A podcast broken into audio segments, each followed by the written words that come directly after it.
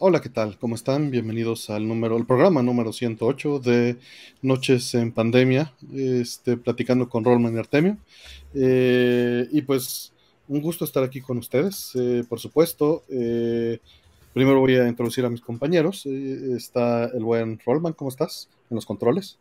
Muy bien, muy bien. Muchas gracias, Artemio. Sí, saliendo de una infección buenísima que me vieron ahí la, semana pasada sufriendo como guerrero aguantaste el programa pasado. no, pero, pero no el fin de semana, y no así la semana entera. ¿eh? Eh, tenía, ese programa lo teníamos que haber suspendido. No, no, no, no todavía no me sentía eh, Por eso, tenías que haber descansado. No podía, no podía ni dormir. O sea, sí, sí, eso tienes razón. Y necesitaba distraerme, entonces no, no, no te fijas. Pero sí, me agarró una infección espeluznante. Pero bueno, ya estoy aquí, este, como al pie del cañón con tres kilos menos, pero al pie del cañón. ¿Antes no te dejaste convencer de, echarte un pozolito madrugador? No, ahorita no. O te terminaba de tumbar o te levantaba. Ando muy humilde con eso de, los pozoles ahorita, no, espérame tantito. Una semanita o dos más. Y dice, ole planeta, que si mi sándwich de atún, no, espérame, sándwiches de atún. Por el resto de la temporada, no. No, no, no, gracias. Sí, pero bueno, así, así las cosas, mi buen Artemio. ¿Cómo pues están? qué, bueno verte bien. Eh, muchas gracias. qué bueno verte bien y muchas gracias por acá. Y bueno, evidentemente ya saben que hoy está aquí con nosotros el buen Fire. Hola, ¿Cómo hola. Fire? Todo bien, aquí a ver hasta dónde llego. Sí, sí. Les decía que, que, yo no los extraño porque los escucho, escucho el show cada fin de semana ya ni me dura el fin, este... en puras labores del hogar se te va. Sí, en puras labores del hogar y el cafecito y así en el desayuno como que lo, ya, le agarré ritmo. Y luego estoy escuchando Score desde el principio, entonces los, los estoy escuchando un buen. Sí, y luego pues así dice, no, ya ni me escribe Fire. Y pues ya está hasta la madre Fire de escucharnos. no, más, y luego de repente escucho sus comentarios de hace 10 años y, digo, qué consistentes son, ¿eh? O sea, mantienen la, misma idea, hasta que creo que mencionaron algo de que luego revisitan el contenido para no, para no mentirse a sí mismo. Pues solo cuando, o sea, por ejemplo, si es vida entre bits, sí reviso lo que dije para no repetirme. Sí, sí hice algún especial en Score, por ejemplo. Pero así, si vamos a hablar aquí o en. Pues no, no lo revisamos. Sí, no, ni sabes que te van a preguntar, ¿no? Exacto, no, no. Ajá. Yo pues, es, para algo que, que, vaya así como más especializado, que lo reviso. Claro. Yo diría que este. Que si hay alguna inconsistencia en cosas que he dicho en dos programas diferentes, este, eso debería ser normal. Porque. Si, si dije dos veces la misma cosa, ¿no? De alguna anécdota o dos, o sí, con, mucha precisión, eso debería ser motivo de desconfianza. Nadie puede recordar algo así a ese nivel. Entonces, eh, puede ser que con los años, pues la, memoria vaya cambiando un poco. Pero las opiniones sí cambian. Y bueno, obviamente tú no, pero nosotros probablemente sí estemos más conscientes de ello. Eh, nos, nos, hicimos más tolerantes, Fire. Éramos más intolerantes hace 12 años. Y, y, no, pero en esos primeros programas no lo dejan lucir tanto, creo, como que están muy, muy tranquilos en su intolerancia. Porque creo que es ese brinco donde todavía no. Muchas de las cosas que, que, ahora dicen, les dijimos hace 10 años, ahí todavía están muy contentos con. No contentos, pero no enojados con el sistema.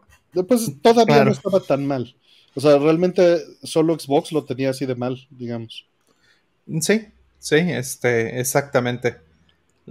hace, hace unos años, justo Karen Sabio lo estaba mencionando aquí en el chat, que los rants de hace seis años, los míos por, lo menos, estaban más pesados y que le tiraba durísimo a Microsoft y que le mm. tiraba a todos. Digo, le sigo tirando durísimo, la verdad es que sí, sí me sigue pareciendo terrible lo que hacen y todo, todo esto, pero eh, al mismo tiempo, pues, pues ya, ya lo dejas ir, ¿no? Porque ya sabes que ya, ya le tocó a todo el mundo y, y, lo más gracioso y lo más, al mismo tiempo lo más triste es que este, pues la gente lo acepta, ¿no? O sea, todavía hay gente que lo, que, lo defiende, ¿no? Estando, ya estando aquí en esta situación hoy, ya no es, ya no es advertirles, ya no es estarles gritando, ah, esto les va a pasar, yo vengo del futuro.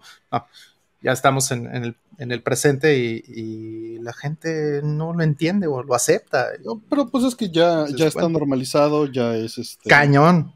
Tú sales gritando, soy Let Greenies People y la gente te dice, sí, sabe bien buena. No lo, quería comentar. Exacto. Pero pasó que el episodio 34 ya no está en YouTube. Y es porque... Por la regla 34. Lo bajaron. Lo bajaron porque alguien se quejó de que dijimos que los juegos digitales no eran para siempre y lo pusieron como desinformación. ¿What? ¿De Rollman y Artemio o de.? de Rollman y Artemio. ¿Cómo crees que lo pusieron como Y ahorita no me deja. O sea, atacamos, no atacamos. Dijimos que GOG era, era mejor que, Steam, pero que de todas maneras, pues no era preservación, ¿no? Que, que pues de todas maneras los juegos pues, se van a perder porque tienes que preservar el ambiente. Y alguien comentó, le contesté y, reportó el video y lo, y lo bajaron de YouTube. ¿What? Qué irónico que, lo que esté tratando de defender esta persona es que lo digital sí dura tirando un video y ahora no va a durar ese capítulo, no se va a conseguir. Y puede ser que por decir esto hagan lo mismo con este video. Oh, no. Por eso no lo quería comentar, pero así es Internet, ¿no? Al final de claro. sí, eh, vamos. Al final, este, eh, eh, es cierto. Yo creo que este, la gente también la temperatura social ha cambiado mucho en los últimos años. Claro, y se puede apelar y todo el proceso, ¿no? Pero digo, que hueva. Ay, sí. Sí, creo que también el arbitraje online es más de como, mira, ante la duda vamos a bajarlo y si, Exacto. Si, tú, crees que estás bien, pues demuéstralo. Sí, sí, reclama y que lo revise una persona y ya que lo revise una persona, sí es que lo amerita. Porque eso, eso, eso estaba haciendo mal uso del, de ese sistema, ¿no? Porque al final sí es para desinformación más legítima, ¿no? De que estén hablando de otras cosas, que digo, podría ser también, o cosas de, acoso o algo así, de ataques, etcétera, ¿no? Como que estén... Pero pues digo, ni modo, a veces es lo que pasa. Pues le dio mucho coraje a esta persona. Y lo siento, si nos estás escuchando, la intención no era darte coraje ni era un ataque personal, que fue lo que le contesté. Yo le contesté. Más coraje le va a dar cuando sus juegos digitales no funcionen. Yo le contesté en el, en el texto que, que no era un ataque personal, que no lo tomara personal, que no estábamos atacando su consumo de Go. Ajá. Este, que era, pues, era la verdad, tristemente, ¿no? Que pues no va a durar lo mismo, o sea que era más difícil, porque él me dijo, PC Engine es igual de difícil. Le dije, no, PC Engine es muchísimo más fácil de preservar, porque eh, puedes, eh, o sea, es una plataforma que no cambia y un PC Engine desde el 1 hasta el último, sí tienen sus ligeras variaciones por producción, sí, pero el software va a correr en toda la línea y PC no es así. PC estás hablando de una plataforma que cambia año con año, ¿no? Exacto, el simple hecho. Es más difícil. Sí, el simple hecho de tratar de correr un, Final Fantasy 8 un Final Fantasy 7 de, los, de los 90 trata de correrlo sobre Windows 11. O sea, qué cosa, qué stack le tienes que meter encima y cuántas capas y cuánta cosa tendrías que hacer. Ni siquiera me lo puedo imaginar, ¿no? A lo mejor alguien aquí en el chat puede decirlo. Y fue, o sea, yo le contesté y, a los 30 segundos me llegó el mensaje de YouTube de tu, tu video está este, puesto fuera de línea, ¿no? Y, y es un video de hace dos años.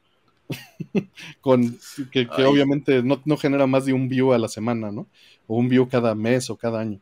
Pero en fin, la, intención no es este, exponer eso, no era exponer eso, era decir, pues eh, así pasa, o sea, en la red así pasa y, y, las opiniones, exponerlas, pues es un riesgo también porque te expones a tener eh, ataques personales porque la gente considera las opiniones como un ataque personal.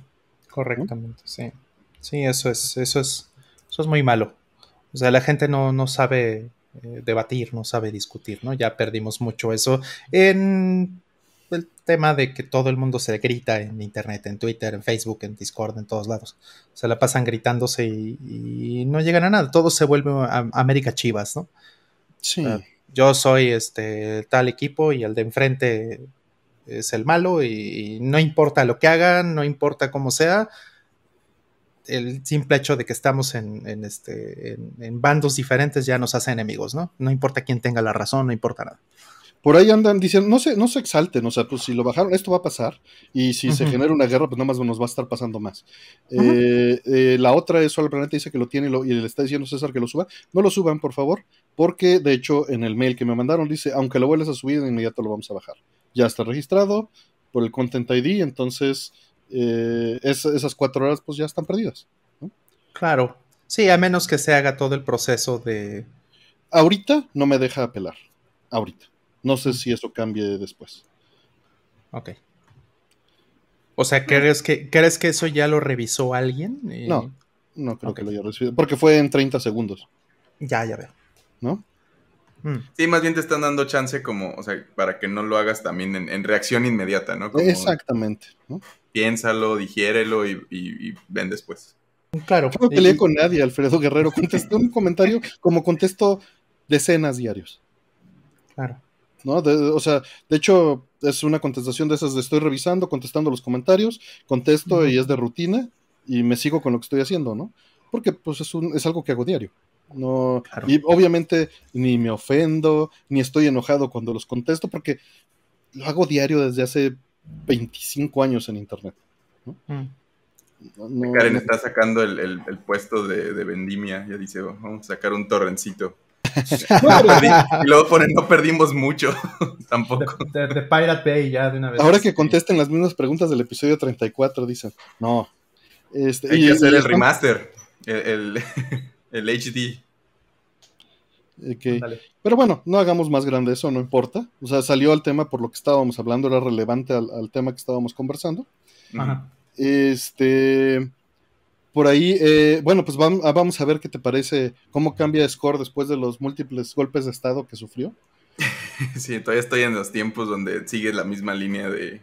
No ha cambiado, no ha cambiado. no ha cambiado, todavía no hay ningún cambio. Está off en, producción y en, y en, dirección, ¿no? Ajá. Este, y todos los demás, este, llevamos, además llevábamos como 10 juegos por episodio cada quien, ¿no? Y éramos 8, o sea, de repente eran... Era un atasque, buenísimo. Bueno, también unas canciones de repente duran 3 segundos, ¿no? Es como nada más el, sonido de del restart o algo. Está bueno, está bueno, me la estoy pasando bien. De hecho, César Córdoba fue el que me insistió en que tenía sentido. Sí, saludos.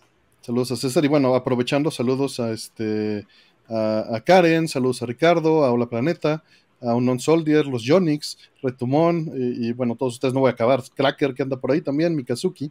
Eh, muchísimas gracias por estar aquí y por, siempre apoyarnos. Em, y pues eh, el logo eh, de hoy este, lo hizo Ferigne y Rata Rodríguez. Estamos usando los dos, alternando de, este, entre la cortinilla, el logo en el programa, el thumbnail porque curiosamente ambos mandaron el mismo logo el mismo día, obviamente cada quien con ligeras diferencias. Este, pero sí fue algo muy curioso, que es el que comentamos. ¿no? Y también decían que me rasuré. Me rasuro como cada cuatro semanas, nunca lo había notado. ya, es, seguro si ven, bueno, ya no están en los thumbnails, pero antes en los thumbnails se veía así la constancia. Como les había dicho antes, me rasuro cada que la sopa entra al plato. Ahí ya valió madre. Sí, como yo, ya que, el bigote te empieza a estorbar en todo, ¿no? Sí, que decían que sirve para filtrar la sopa, me habían dicho la semana pasada. Sí, pero nomás te quedas con toda la basura en los labios. Como que sí, sí, es bien incómodo. Tienes que aprender a torcerlos así para que como que hagan eso. Y es como el cabello que llegas en esa fase donde no se, no se acomoda de ninguna manera, o te lo cortas o, toleras esas semanas hasta que ya se vuelva algo otra vez. Ándale. la, barba, la barba tiene esa fase también que tiene que crecer lo suficiente, ¿no? Para que no estorbe. Sí, yo nunca he pasado esa, etapa. O sea, siempre cuando empieza a molestar ya es adiós. Sí, o tienes que usar cera de bigote, ¿no? Para que. No, no. O sea, duras penas me peino, carnal. Espérate. Pero luego a mí, me da más flojera rasurarme. También es porque. No. Si lo dejas crecer lo suficiente, como que toma. Si, si usas una safety razor de los 50, de una sola pasada te lo avientas, ¿eh? Sí, de esas de. Son maravillosas. Son maravillosas, pero sí se llevan así tu capa también de epidermis. No, ¿eh? No, Rol. Si la tienes, si la tienes bien calibrada, hacen mucho menos daño que las actuales. No, yo sé. Las que le cambias la navaja, ¿no? Sí, sí, exactamente. Sí, que con su tornillito y todo así. O sea, sí son. son muy de jaboncito, ¿no? Ándale, jaboncito. Y tienes que hacer tu espumita. Y... Son muy bonitas, de hecho. Este... Es muy rápido afeitarse con ellas, muy, muy rápido. Obviamente pueden ser peligrosas si no las sabes usar bien, pero justo el Safety Razor, de estas que son como...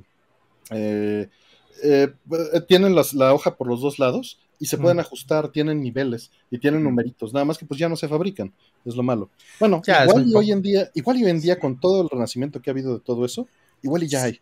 Eso iba a decir que, que, he visto en Estados Unidos se hacen estas suscripciones y te o sea, como que te, te, mandan las diferentes navajas para que le midas cuál te conviene mejor y, venden como la basecita también.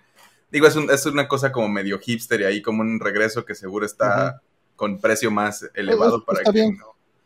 pero, la, suscripción es como de un dólar al mes y te mandan un puño, ya que sabes qué navaja te siguen mandando constantemente, que es este modelo muy común allá, ¿no? Que en México ya. Pues mira, yo la verdad tengo una caja de navajas que compré hace 20 años y me sigue durando porque pues no me rasuro diario. Entonces, este, y pues comprabas una caja y traía 100 cajitas de esas, no sé si te acuerdas, venían en cajitas cuadradas y venían como 5 navajitas en cada una. y me vienen de que venían doblados y, y vienen en su papel de cera. Y me compré una caja de esas de Gillette hace como 20 años y pues no me la he acabado porque son 500 navajas pues no, o sea, todavía me va a durar. No se oxidan, mm, pues depende de dónde las guardes de Maskman. Yo las tengo guardadas en un lugar donde no, no sé, no las tengo guardadas abajo del lavabo. abajo del lavabo sí se oxidan, si las dejas mucho tiempo. Y tienen cierta tolerancia, ¿no? Porque pues están hechas para funcionar con cierta agua y algo, pero ajá. Sí, sí, sí, por supuesto. Pero si se quedan 20 años ahí, sí. Sí, sí. Eh, sí, sí, este, a la brava con cúter, no, espérate, Raven. Nada más no, con un cuchillo como, como vaquero o algo así, con un cuero le sacas y. Pero ya, ya nos quedamos un rato aquí, pero de todas maneras falta. ¿Qué, qué, tal la semana? ¿Algo que nos quieras contar, Ron?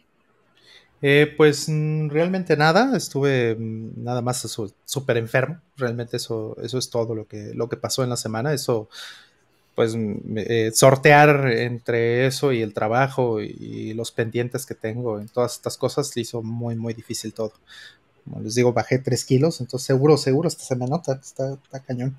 Pero este, ahí va, ya, ya mejoró todo, ya está, ya estamos muy bien, ya, ya puedo comer, básicamente. Pero me duró casi la semana, ¿eh? Eh, la infección. Estuvo durísima. he estado en antibióticos todos estos días y sí estuvo muy, muy complicado. Entonces tengan mucho cuidado, no coman cosas este, que se puedan echar a perder rápido. ¿No? Sí, sí tengan cuidado con, los bichos. Está cañón. Yo, yo no te hice caso, pero ya platicaremos de eso después. Tres kilos está cañón. Ajá, y, por cierto, ya probé de, que estuvimos hace unos programas hablando del este del electrolita este de horchata. De horchata. Está bueno, sí, me compré 20, ya me los tomé todos.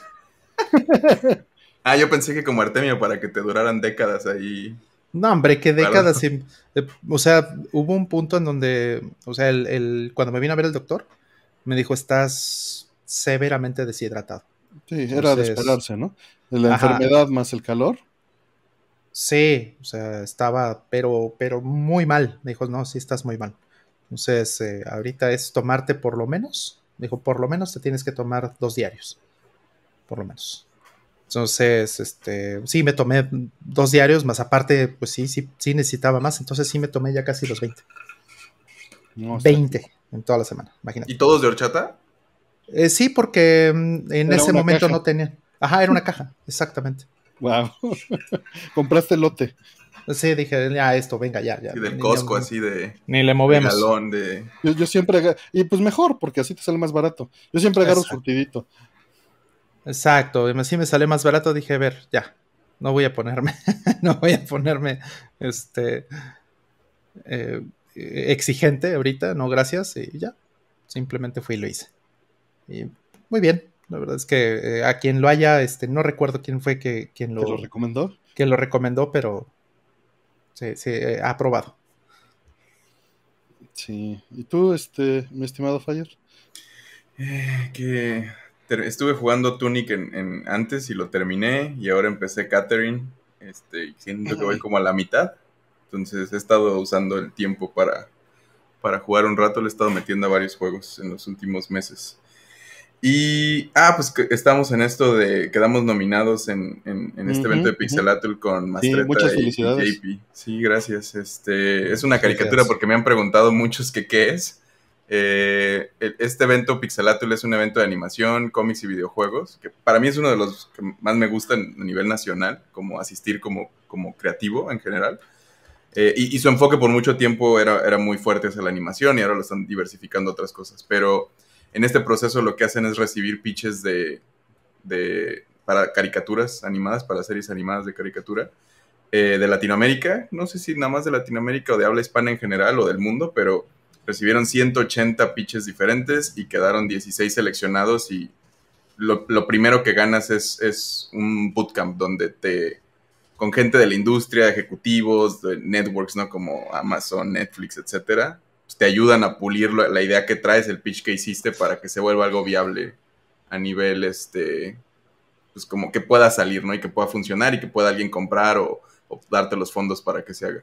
Entonces estamos en ese proceso y estamos emocionados. Fue, lo empezamos a hacer en la pandemia con, con Dani, fue el de la idea y como que subió a JP para que le ayudara con el arte y luego eventualmente me subieron también a mí y lo estuvimos trabajando un par de meses poco a poco como definiendo el camino de la caricatura, los personajes, etcétera. Y, y era para otra cosa muy diferente, pero como no funcionó eso, les, dije, pues está esto de Atún y, y me parece como muy interesante lo metimos y quedamos y estamos sorprendidos y emocionados, este, contentos, a ver, a ver qué aprendizajes salen de ahí. No, pues súper bien y muchas felicidades, qué padre. Y pues les deseamos lo mejor, ya sabes. Sí, gracias. Muchas felicidades. Pero dicen que Score tiene que volver en alguna parte de este año y presencial. La veo difícil, ¿eh? Nitramgel. La veo difícil ojalá, ojalá que eso suceda. Me encantaría. De hecho, ya me pidieron este, que pague el dominio y pregunté que si lo cancelo y ni eso me contestaron. Entonces yo creo que lo voy a cancelar. Sí, págalo porque le va a agarrar algún gacho. No, no, no, yo sí lo quiero. No hagas eso. Sí, sí, porque si no lo va a agarrar alguien y se los va a querer vender bien caro. Ya ven cómo es eso. Por 2077. Mejor, mejor se lo vendemos bien caro a ellos. lo ponemos en subasta. Mira, es, bien fácil. Este, hago como que lo perdí y luego se lo vendo a rol. como lo de sus viniles que decía. Ándale. Eh, sí, sí. Eh, mira, aquí tengo los, dos únicos dos viniles que existen en el mundo de esta. Entonces, a ver, agarra uno y el otro. Entonces, este ya, el que queda ya vale más. Sí. Listo. En subasta como NFT. Haz una encuesta a ver qué, sale primero, el especial de Nier, este... O un score o, vida entre bits. Sale primero el especial de Nier de esas tres cosas, yo creo. Mira, quién sabe. Eso me llevas diciendo ya casi un año, creo. Casi, de hecho es para el aniversario de la grabación que lo voy a poner. LOL, LOL. bueno. Ya bien diferentes todos. Sí, sí, sí. Ya ni pienso igual. Este... me acuerdo. Si quisieras volverlo a hacer, que has mencionado, ¿no? Que el formato no te guste y así es como, ojalá no lo cambie porque ya ni me acuerdo de qué se trata el juego. No, ya ni me gusta. Mira, las ideas están ahí. Lo que está mal es que el formato que impuse no funciona. Pero se puede arreglar. O, o con los timecodes bien marcados, por lo menos, pues lo puede alguien navegar bien. ¿no? Para que se brinque las partes en las que nada más estamos este, repasando la historia. Que eso es lo que yo creo que hice mal. Y lo hice yo, ¿no? No lo hicieron ustedes. Bueno, es que más bien no, realmente era un experimento también, o sea, no, no, seas, tan duro. No, pero, pero lo he pensado casi un año, entonces... Además está cargando esa penitencia con la edición y todo eso, él solito se puso ese... El solito, yo solito lo hice todo, pero ya estoy, ya estoy hecho esa idea, pues. Eh, pero, este, bueno, está eso. Eh, Rata Rodríguez pues ya hizo envíos eh, de los, este, de los, ¿cómo se llaman? De, los paquetes. Eh, no sé, este, me mandó unas imágenes, pero no creo que ahorita las pueda meter, se me fue. No las, no las preparé, perdón. De los paquetes, si no se las pongo para la próxima semana, para tenerlas ya listas y no tardarnos más en arrancar con sus preguntas. Claro. Eh, hubo también, e hicimos un gameplay con Aldo el martes de arcades de este Tumble Pop, eh, Golden Axe y Alien Storm con arcades directo este, streameados de las PCBs y también revisando las placas y explicándolas. Salud. Ay, gracias. Em, también, eh, ¿cómo se llama? Eh, ah, hubo un anuncio, anunciaron ya eh, que voy a andar en Retro World Expo en agosto, ¿no? Mm. Sí, sí, sí, este, me sorprendió el anuncio, pero, o sea, me sorprendió porque todavía no estaba preparado para que lo anunciara. No que tuviera Pensé que, no te habían preguntado si querías estar. De no, repente, va a estar. Sí, sí, sí, pero este, sí me habían preguntado, pero sí fue, o sea, me preguntaron la semana pasada, ¿no? O sea, te preguntaron, te preguntaron con el botón así en, en ya. Ajá, ajá, ajá. Sí, Te mandaron el tweet con el post y es como de, oye, ¿quieres esto que, que ya dijimos? No, no, está, chido, está chido. No, ya estaba programado, ya lo tenía el becario programado y este, a ver, güey. ¿Y tú escogiste la foto o...? No, o me ellos, pidieron las fotos, me pidieron los textos y las fotos. O- en- obviamente no uso- me pidieron unos textos y unas fotos. Me cuesta tanto trabajo escribir esos textos. De, de un, un bio. Ay, qué puta flojera tengo. Yo lo escribí hace mucho, el mío. Y lo copy y- pasteo. Y, y lo copio, sí. ya lo tengo Obvio. ahí y siempre voy y lo copio y nomás le edito así como Para, para, lo que, que el lugar, sí. No, obvio, tengo eso, ¿no? Y lo tengo en inglés y en español también por lo mismo. Pero fue, queremos un bio de dos líneas. Eso, está, eso no lo tenía preparado. fue fácil, ¿no? Pero me molesta, me, me da flojera, no me molesta hacerlo. Es distinto. Ahora Eh, copia ese y guárdalo para tenerlo en la No, base no, de ya, datos de ya tus- está guardado y respaldado en, en- en todos lados ya. copy pastear, Aldo, así es, copy pastear. Es lo de hoy. Pastear. Control B, control P. Ahí. Control Bear. Sí, o botón, botón central de mouse, botón derecho de mouse. Mod, mod, por favor, mod, mod 1. Ándale. Sí, sí, sí. Pues sí, las fotos, este, pues agarré las que tenía, porque también son las mismas, ya están viejas las fotos. Eh, bueno, una no tanto, una tiene tres años y la otra, pero pues es que no tengo fotos mías tampoco. pues. Eh, en fin, eh, ¿dónde va a ser? Va a ser en Hartford, en Connecticut, en agosto. Eh, y pues voy a dar una conferencia de MD Fourier. Por lo menos. Quién sabe si se vaya a dar otra u otras. Eso ya está, ya está por verse. Mm. Y pues también les quería comentar, estaba yo muy feliz porque estuve, estuve programando en Dreamcast otra vez. Y qué bonito es portear código en C de una plataforma a otra, Ror. Mm, sí, claro. Digo, con, los detalles que puedan tener los SDKs o los APIs Eh, claro. de cada lado. Claro, pero, pero sabes, como en particular, escribí primero la de Dreamcast y hice yo mi propia layer de abstracción, ¿no? Para los polígonos y para las fonts. Y luego reimplementé ese layer de abstracción en el Wii y en el GameCube, Claro. con los mismos nombres de funciones. Mm. Entonces, literalmente fue copy-pastear Aldo. El código en C de, de, de, este, de Wii a Mm. Dreamcast, cambiar defines y se acabó. Mm. Funciona la primera. ¿no? Eh, fue eso y cambiar las- los valores de las texturas. En el GameCube se maneja de 0 a 255 y en Dreamcast se maneja de 0 a 1 en, en Float, Mm, que son detalles de arquitectura, pero Sí, que podrías haber hecho una biblioteca para abstraer ese Claro. error. claro, pero nada. Eh, sáquese ya. Sí, es cambiar FF por 1.0. ¿no? O sea, ni me tomó 20 segundos. Y escribir el layer ese me hubiera tomado dos meses. sí, sí, ni al caso. Ah, Para eso, niveles. y, sí pasan esas cosas. Por eso existe esta biblioteca en, en Linux que se llama glib, precisamente. Porque no es lo mismo este, un, un float o no es lo mismo un int en, en diferentes plataformas. Ya cada vez más sí, pero antes no. Antes no, entonces había que hacer bibliotecas que fueran intermedias para poder abstraer esas cosas. Cosas tan elementales como eso, ¿no? Que un entero sea un entero, que un float sea un float, que, o sea, cosas tan elementales como esas, ¿no? Eh, tenían, que, tenían que suceder. Y bueno, era obvio porque, o sea, de 8 a 16 bits no es lo mismo, 16 a 32 no es lo mismo, Eh, 32 ahí sí 64 están no los es lo mismo. problemas. Ahí sí es un problemón. Moverte Ajá. de ensamblador de 8 bits a 16 bits, Ujú. tienes que rehacer todo. ¿no? Es- Claro. Ahí sí no funciona así. Digo, lo bueno es que tanto en Wii como en Dreamcast, pues el, este, tanto texturas como, como el CPU, pues son del mismo tamaño y de la misma profundidad de píxeles Pues, y todo eso. literalmente- Eso ayuda mucho. Todo estaba ya con Wint 32, Wint 16. O sea, no tuve que mover nada, nada. Qué ¿Y- bueno. ¿Y sabes qué fue lo más bonito? Ah, El código venía de Sega CD. Qué bonito. Y no tuve problema. O sea, el de Sega CD lo porté a PC Engine, de PC Engine lo porté a GameCube, de GameCube lo porté a Wii, y de Wii lo porté a Dreamcast, y solo moví defines. Mm. Muy lindo eso. Qué bonito. Sí. Eh, Bueno, era un memory viewer, entonces también es, es algo que está muy en los fierros, ¿no? Toma directamente apuntadores de memoria, Wint, Wint 8, Wint 16 y arreglos y, y- y los transversa, ¿no? Entonces, este, a, a pesar de, o sea, lo único que tuve que mover fueron las direcciones de memoria y, y las macros, bueno, no las macros, los, los defines del input de los botones, ¿no? ¿Cuál es start? ¿Cuál es este? ¿No? Sí.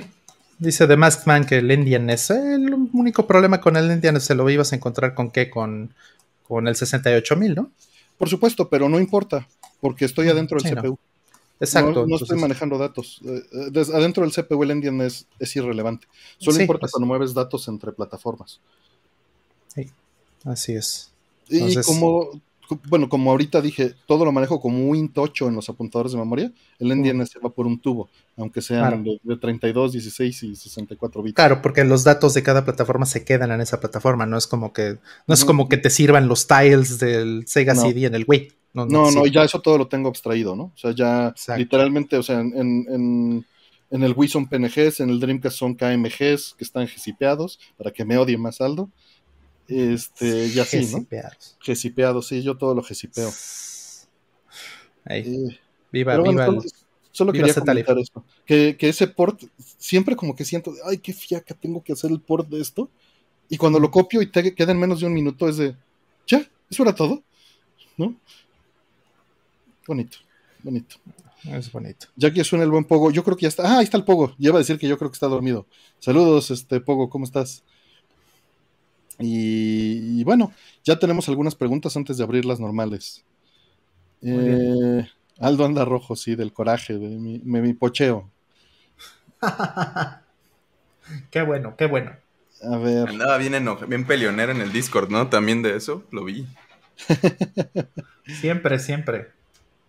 Pero es, es divertido molestarlo. No, no pochearía tanto si no lo molestara.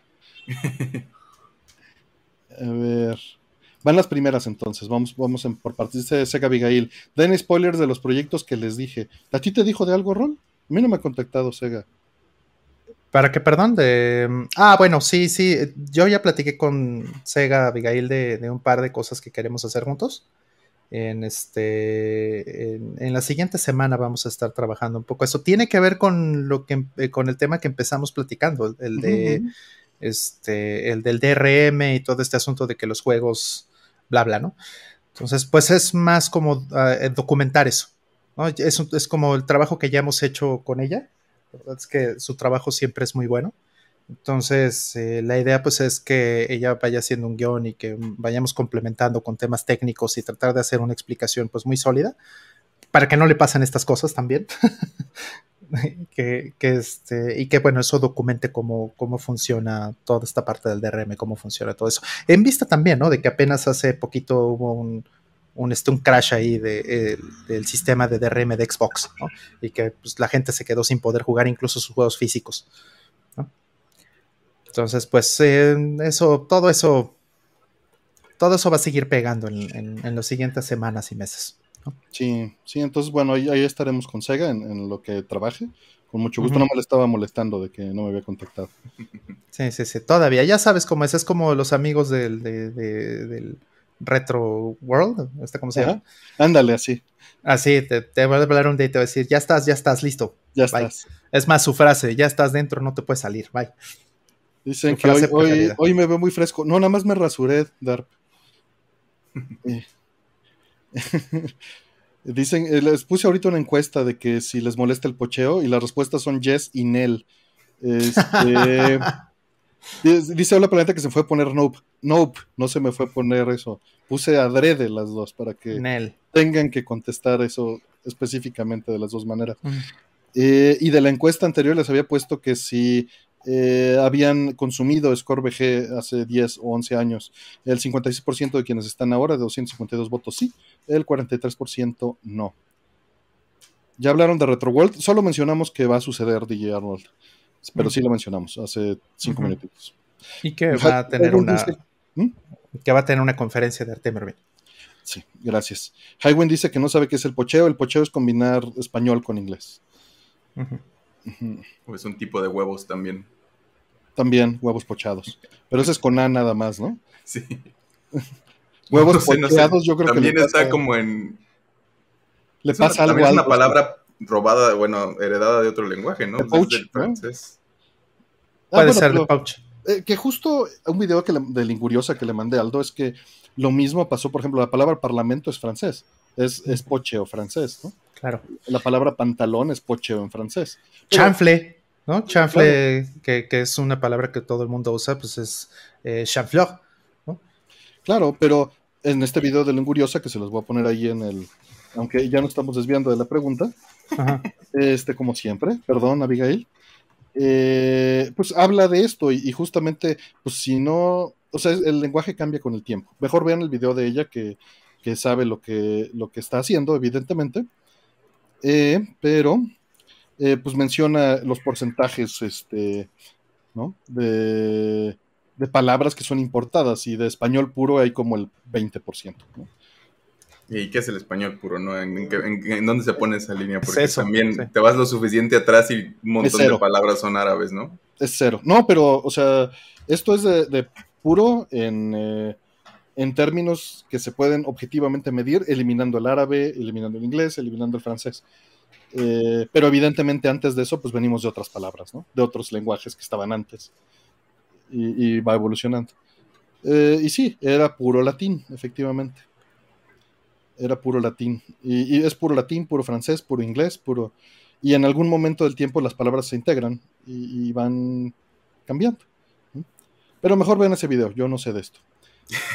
Eh, y ahorita las preguntas todavía no las abrimos, entonces las que están poniendo ahí no, este, no las vamos a poder responder, porque seguimos respondiendo, eh, ojalá es árabe, efectivamente. Efectivamente. Ah, to- casi todo lo que tiene ese sonido de ja, este, es árabe. O, o HA, ¿no? Almohada también es árabe. Este, a que si hay forma de que vaya alternando automáticamente con el logo de rata para que no se pierda. Eh, Quizás sí, pero no vamos a poner a rol a hacer eso ahorita, Ferigne. Dice David, de, bueno, supongo que es David, David Zoom. Exacto, yo soy lingüista y el español, así como muchas lenguas, se van adaptando a la época. Pues sí. Y, y de hecho pone el ejemplo en el video, Linguriosa, de que dura- después de la Revolución Francesa estaban todos de, ay no, estamos usando demasiado este, Francés. eh, eh, francés, se va a perder el español, ¿no? Y, y, pues no se perdió.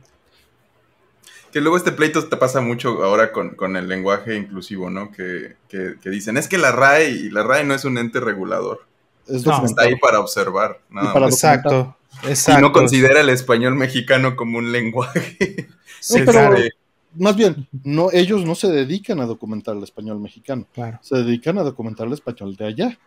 Sí, y, es, y es- sí tienen como muchas posiciones en cuanto a eso, pero, pero cuando le- les preguntan de estos otros, para ellos es un este. Ay, ¿cómo se me olvidó la palabra? Pero, pero sí, sí, pero, pero tiene una palabra específica que es como un derivado de, pero es como de aquí para allá son sus locuras y no nos importan y de nosotros estamos de este lado y aquí, pero justo también tienen CD-ROM y otras tantas cosas que están horribles, que prefiero nuestra versión de español que la de... Sí, sí, claro, la RAE no, no es este, un ente normativo, ¿no? Es un registro. Es un registro. Y, y también le atañe su campo de estudio. No se pueden expandir a todo. ¿no? Es como decir, pues yo voy a jugar juegos modernos. Pues no. No es, no es, mi, no es mi campo de estudio. Eh, voy a jugar uno que otro, pero no, no me voy a dedicar a eso. Por ahí Aldo nos dice que lo que pasa es que le, le parece pretensión. Y entiendo. Entiendo porque en México está esta división clasista de que si pocheas eres de la alta o pretendes ser de la alta, ¿no? Pero, bueno, pero ya no es cierto. Eso era cierto hace 30 años, 40 Claro. años, ¿no? claro. También ahora puedes decir que eres del alta, pero latitud, ¿no? Porque estás más cerca de la frontera. O, o que trabajas en tecnología, o que vives en Exacto. o que, exacto. o que vives en Polanco. No, pero en Polanco no haces eso. O eres de la frontera, efectivamente. Sí, en la frontera he escuchado cosas O de bellísimas. Michoacán, porque Claro. hay un claro. montón de gente que se va. Existe este concepto de pueblo fantasma, ¿no? Que son pueblos que tienen solo mujeres, niños y, y adultos mayores, porque la mayoría de esos hombres se van a trabajar a Estados Unidos mucho tiempo y regresan en, en diciembre y así. Entonces, Ujú. están medio abandonados la- mucha parte del año y pues sí son pochos como enteros, ¿no? Sí, de- regrésate para atrás, en la troca, parquear, etcétera, y más allá, porque ellos sí ya van combinando los dos Sí. lenguajes porque Te no hablo hablan para atrás, bien. ¿no? En Sí, te Tijuana. hablo para atrás. Te llamo para atrás. Te llamo para atrás. Sí, I'll call you back. Sí, sí. O, o se pone Tile a domicilio, ¿no? Y este. Hay alguien sí cachó. Dice Jerry: un lenguaje es el de señas, las matemáticas, la música. La lengua es el español, el francés, el inglés. El habla es la acción de emitir sonidos articulados. Sí, sí, tiene toda la razón. Obviamente usamos ahorita los términos de manera casual. No, Intercambiables, sí. Sí, no, no, no estábamos. No, que le estamos metiendo inglés porque ya no nos da, no nos funciona el español y. Exacto. Sí. Guacha, guacha, dicen, guacha.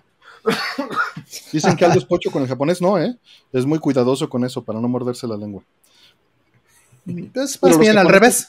Más bien al revés, más bien todos los japoneses son pochos. Son pochos, punto. Pero pochos así. Pochos O sea, way beyond México. Aldo, Aldo es pochisísimo, es de las personas más pochas que conozco simplemente porque sabe japonés. Punto. Se va a retorcer ya, ya, ya, ya. Entonces, no, no es que eres, no, no, no, cobra. sí, eres pocho, punto. Porque Le va a sabes dar un stroke. Stroke. Porque no Se puedes, no Se puedes. está no- tripeando, dicen. Exacto. Se está Pero vámonos, porque si no, nunca va a haber preguntas. Casi la una. triguereando, se está Se está triguereando. Saludos, dice. No, ya está Ah. triguereado. es con cariño, es con cariño, mi buen Aldo. Sí. Con mucho cariño. I wait back to you. Exacto. Exacto, exacto, exacto. Ajá. Vamos por la siguiente. Dice este el buen Chay Juan, muchas gracias, Chay Juan. Y gracias, Sega. Dice: Al fin ya me eché los 107 episodios. Ahora sí en vivo. Gracias por todo, las admiro desde siempre. Pregunta: ¿opinión de Rule of Rose? Pues antes que nada, muchas gracias y que aguante que te hayas aventado todos los episodios. Eh, muchas gracias por tus palabras. No, no tengo el varo para jugar Rule of Rose. Eh, Yo lo tengo en japonés. Porque sí, no, no, imposible. Yo tampoco soy millonario, no, no podría tenerlo en inglés. Imposible. ¿Pero lo has jugado? No, no, pues no, no lo tengo. Claro. Es, es interesante. Es, o sea, es un juego que pues está demasiado, este, ¿qué palabra puedo? oh, Está muy hypeado. Sobrevalorado. Sobrevalorado, exactamente. Este, siento yo. O sea, vamos, no es que, no es que sea malo, no, sí es, a mí me parece que sí es un buen juego, pero no tendría por qué ser tan caro, en realidad. O sea, es más que nada la, la escasez, porque creo que hubo muy pocas copias en inglés. Pero, este, pues está bien, o sea, no, no me parece malo, mucho menos. Creo que hay, eh, desde mi punto de vista hay mejores eh, survival horrors. Este, pero pues eh, a este le tocó ser famosito por eso, realmente. ¿Tú sabes este, de, lo, de lo que va? Este, No, no, no, no lo googleé ahorita. eh, vi que es un juego de Play 2, ¿no? Este. Yo de Play 2 no, casi no tuve. Solo cosas que han resalido a veces. Si no, ni, ni lo conocía. Mm, En, sí, en el, en el esquema de Resident Evil de los primeros y Silent Hill, ¿qué, qué tal? ¿Qué tal mide? O sea, es que va por otro lado, va mucho por el tema de, este, o sea, e- es, la historia está muy cargada, para no hacer spoilers, está muy cargada hacia ese rollo de traumas de la niñez. Mm, Entonces, este, pues, pues sí, o sea, no es, no es un tema muchas veces fácil de abordar, ¿no? Porque todos tenemos miedos en la niñez. Muchas veces, este, eso eh, nos acompaña por muchos años, ¿no? Y, y- y hay cosas así. Entonces, como que apela mucho a eso, mm. para no ser tan, tan específico. Como que apela mucho a eso, lo cual no me parece que esté mal, ¿no? Pero eso, digamos que es el diferenciador más importante que yo encontraría contra otros. Contra otro ¿Y se mantiene como, como más pasivo o, o también es con pistolas y así? Es, es bastante más pasivo. Igual y luego veo, veo por dónde, porque sí.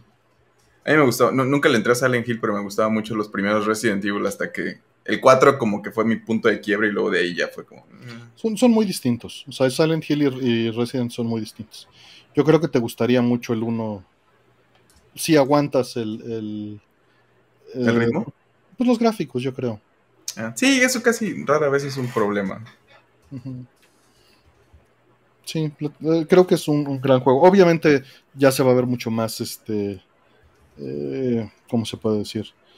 más inocente, ¿no? Pero el 2 en cambio es una obra maestra, o sea, el 1 es muy bueno, pero el 2 yo creo que sin problemas te lo puedes aventar bien. Mm. Sí, el 2 lo recomiendo ampliamente. Sí, o sea, yo sí pensaría que es bueno jugar el 1 y después ya el 2. Sí. Y ya el 3 en adelante serían como más opcionales, ¿no? Pero 1 mm. y 2 son como de cago. Sí, sí, sí. Sí, el 1 tiene muy, muy buen todo, creo. Ajá. Más inocente. Y el 2 es, la misma idea llevada a un nivel muy arriba del... y son más aventura. Bueno, sí, sí, son más pasivos también que Resident, ¿no? Los Silent Hill. Mm, no, no, no, no. Más bien mm. vas a tener que huir más. Estás más indefenso. Ah, eso me estresan un buen.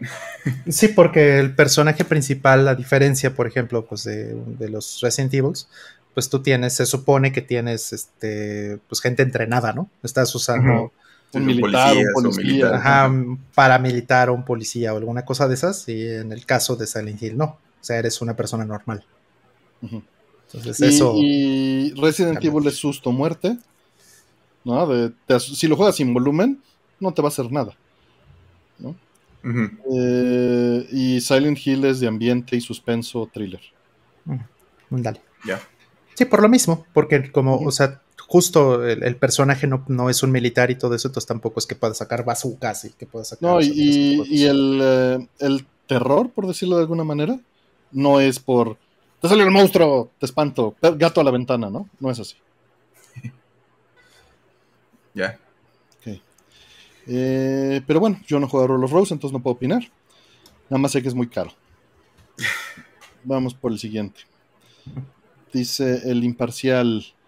Eh, buenas, el mejor juego de Fumito Ueda y por qué. Obviamente decir el mejor, pues es algo muy difícil, vamos a tener que poner cuál nos gusta más. Eh, personalmente, el primero que jugué tuvo el mayor impacto y fue Ico. No digo que los otros no me hayan impactado, los otros me impactaron y para que me hayan impactado después de haber jugado Ico es que evidentemente están muy bien trabajados. Pero yo no esperaba Ico en 2001, ¿no? Y eso, eso tuvo un impacto fuerte.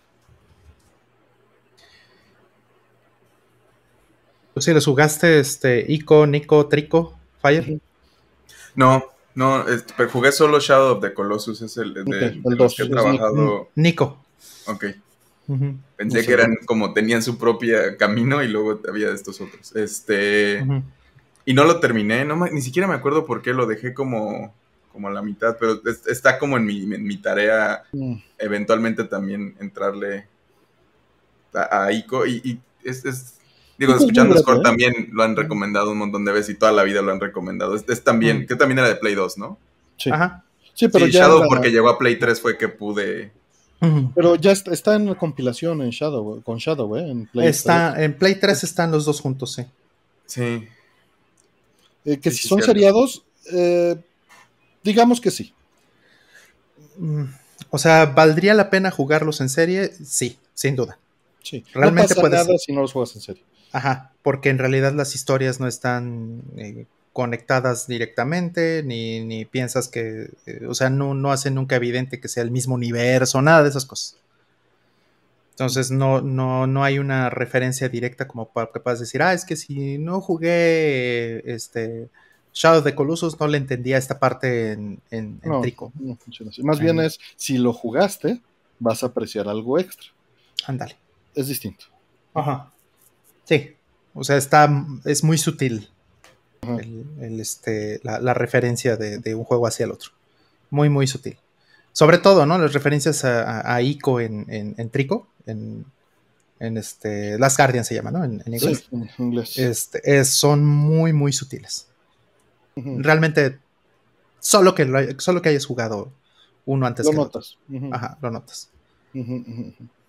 Nada más. Es muy lindo. Sí, y, ya, el, no sé, para mí, yo también ya lo he comentado antes, para mí el que más me impactó en su momento fue eh, Shadow of the Colossus.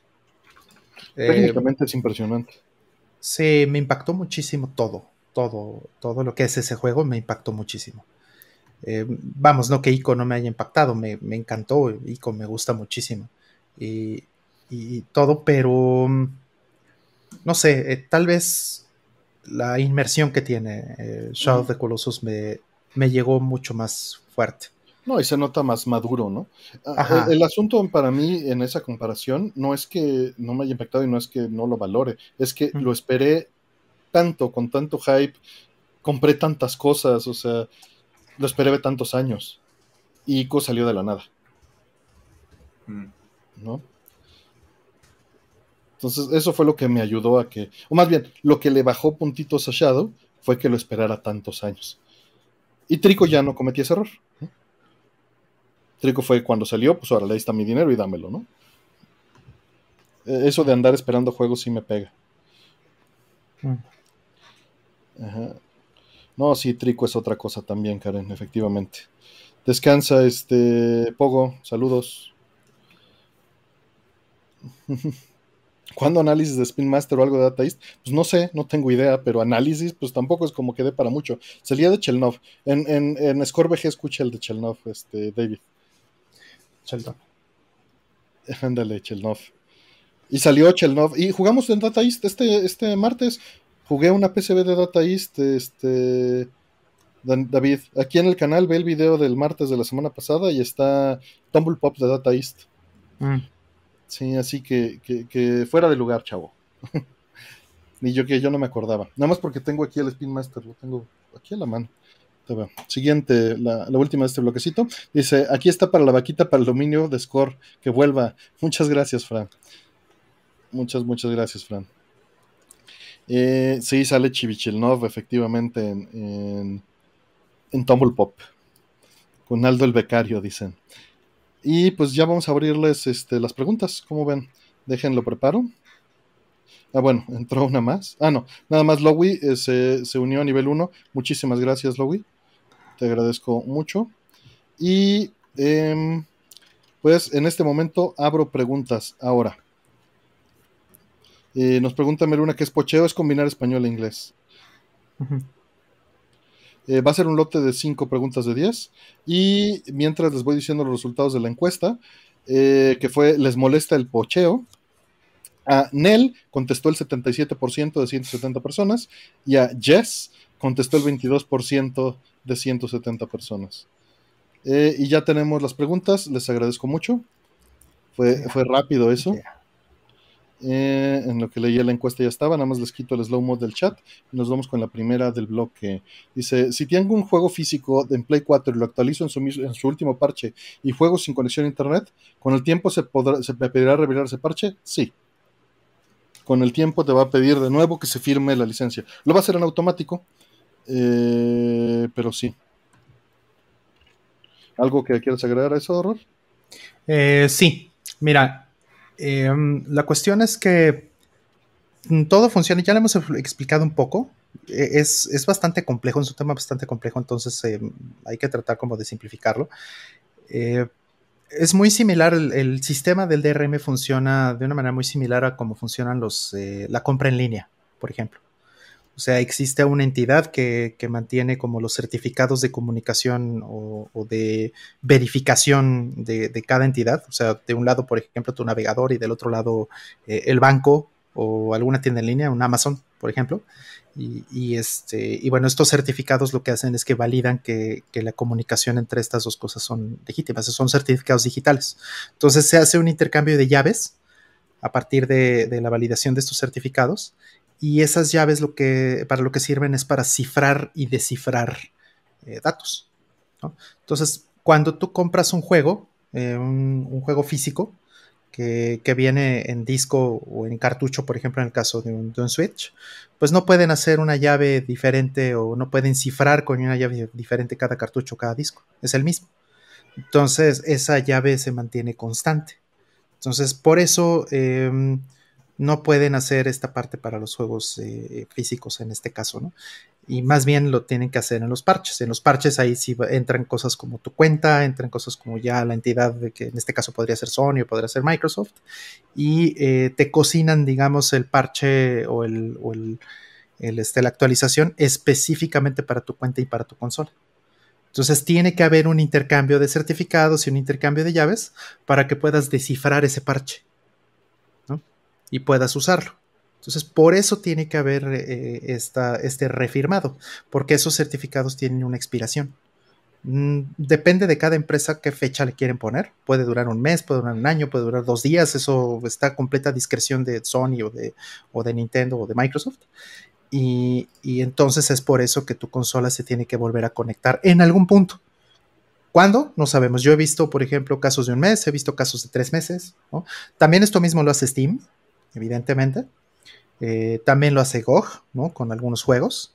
Incluso no, no, no porque sea GOG necesariamente todo, todo, todo es sin DRM, no hay cosas que sí tienen DRM dentro de GOG y todo funciona mayormente así. Entonces, en algún punto tienes que ir a renovar ese certificado que tenga una fecha, o sea, si ya tu, fecha expiró, o la fecha ya, ya estás afuera de esa fecha, el certificado y la llave que va acompañada a él se borran de tu consola o se borran de tu cliente de GOG o de tu cliente de Steam o de lo que sea, y eh, tienes que volver a conectarte con tu cuenta para que se te emita otro certificado, la llave puedas volverla a tener y puedas descifrar el contenido de tu parche. Básicamente. Entonces, eh, eso es algo que, que, tenemos que documentar mejor.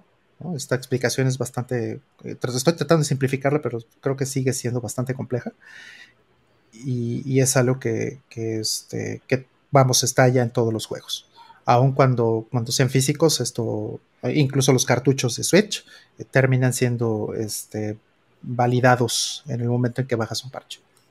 Sí, la diferencia es que eh, por lo menos te quedas esa versión sin parchar mientras tengas el disco, Exacto, exacto. Puedes quitar los parches o puedes decir, ah, este, ya no existen los servidores, en 20 años ya no existen los servidores de, de Sony bueno, pues no importa, yo sigo teniendo el disco y con el disco, el disco de una, una consola, este, simplemente la, no necesita una llave este, adicional y, no necesita validar nada y puedo jugar la versión 1.0, digamos, del juego que viene en ese disco. Los parches a lo mejor ya no, a menos que haga un hack o al, no sé, que vaya a pasar en 20 años, pero eh, el, el, disco por lo menos es standalone o el cartucho de Switch es estándar Al menos hasta hoy.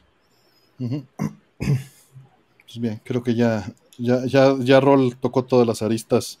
Obviamente, como les dijo de manera superficial, pero si quieren más información, busquen, está el buscador que hizo Lugerius, está en la descripción del programa y les va a salir horas de plática de este mismo tema. Así es. Y, ojalá lo podamos hacer mejor. Yo creo que es un tema bastante difícil de, de, de hacer este eh, como decirlo, de explicar sin, complicarse demasiado y que sea comprensible para todo el mundo, porque implica seguridad informática, implica, este, pues como el mismo nombre lo dice, ¿no? DRM significa Digital Rights Management. O sea, la, razón de existir de esto es para que las compañías puedan administrar sus derechos digitales. Entonces, no para pues, uno. ajá, exacto. Entonces. No son derechos tuyos.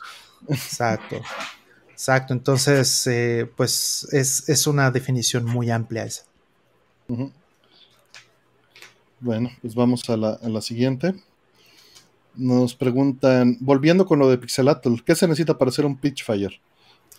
Ya, este, le, había puesto link tantito aquí arriba de las bases, que es, creo que paso uno siempre, lean las instrucciones.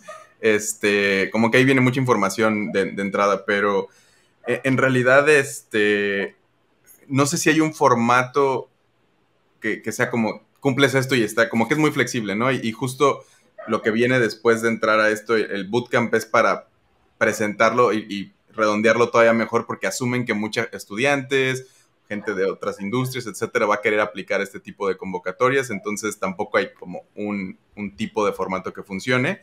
Lo que nosotros presentamos fue eh, un título eh, o sea, como, de hecho, tenemos una presentación como de 50 páginas, pero la reducimos un montón para que fuera este, como 20, creo, al final. Eh, si mal no recuerdo, era el título, del, nombre del show, este, los tres personajes principales, que son con dos niños y una niña, este, y, una como mascotita. Nuestro, nuestro proyecto está muy influenciado por cosas como Pokémon, Digimon, etcétera, como de animalitos, criaturitas. Este, Entonces teníamos una lista como de 50 que definimos y dibujamos. Bueno, Juan Pablo dibujó, entre nosotros, entre los, los tres creamos como ciertas, les creamos su, ecosistema y todo eso, este, y escogimos algunos de esos. Y además escribimos un outline de como el, origen de la historia, como a dónde va, que como cómo, cómo se crea este universo y cómo empiezan las aventuras de estos niños. Eh, también para qué tipo de audiencias va. Como es un producto que la intención es que se cree, este, no es una intención artística, no es un corto animado, no es algo que vaya a ir a festivales o algo, es algo que va a ser consumido en televisión y hay ciertos formatos ya establecidos desde duración de temporadas, de capítulos, este, eh, si va para, para kinder, para preescolar, etcétera, como que ya están muy especificados esos rangos, eh, que de nuevo eso lo, pueden buscar fácilmente en, en, internet, este, como cuáles son los que los networks compran, todo eso es como una ficha técnica y de nuevo, regresando un poquito a nuestro, nuestro outline de la historia, como de dónde viene, quién son estos personajes, qué los define, cómo se ven, cómo se llaman, etc.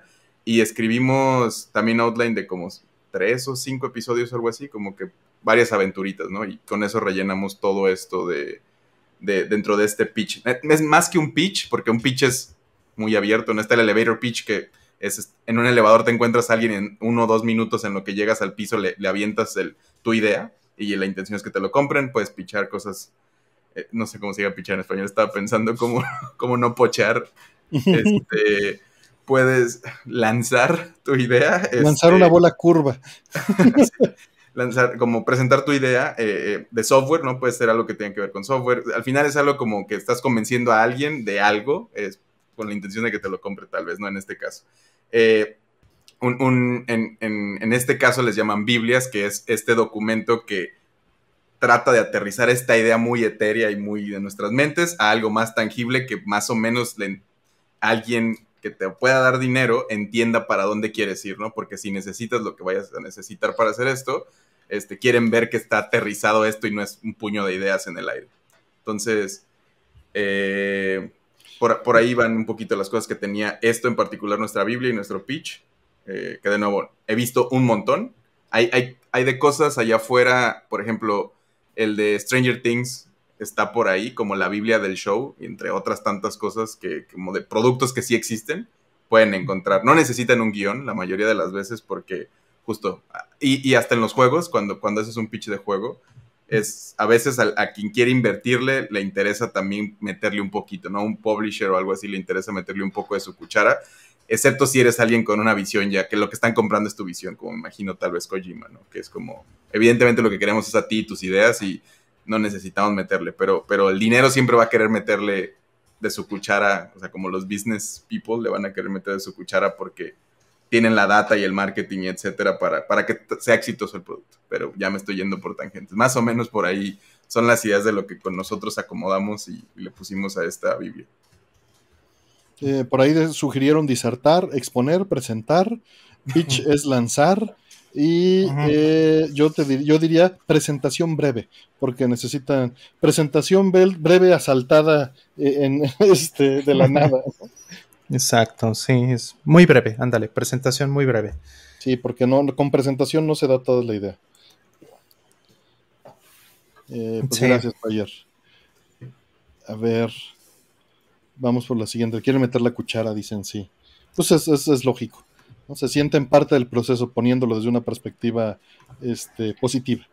Y a veces es, es bueno, ¿no? Este, yo he estado del lado del, del, publisher en, en, algunos proyectos y cuando el, equipo es muy nuevo y sus ideas son muy alocadas o, o, muy... Queremos romper, el, salirnos de la caja y es como primero tienes que entender la caja antes de que te puedas salir y, y no es que no crea que tu idea, o sea, la idea suena bien, pero si no has hecho nada antes o no tienes como esta experiencia, es difícil que vayas a aterrizar un proyecto ambicioso, innovador, etcétera, en la así salir, salir y que te salga algo increíble, ¿no? Entonces, del lado de, de, estos que están invirtiendo, etcétera, lo que tratan es aminorar el riesgo. Y, por eso como que te tratan de meter a una caja que ya saben vender, porque es lo que tienen experiencia haciendo.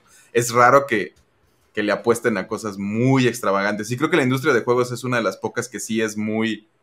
Que, lo que se ve diferente puede vender más, porque en animación y en otros lados, este, y hemos visto mucho en Marvel, ¿no? Como que tratan de mantener esta cosa muy igual, porque, de nuevo, es, sí, homogéneo, porque les tratan de llegar a una masa muy grande, pero en videojuegos creo que es algo donde eh, vemos variedad y la variedad sí es, sí es un pitch interesante, ¿no? Como de, ah, esto me llamó el estilo porque nadie más tiene ese estilo. Sí, es complicado porque mm, a mí me han llegado montones de pitches, o sea, históricamente, ¿no? digo, ya tiene muchos años que no, pues, por lo menos unos 15, pero antes me, llegaban así pitches de, mira, mira, ve mi juego, mira, ve lo que estoy haciendo, mira, chécate mi documento de diseño y chécate todas estas cosas, ¿no? Y, y pues es difícil, porque a lo mejor puede ser que tengan una buena idea, pero pues la idea no lo es todo, ¿no? Muchas veces la ejecución... Ajá, exacto. La ejecución puede hacer toda la diferencia toda, toda la diferencia. O sea, si, si a mí me pusieras Hades solo en papel, por ejemplo, pues la verdad es que no lo vería tan interesante. Porque pues no es, no son historias que no conozcas, son historias que de estos personajes, son historias que ya han sido repetidas por todos lados hasta la náusea. O sea, no es que tampoco eh, hagan algo eh, radicalmente diferente con estos personajes. No quisiste pochar en latín, no quisiste decir ad nauseum. Ándale, ad nauseum, exacto.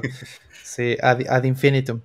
Este, el, asunto es que este, si ves en, en, papel estrictamente Hades, pues dices es como transistor pero de acción. Ah, órale. Este, y con las mismas historias de los mismos personajes que ya están en todos lados. Y si leíste libros, ya, ya sabes exactamente lo que va a pasar con cada quien, ¿no? Básicamente. Entonces, no me parece muy interesante un pitch. Si, si yo fuera un publisher, por ejemplo, y, que llegara alguien con la idea de Hades, me costaría mucho trabajo decir, a ver, vamos a verlo, ¿no?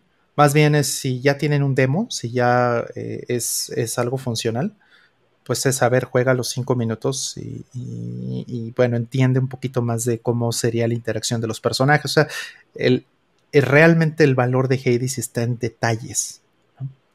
No, está como tal en, el, en la superficie de una idea que puedas explicar en un eh, elevator pitch o en una presentación de, breve en un elevador, ¿no? Y, lo, el dinero lo consiguieron de sus previos éxitos y de su early access, ¿no? Que justo es, no podrías irle a vender esa idea a alguien y que se suba a hacerlo porque creo que en papel, sí, como dices, estoy, estoy completamente de acuerdo. Y hay la opción contraria, ¿no? Este, donde, donde el demo no, no vende el juego porque es mucho más allá, este, o sea, como no es tanto, este, el, digamos, como el prototipo, sí es hasta el mero final que ves la producción completa. Un prototipo de Dead Stranding yo creo que Ah, ándale, también, a ver, un simulador de Amazon Prime, ¿qué onda, no? Este, ¿cómo, cómo, cómo haces ese, eh, esa presentación breve? ¿Cómo Kojima le dice a Sony, ¿no? Se encuentra este, a Yoshida o no sé quién sea, qué, qué, qué, presidente de Sony le haya tocado venderle ese proyecto, este, se le encuentra en el elevador, Kojima, ¿no? Y a ver, Kojima, explícale Death Stranding en estos, en, en lo que recorremos 10 pisos, eh, sin decir soy Kojima y, me tienes que comprar el juego porque soy Kojima, ¿no? ¿Cómo haces eso? ¿No? O, ser, o lo mismo con Hades. O sea, eh, soy, eh, eh, no soy este developer que ya conoces y que tiene toda esta historia y que ya tiene éxitos, ¿no? Quiero que entiendas en, de aquí a 10 pisos qué hace Hades diferente y por qué va a ser exitoso. Es extremadamente difícil eso, ¿no? Entonces, hay veces en que la gente me dice, mira, tengo esta idea padrísima de un juego que va a ser la, la, la, la, la, llegó a pasar. Llega a ser juez, por ejemplo, de concursos de, programación y concursos de juegos, eh, ya hace muchos años.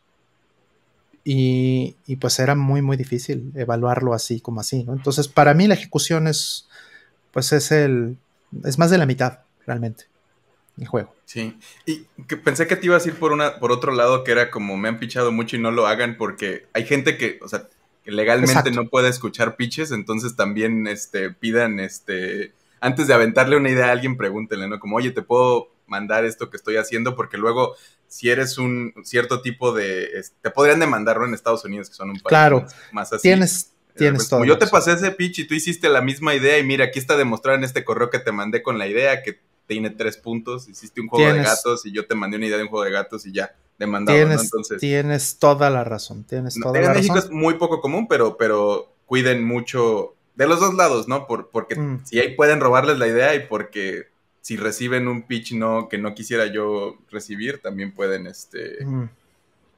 la gente puede ponerse muy estresada por esa situación. Tienes Y- toda la razón y eso me lleva también a otro punto, que es, eh, digo, ha pasado en varias ocasiones, que es como cíclico este asunto en México, ¿no?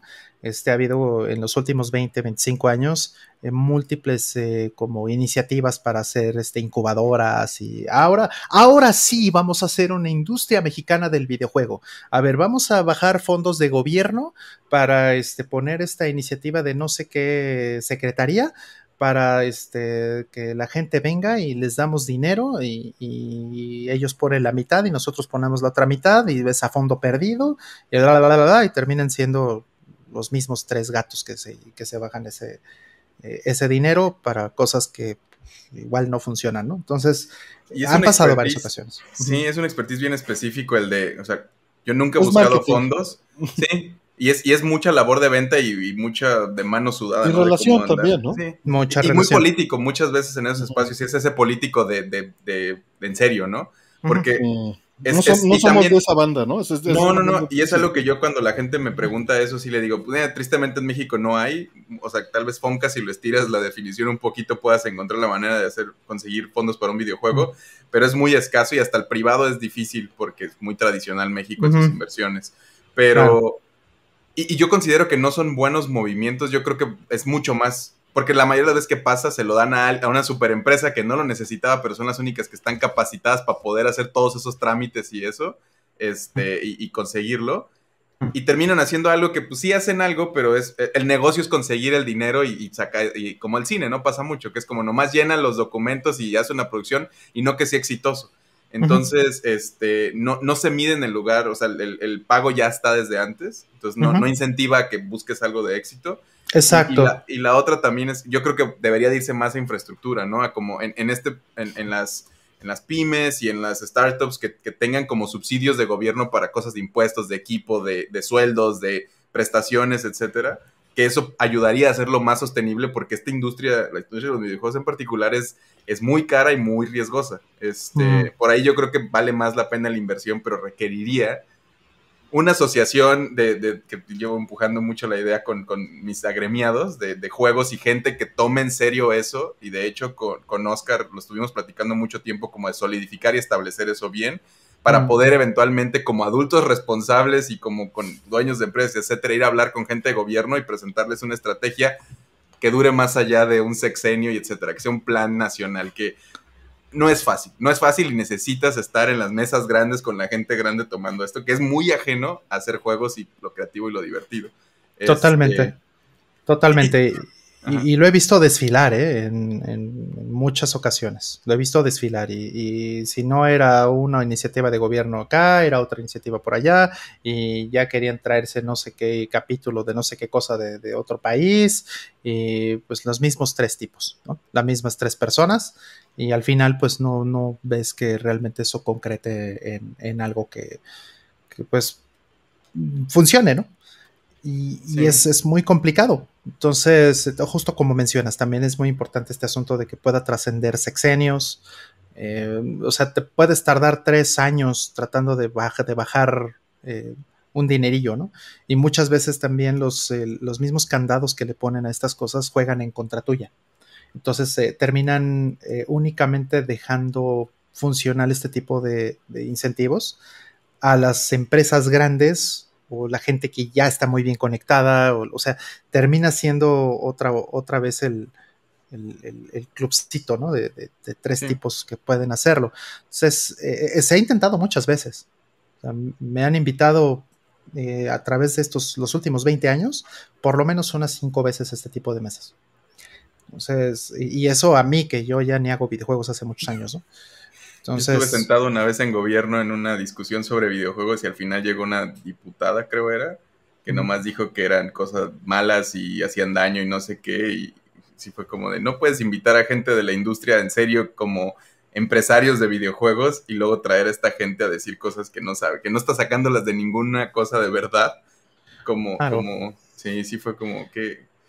eh, se necesita, es demasiado trabajo y demasiado trabajo en un espacio que la mayoría de los que hacemos juegos no sabemos hacer, que es en legislación y en, claro. cosas, y en política y etcétera. Claro. por eso, luego nomás hacemos corajes cuando se lo lleva alguien como ellos, pero es como es que es un trabajo muy especializado de gente que lo sabe hacer, que no va a ser para nosotros y nuestra, por eso mi consejo siempre es como hazte mejor técnicamente, artísticamente, en game design y como peleate en el mercado allá afuera, ¿no? Vende un producto que a la gente le interese, este, o encuentra la manera de, llegar a esos espacios y construye tu carrera por ese lado.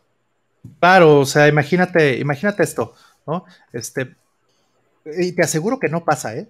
Eso sí te apuesto que lo que voy a decir no pasa. O sea, hacen una, este, una reunión de industria de, de tabacaleros, ¿no? Y que llegue la diputada a decir, este, la misma diputada a decir, ay, no, no fumen, eso es muy malo. Eso no pasa.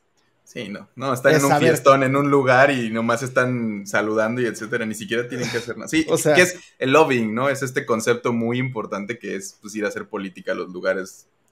Y, también es como un negocio viejo que a mí, a mí, a mí me molestaba mucho. Y, también esta industria pasa. Negocio, ¿no? O sea, de frente, pues. Sí.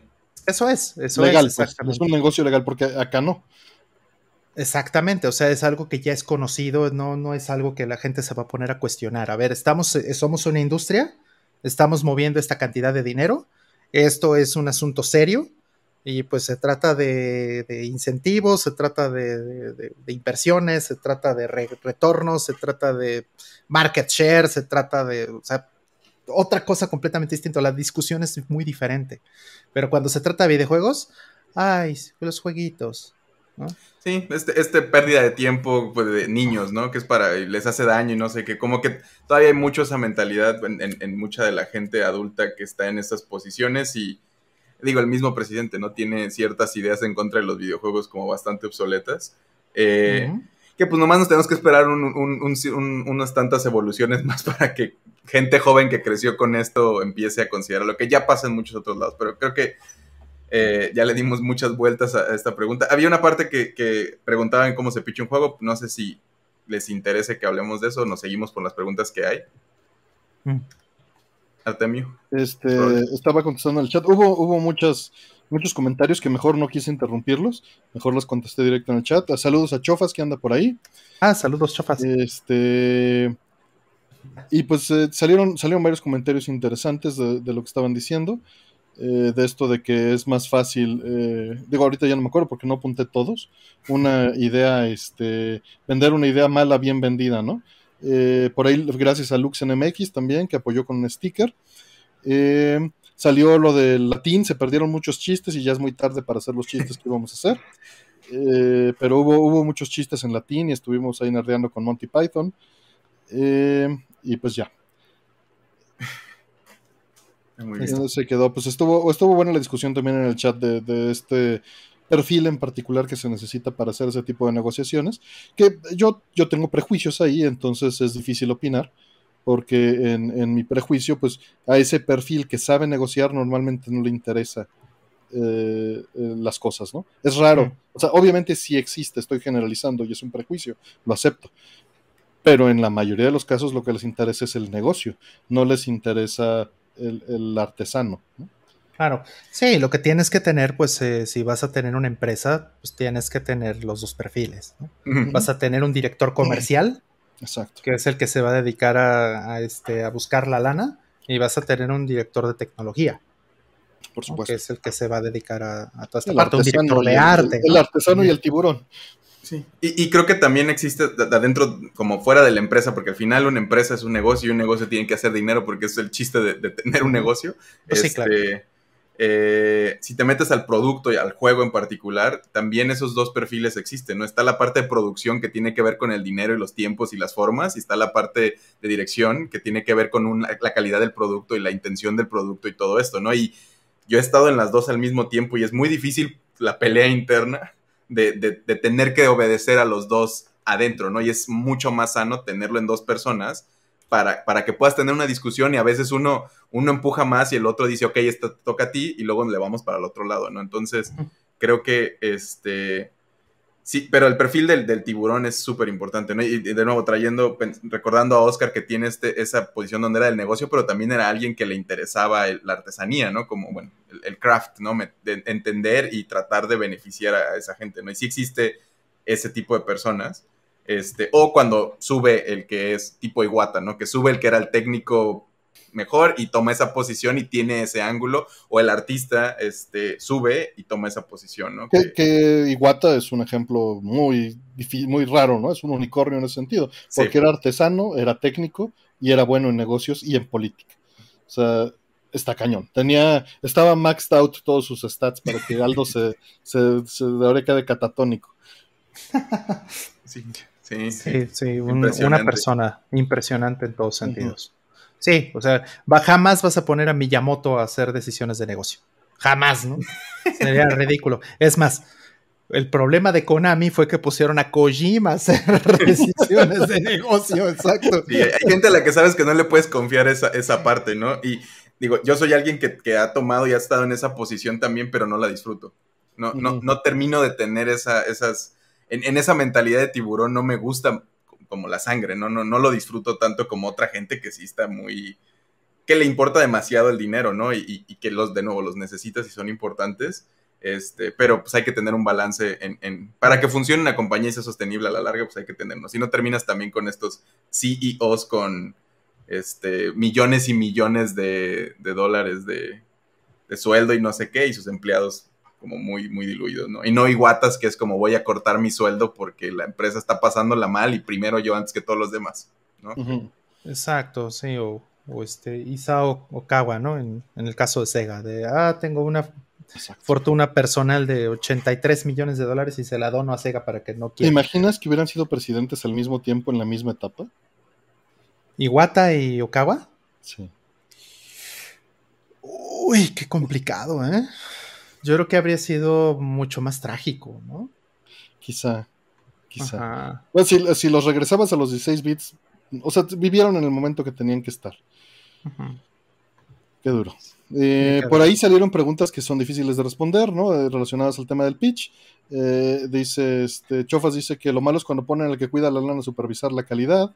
Eh, D. Arnold pregunta cuáles serían los puntos clave para un pitch directo y conciso. Ella te va a responder rápidamente que es imposible contestar esa pregunta con certeza, porque eh, es, como autorreferencial el problema.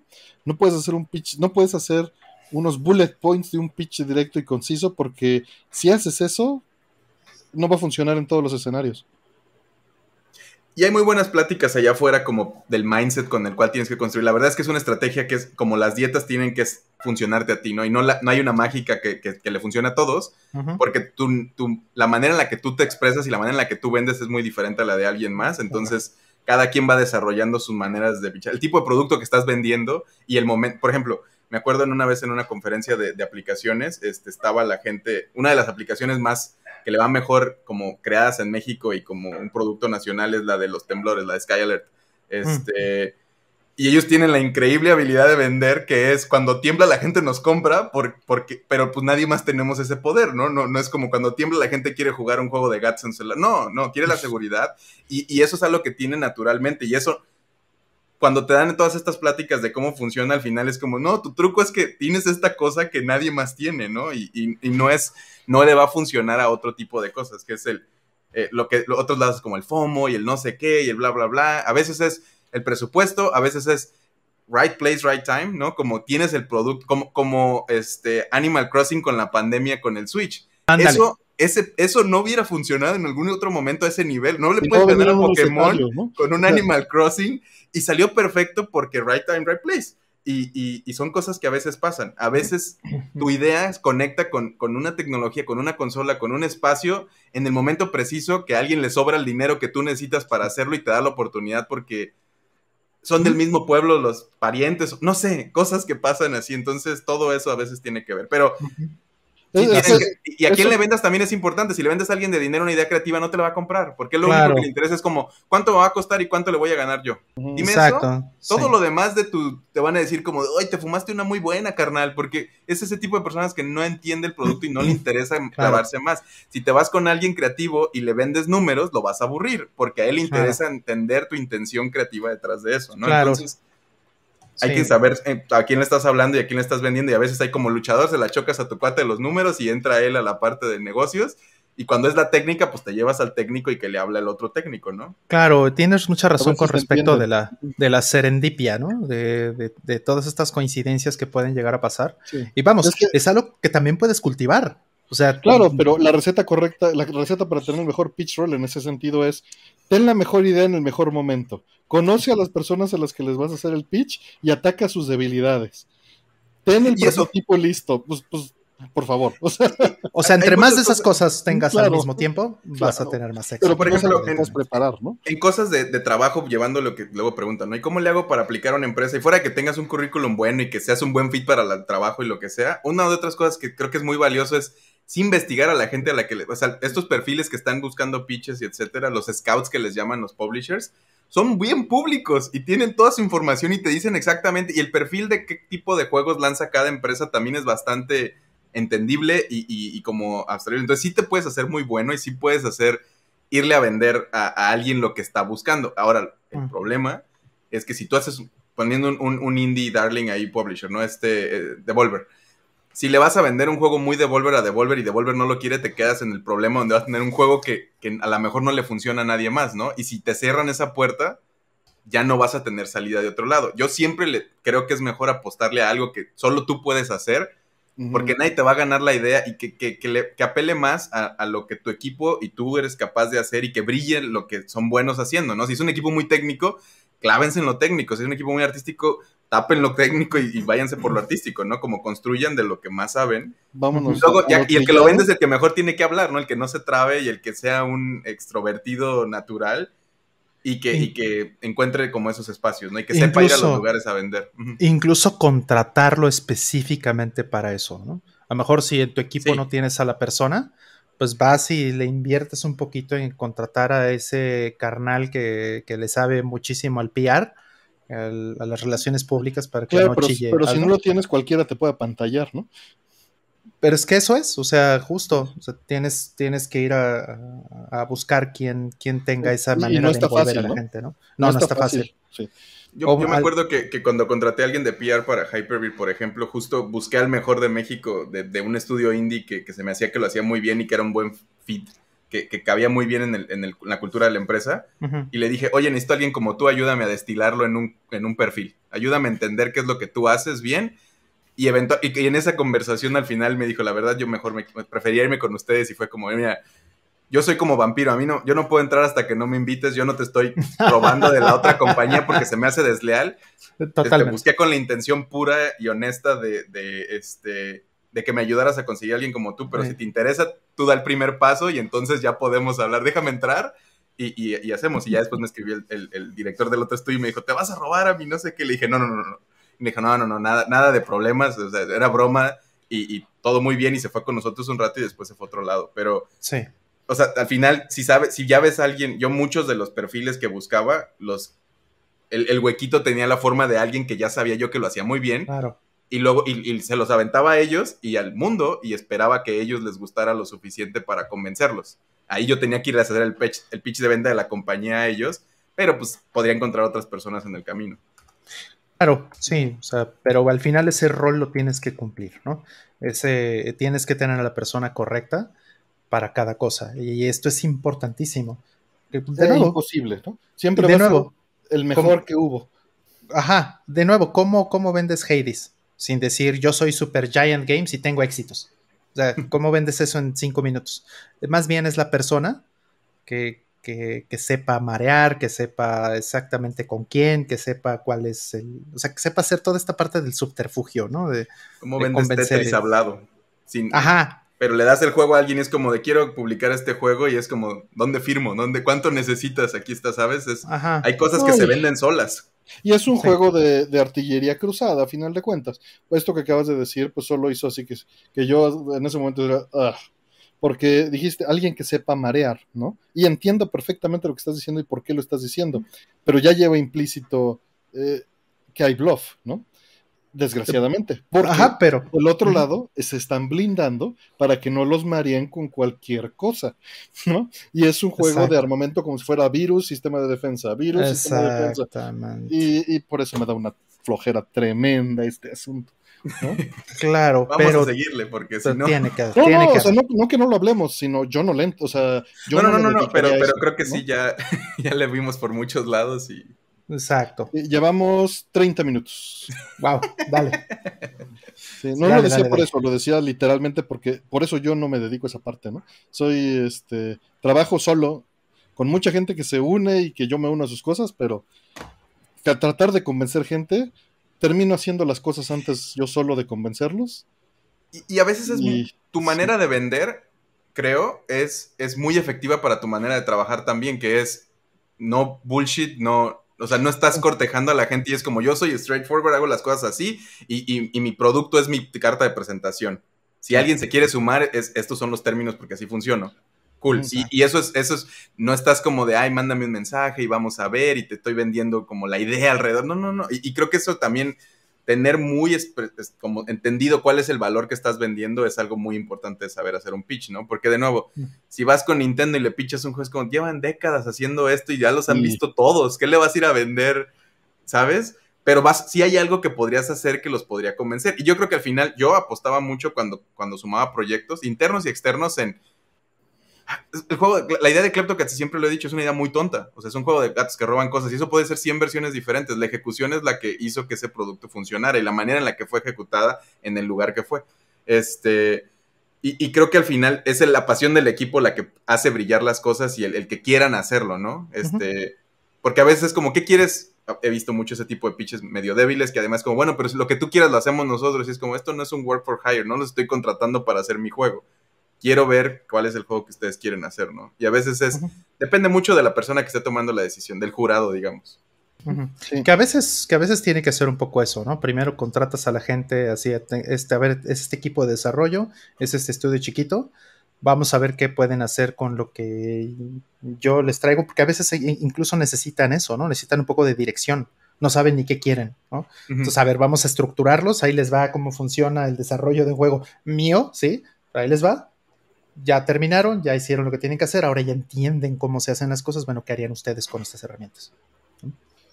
Por ahí, este, de Daniela dice que hay gente que ama esa emoción de hacer una venta. Y lo sé, tengo muy buenos amigos que se dedican a eso. Mi, mi socio es así, ¿no? Eh, Por eso es tu socio. Claro, claro. Pero, pero yo no puedo ser así, ¿no? Porque eh, literalmente es, eh, es eh, o sea, desde mi perspectiva, nuevamente prejuiciada, es perder el, perder el fondo por la forma. Y, y se relaciona directamente con lo de Apple, ¿no? Es, Apple es completamente venta y no fondo. ¿no? Es, es- es estética sobre el fondo. Y, y no que no le pongan atención a lo técnico, pero en, en su plan de diseño, evidentemente la estética y el marketing están arriba de la parte técnica, ¿no? Hay, Y- hay, unas, hay un tipo de juego, perdón, síguele, síguele. Sí, dale, dale. Ah, iba a decir que hay un tipo de juego móvil que se llama es Hyper Casual, que son. Tiene un formato como, como de arcade, ¿no? Como loops muy pequeños, repetidos, etcétera. Este. De muy mala calidad en general estos productos. Y las empresas que los hacen tienen cientos de personas trabajando y sacan muchísimos juegos, etcétera. Y no son. Yo, yo. Es, es muy raro platicar con ellos porque no son empresas de desarrollos de juegos. Aunque sí es lo que venden y es lo que hace dinero, son empresas de marketing. Y son increíblemente buenos moviendo a la, como los juegos de casino, no son desarrolladores de juegos, son, son, hacen juegos de casino, ¿no? Y es, un negocio, punto. Sí, es un negocio que funciona así, las reglas ya están ahí y saben cómo medirlo en otros espacios que no están, no tienen una intención creativa detrás, no tienen una intención de "Mi- esto es lo que quiero decir, mi voz, o esto, no, no, no, es como de, no, no, no, es un producto que hace esto y funciona así. Y hay partes de lo creativo que se vuelven muy mecánicas y muy maquila, ¿no? Como, como una Claro. máquina que lo está haciendo y el valor es en ser eficiente, no en, no en dar un producto de calidad innovador, bla, bla, bla, sino en ser eficiente haciendo eso una y otra vez porque ahí es donde Sí. le sacas el dinero. Claro, sí, a mí me ofrecieron hace muchos años, no voy a decir qué empresa fue, pero eh, me ofrecieron un, un puesto importante como eh, CTO en, un estudio grande. Y pues dije, oye, pues no suena mal, no, es un estudio pequeño, este, tienen pues múltiples este, eh, oficinas repartidas en el mundo. Pero me dijeron que su target en ese entonces, ahorita debe ser mucho más grande, pero en ese entonces era sacar ocho juegos por trimestre. Entonces ahí fue cuando dije, no, no, gracias, ¿no? Porque es muy obvio lo que está sucediendo ahí. Todos son, van a ser clones de algo, todos van a ser, o sea, incluso clones de sí mismos, ¿no? Este, con la licencia de alguien. Y, bueno, pues. Sí, es volumen sobre, sobre este, calidad, ¿no? pues es negocio, a final de cuentas. Porque eso es... en el otro extremo tienes, pues hiciste una obra de arte y no sacaste un peso, ¿no? Ajá. Exacto. Es, neto, ¿no? Ajá, y, vamos, o sea, eh, como un puesto de, tecnología en una empresa así, pues es que tienes que estar jugando mucho con todo el tema de los engines repetibles y con todo el tema de cómo, cómo se debe estructurar el desarrollo de estos juegos para que puedas hacer N número de juegos y que pueda, puedas amortizar el desarrollo de un engine, por ejemplo, de herramientas, bibliotecas y cuánta cosa, y que lo puedas hacer funcionar en múltiples casos de uso. Para que no quemes a la gente en el camino, ¿no? También, porque... Ajá, que, que, no quemes a la gente y que pueda ser lo suficientemente repetible y flexible para que puedas maximizar el, tiempo de desarrollo en, este, y optimizar todo, de forma que puedas cumplir con eso, ¿no? Yo creo que hoy día deben hacer bastante más de 8 juegos por trimestre, pero eh, pues en ese entonces a mí me pareció una barbaridad. El Hyper Casual creo que hacen un juego, o sea, son equipos de dos o tres personas y hacen uno cada dos semanas o algo así. Ese es como su...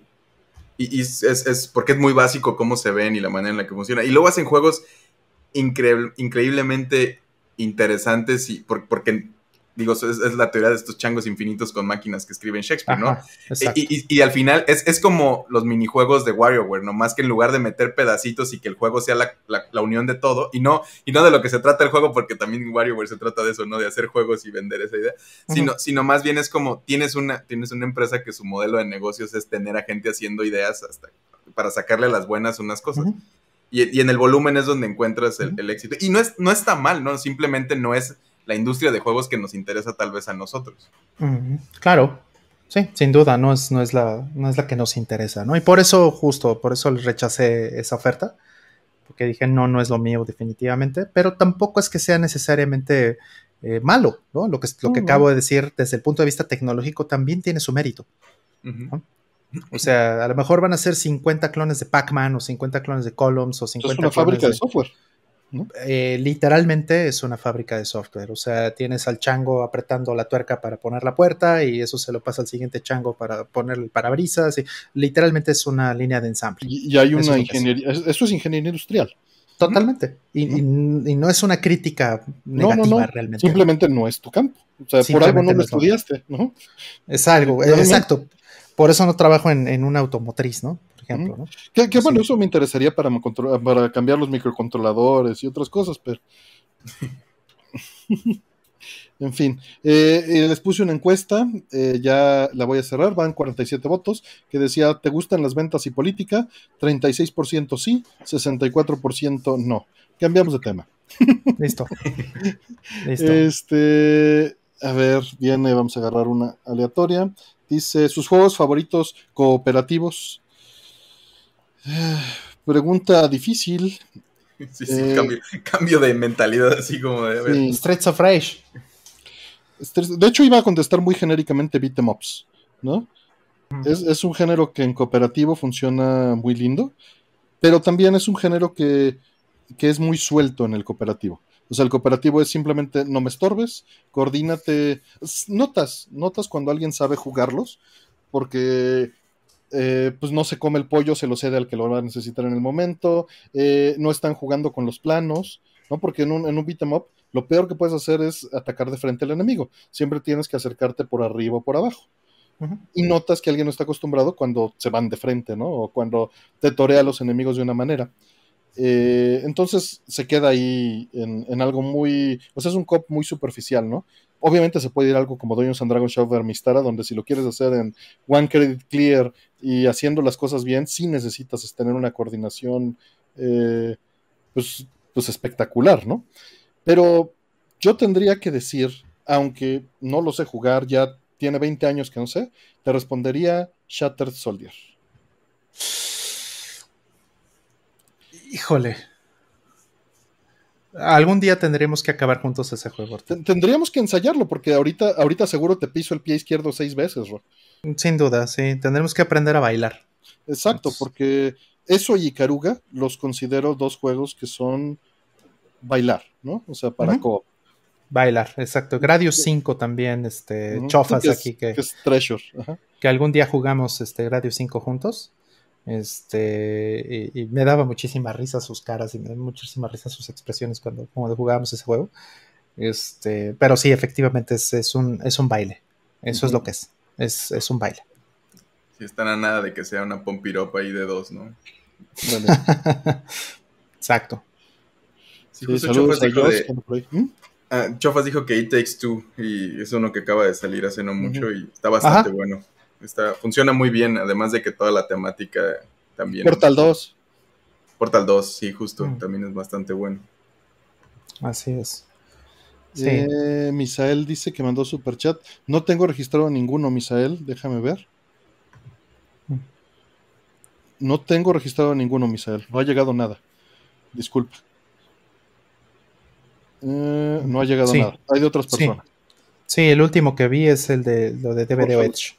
Todos los, ya revisé todos los que están logueados en YouTube y todos están registrados, todos los que están en el software. Mm, sí. Don't Start Together no lo he Don't jugado. Start Together también es un juego bastante bueno. Minecraft, que mucha gente lo jugaba así, ¿no? Como... Toe Earl. Ándale, Zelda Force Swords es lindo. Y también pues, por ahí jugué, está un stream ahí con Aldo jugando eh, Battle Load Runner en la versión COP, que tiene, es una, es una placa arcade muy interesante, porque tiene salida para dos gabinetes, pero no es que se juegue cada quien en un gabinete.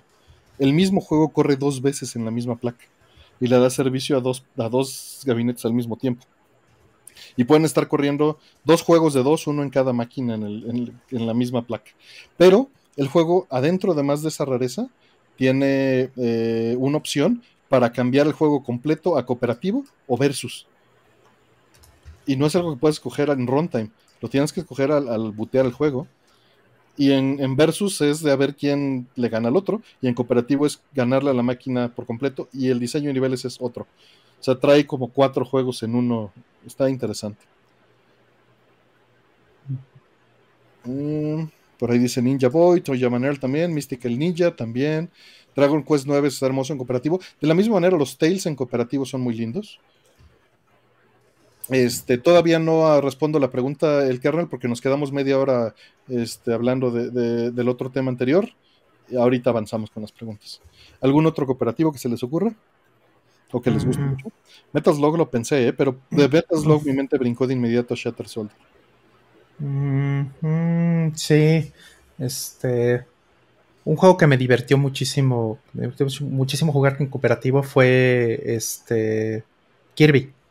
Mm. El, último? Este, no, el este, ¿cómo se llama? Epic Yarn. Mm.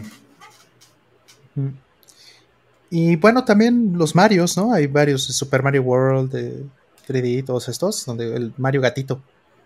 Sí, eso es también en cooperativo. El, Mario Tontuki, cuando pierdes mucho. Ándale. Te dan un Tanuki, pero de como de superpoder para que lo pases. Sí, ese yo lo jugué con, mi pareja y mm, me la pasé muy bien. Me gustan estos juegos, también Guacamili, por ejemplo, te permite como que se siente como puedes tener otra persona ahí. Es como darle el segundo control desconectado, pero porque no es necesario que hagan tanto y, y, hay momentos en los cuales puedes hasta volverte como espíritu y nomás seguir. Pero cuando juegas con alguien que, pues, no tiene tanta experiencia en juegos, pero no quiere verte jugar porque no le interesa tampoco, es una gran opción. ¿Sabes, este ¿Sabes cuál fue el primer juego que recuerdo con esto que estás diciendo, Fire? Mm. Sonic 2. ¿Recuerdas un ejemplo anterior a Sonic 2, Roll, que haga eso? No, no lo recuerdo, no recuerdo algo antes, la verdad, no, no. No Porque hace exactamente eso que está diciendo Fire. Sí, el segundo control es invulnerable y puede entrar a ayudarte en cualquier momento. No, sí se muere, pero es, temporal. Entra, si lo matan, se muere y regresa a los 30 segundos. Sí, es hasta que pasen los dos, ¿no? En Mario Galaxy podía el otro hacer como ayudar, también como darte, cudos casi casi, ¿no? Como algo así, sí. Ajá, y agarrar este, monedas, ¿no? O estrellitas, pues. Justo ese tipo de, de como ay, ¿cómo, les llaman? Desbalanceados, este, están interesantes, ¿no? Porque luego de nuevo hay gente que no, este, pues no creció con videojuegos, etcétera, pero pues si te gustan mucho a ti, de repente es como, ah, pues vamos a jugar, pero necesito que me cargues de cierta manera y los juegos te lo, te lo permiten. Este, porque luego si no pasa estas zonas donde es como de, ay, bueno, pásalo tú y, con los dos controles y luego volvemos a jugar. Claro. Ah, otro, este otro que es muy bueno cooperativo, Smash TV. Mm. Smash TV. Muy bueno, muy, muy bueno. Que me supongo también que Sino Crisis debe ser bastante bueno en cooperativo. Ajá, por, la misma razón. es, muy difícil. Ajá. Pero ya, ya bien, o sea, teniendo dos buenos jugadores, debe ser padrísimo jugar ese juego en cooperativo. Ajá. Y ya revisé, Misael, hasta dentro de YouTube, en todo, no hay nada logueado, ¿eh? De, este, de tu parte, disculpa. Eh, seguimos, eh, si quieres revísalo bien y, lo, lo, platicamos, nos contactas con el resultado que tengas. Eh, vamos por la siguiente. Dice Alfredo Guerrero. Muchas gracias, Alfredo. ¿Cómo visualizan el futuro del hardware para videojuegos? Ahora que parece que el streaming llegó para quedarse, solo tendremos pantallas. Pues, es un tema que ya hemos hablado muchas veces también y es, triste. El futuro, el futuro es igual de aburrido que el presente. PC más grande, GPU más grande, más RAM, disco duro más rápido, hasta que termine como streaming en un Fire Stick, tu Nintendo, este, eh, ¿cómo se llama? Suscripción mensual y streames tus juegos directo. No sé, ustedes. Yo me estoy riendo porque así jugué Tunic hace unos días. le, Con, el bebé es muy difícil de repente tener la tele y poder darme el tiempo y todo eso, ¿no? Entonces, el Switch es perfecto para eso, pero luego no, pues, tenía esta cosa de Game Pass y dije, a ver, voy a probar en cloud. Y, fue como, sí, el futuro ya es ahora y, Digo, va a ser muy feo para muchas cosas, pero es bastante conveniente y por eso creo que va a ser muy difícil que cuando funcione bien se pierda. Y, me preocupa este espacio como adelantándonos donde Game Pass se establece como algo muy fuerte y entonces ya no existe esta manera de tú subir tus juegos y no tienes que pasar por Game Pass y para que te abran las puertas, que es como Netflix, ¿no? Algo así donde es como, no es como un YouTube, sino es más como, tienes que, alguien te lo tiene que comprar, tienes que hacer el pitch y si no, no sale tu juego. Sí, hay gatekeeping. Y no es lo mejor. Digo, siempre va a haber otros lados donde lo vas a poder mover, etcétera, pero sí es demasiado conveniente. Y es peligrosamente. No, y también cómo afecta el diseño, ¿no? Eventualmente. Desde la parte técnica hasta la parte de negocios, ¿no? Claro. Sí, el, tipo de juegos que se van a perfeccionar para. Al final, los los roguelites, los multiplayer, etcétera, van a tener preferencia como los free to play en mobile, ¿no? Es, muy difícil vender un juego en mobile porque la, habiendo tanta cosa gratis y de muy buena calidad, este, no, no hay manera de competir, ¿no? Y, en ese espacio donde es como todo es gratis, el valor va a estar en otro lado que es el que te mantenga jugando constantemente y cambien una experiencia y, y, también se vuelve peligroso cuando la manera en la que te pagan es por horas invertidas de un jugador, ni si tu juego es de una hora. Exacto este, y no le pueden sacar lo suficiente, que es algo que luego se discute con Steam, ¿no? Que puedes regresarlo en dos horas y es como, pero mi juego dura una hora, lo van a regresar todos. Que la mayor, o sea, los estudios que se han hecho y todo eso dice que no existe, o sea, la gente que compra eso y lo termina rápido lo mantiene y sí, o sea, muy pocos lo, rechazan por eso, sí lo regresan los que no lo quieren jugar, pero, pero aún así existe esa espinita, ¿no? Y mm. muchas cosas. Yo creo que es muy difícil que, por ejemplo, Nintendo eh, se vaya por completo al, cloud en los siguientes tal vez entre 5 y 10 años. Yo lo veo muy difícil. Eh, Sony sí lo veo, Microsoft pues ya prácticamente está ahí. Ya nada más es trámite hacer consolas para ellos, ¿no? Lo ha sido desde hace 20 años.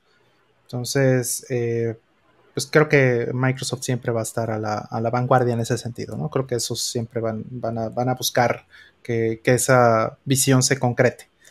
Finalmente es, mucho su mercado, finalmente es donde más van a ganar dinero, finalmente ellos están en la punta de lanza en el sistema de, cobros eh, por suscripción y todas estas cosas. Creo que eh, es a los que más les conviene y los que mejor lo van a armar en los siguientes años. Sony muy seguramente va a estar ahí detrás. Eh, ahorita mismo Sony está diciendo, ¿no? Este, he visto eh, algunos comentarios de, del presidente de Sony y de otras personas que dicen, no queremos hacer algo como Game Pass en este momento porque creemos que eso diluye el valor de los juegos. Y tiene toda la razón. Game Pass diluye el valor de los juegos. Es, totalmente cierto. ¿Por qué los diluye? Porque eh, al igual que Netflix o en, este tipo de sistemas de suscripción, al developer o al, o al, este, o al publisher o pues a la persona que sea el titular del, juego o de la película o lo que sea, eh, le pagan por el tiempo visto o por el tiempo jugado.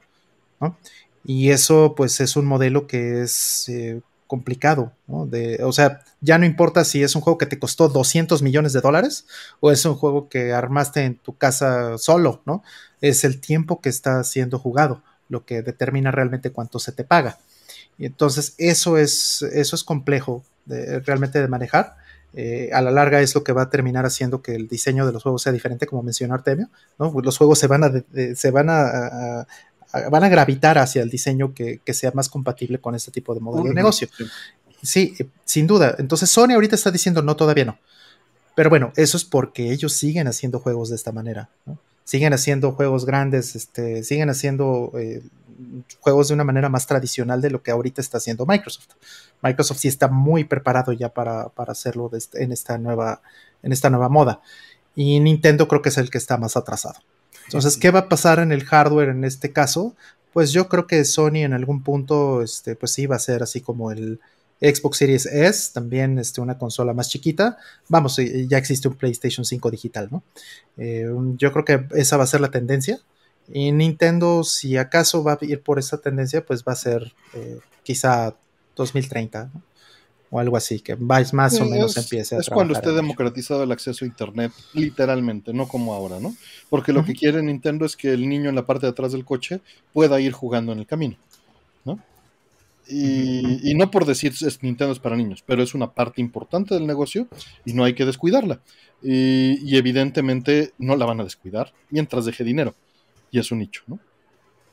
Eh, ahorita de lo que decía Roll de, disminuir el, valor o comparar, justo hoy estaba viendo un documental por Stray Fox, este canal de YouTube increíble, que tiene 150 mil suscriptores y estoy mencionando por algo importante, y sacó hoy este video de Wonder Boy.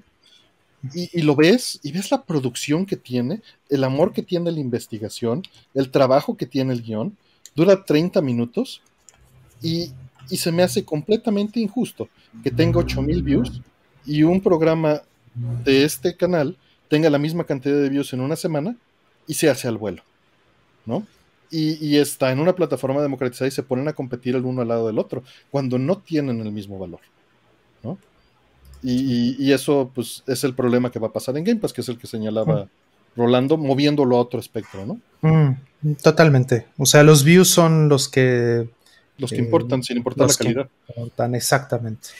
Y, más que los views, digo que es una manera fácil de decirlo, es, esta entidad llamada el algoritmo, ¿no? O sea, el meta de la plataforma va a definir qué es, qué conjunto de reglas son las valiosas en el momento.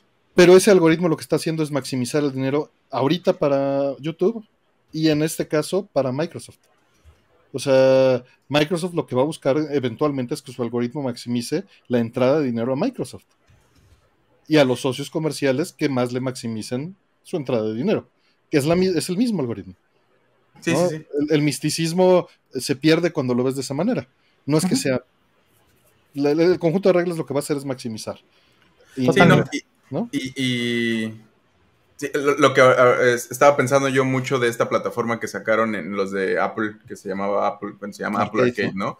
Este, que en su origen, a mí me emocionó mucho la idea de esta plataforma porque existe este problema, ¿no? Que mencionaba yo, el, vender un juego premium o un juego de calidad como Monument Valley, como estas cosas que sí existen ahí, es muy difícil porque, porque la, manera de vender juegos en móviles está muy tirada hacia el free to play.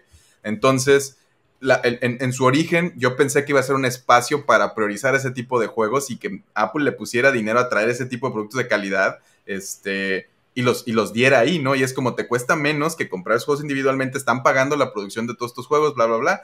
Y, sonaba muy bueno, y digo, salió Fantasia, salieron varias cosas muy interesantes este, ahí, digo, ya están muchos afuera en otras plataformas. Y lo que pasó es que el producto al que mejor le fue es, se llama, híjole, se me fue el nombre ahorita, pero es, de Cappy Games, este, es, es, que ya lo sacaron en el Switch también, es como un tipo Candy Crush, ¿no? Es como de, como tipo Match 3. Muy bien hecho, es un juego muy entretenido, pero el, formato de ese juego es un, es un juego free to play. Es, un formato de, como niveles chiquitos con, un poquito más de calidad de, valor en el producto, ¿no? Como las animaciones están muy interesantes, etcétera. Pero es un juego de infinito como Candy Crush de muchos niveles y de estarlos jugando y etcétera.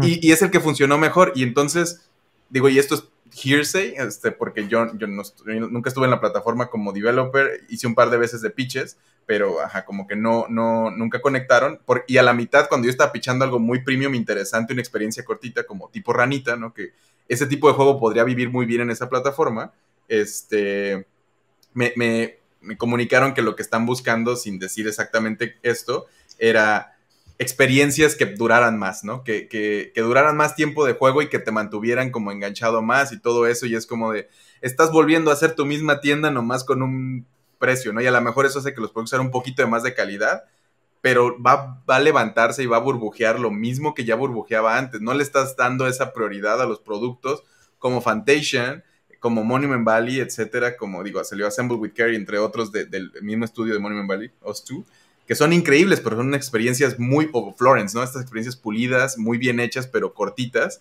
este, que sí están pensadas para este tipo de plataformas. Y siento que eso es lo que estamos diciendo, ¿no? Al final le va a pasar también. Ahorita siguen haciendo los mismos tipos de juegos, ¿no? Es que Halo y no sé qué, Forza, etcétera, pero poco a poco la tendencia va a ir hacia juegos como Hades, que es un increíble juego, pero sí es algo que se va, que va a funcionar mucho mejor porque la cantidad de horas que le mete la gente no se compara con o Among Us o Halo, etcétera. En fin, creo que, creo que es. Yo sí siento que en estas, esta siguiente década, bueno, nos, sí vamos a ver la muerte de las consolas hmm. como, como, como lo que son, lo han, han sido y son ahora, ¿no? Como este. Desde mi perspectiva, la muerte de las consolas ya sucedió hace como 6 o 7 años. Ya son computadoras, son PCs eh, castradas. O, celulares. Consolas, sí, o celulares, o tablets, ¿no? Ya, ya no hay consolas entre nosotros. No le digan así a mi, a mi Switch tan feo.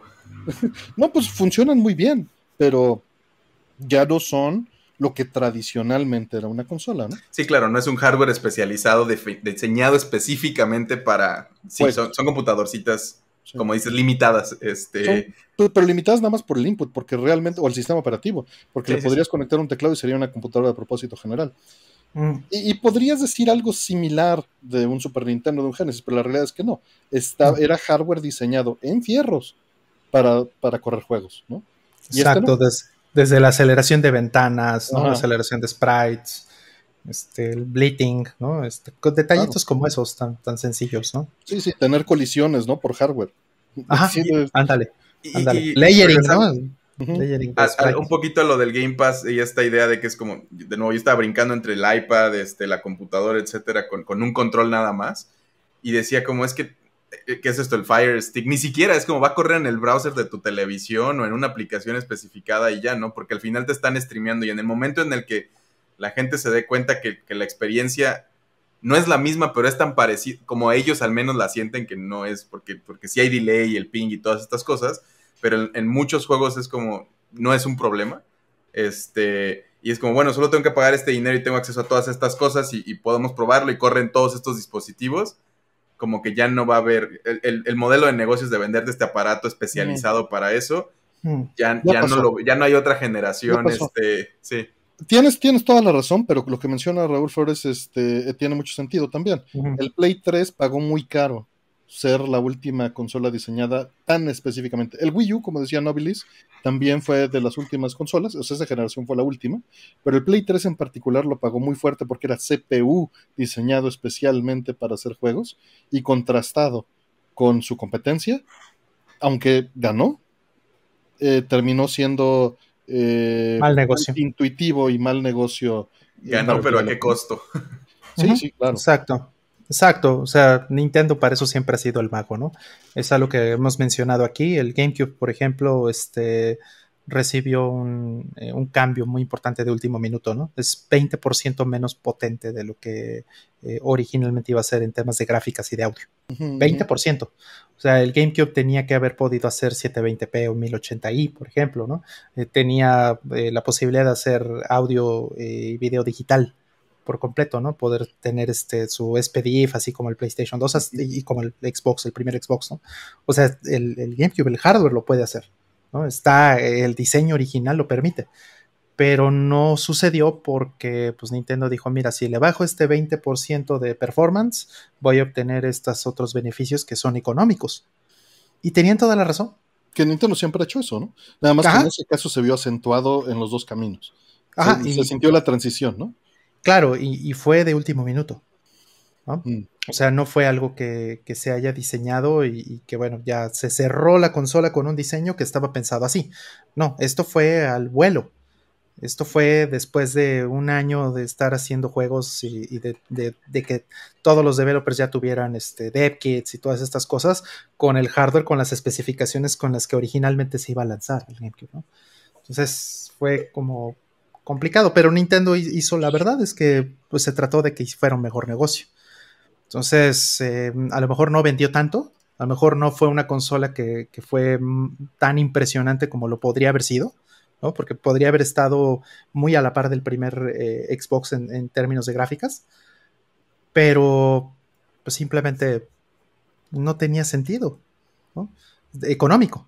Microsoft porque pues puede tirar el dinero y tiene 20 años tirándolo, pero pues Nintendo sí vive de los videojuegos, entonces no puede hacer eso. Bien, vamos con la siguiente. Gracias, Alfredo. Y la siguiente nos dice el kernel. ¿Qué uso se le puede dar al slot de cartucho del Sega Saturn? He escuchado el Pseudo Saturn Kai 5 para correr copias. Esto ya lo había respondido en, el programa del martes, pero estaba muy fuera de lugar. Entonces te puedo decir actualmente que va directo al bus y tiene distintos usos. El principal, eh, o más bien el más amplio, es como desarrollador. Tú por ahí puedes conectar un enlace ya sea por USB, por puerto paralelo, y intervenir el CPU y la memoria para hacer eh, el bus completo, para hacer debug, para hacer dumps, para subir el ejecutable, puedes correrlo desde, desde el puerto, eh, pero para el usuario normal eh, está el Action Replay, que es, es, para hacer cheats, que hace lo mismo, nada más que con una interfaz amigable para congelar el juego, buscar todos los valores en memoria, ver cuáles cambiaron y, tratar de detectar cuál es el valor del nivel, de las vidas, de la mm. energía, de los golpes, etcétera, ¿no? Para los cheats. Para los cheats. Y por el otro lado, tienes también eh, el uso que se le dio más comercial, porque estos dos son, son como extraoficiales, eh, eh, que es intervenir y meter ROM ahí, ¿no? Tú, por ejemplo, King of Fighters 98 creo que es en Saturno Roll o 97 no, es 90, ya no me acuerdo. Es uno, es uno abajo de 97, creo. Eh, mm, sí debe ser, porque sí debe ser 96 o 97 a lo más. 96 debe ser. Yo creo que debe ser 96, pero literalmente trae todos los sprites en una ROM en ese cartucho y todas las gráficas. Entonces el juego solo se ejecuta desde el CD y todos los sprites y todos los assets gráficos los baja del cartucho en tiempo real y baja el loading abismalmente porque ya los tienen accesibles ahí en ROM. Claro. Eh, lo que saca del disco es eh, la música y los fondos. Y el código. Eh, por otro lado, se podía usar como RAM. Podían meter RAM y varios cartuchos lo hicieron. Le podías meter 4 megabytes de RAM ahí. Y el juego cargaba del CD a esa RAM y ya tenías todo el nivel y no tenía que estar streameando del CD. Podía tocar la música del, disco, etc. Eh, y la última es para saves puedes tener ahí este, los, los, este, todos tus saves, pasarlos al cartucho o bajarlos directo. O sea, muchísimos usos. Hoy en día se puede utilizar incluso, como decías, para el Saturn Kai, el Sedu Saturn este Kai, que se puede usar para correr copias, sí, pero también para correr juegos, o sea, puedes butear lo que sea. Simplemente el cartucho tiene un, BIOS que eh, butea el Saturn directo de, del BIOS del Saturno hacia el BIOS del cartucho y ya desde el BIOS del cartucho puedes correr cualquier ejecutable, ya sea desde el CD-ROM o desde USB o desde cualquier otro lugar. Pero sí, puedes correr originales japoneses también, por ejemplo. O originales americanos si tu Dreamcast, si tu, si tu Saturn es japonés, que es King of Fighters 95, me dice Iker IDC, muchas gracias. Y pues ya, siguiente, gracias. Dice Efraín, dice, le estaba haciendo limpieza a un PS1 que servía bien y al terminar ya no prendió. Ya revisé continuidad y todo bien. Ya no sé qué fue. ¿Les ha pasado algo similar? Saludos. Puede ser que se te haya ido un cablecito. Puede ser que por el calor que esté haciendo la temperatura eh, hace que baje la humedad relativa. Cuando baja la humedad relativa, como en este momento, que estamos a 23, estoy a 23 mugrosos este, eh, unidades de, por ciento de humedad relativa y 28 grados, eh, se genera electricidad estática y pudiste haber dañado con electricidad estática si no tuviste cuidado de esto, ya sea por alfombra, por la ropa que estabas usando, por el espacio en el que estabas, la mesa en la que trabajabas, las herramientas que utilizabas, pudiste haber quemado algo. es, muy difícil saberlo, solo estoy hablando de posibilidades. Eh, que se te haya ido algún flex cable, que hayas dañado un flex cable de estos que están conectados. Eh, pueden ser miles de cosas. Que hayas apretado mal la PCB y un tornillo más largo haya dañado el bus de la PCB. Esto es algo que pasa mucho con el Dreamcast, por ejemplo. Sé que estás hablando de un PS1, pero no dudaría que existiera también el caso. ¿Algo más que se te ocurra? Mm, no por el momento, creo que ya cubriste todo. Pues eh, suerte.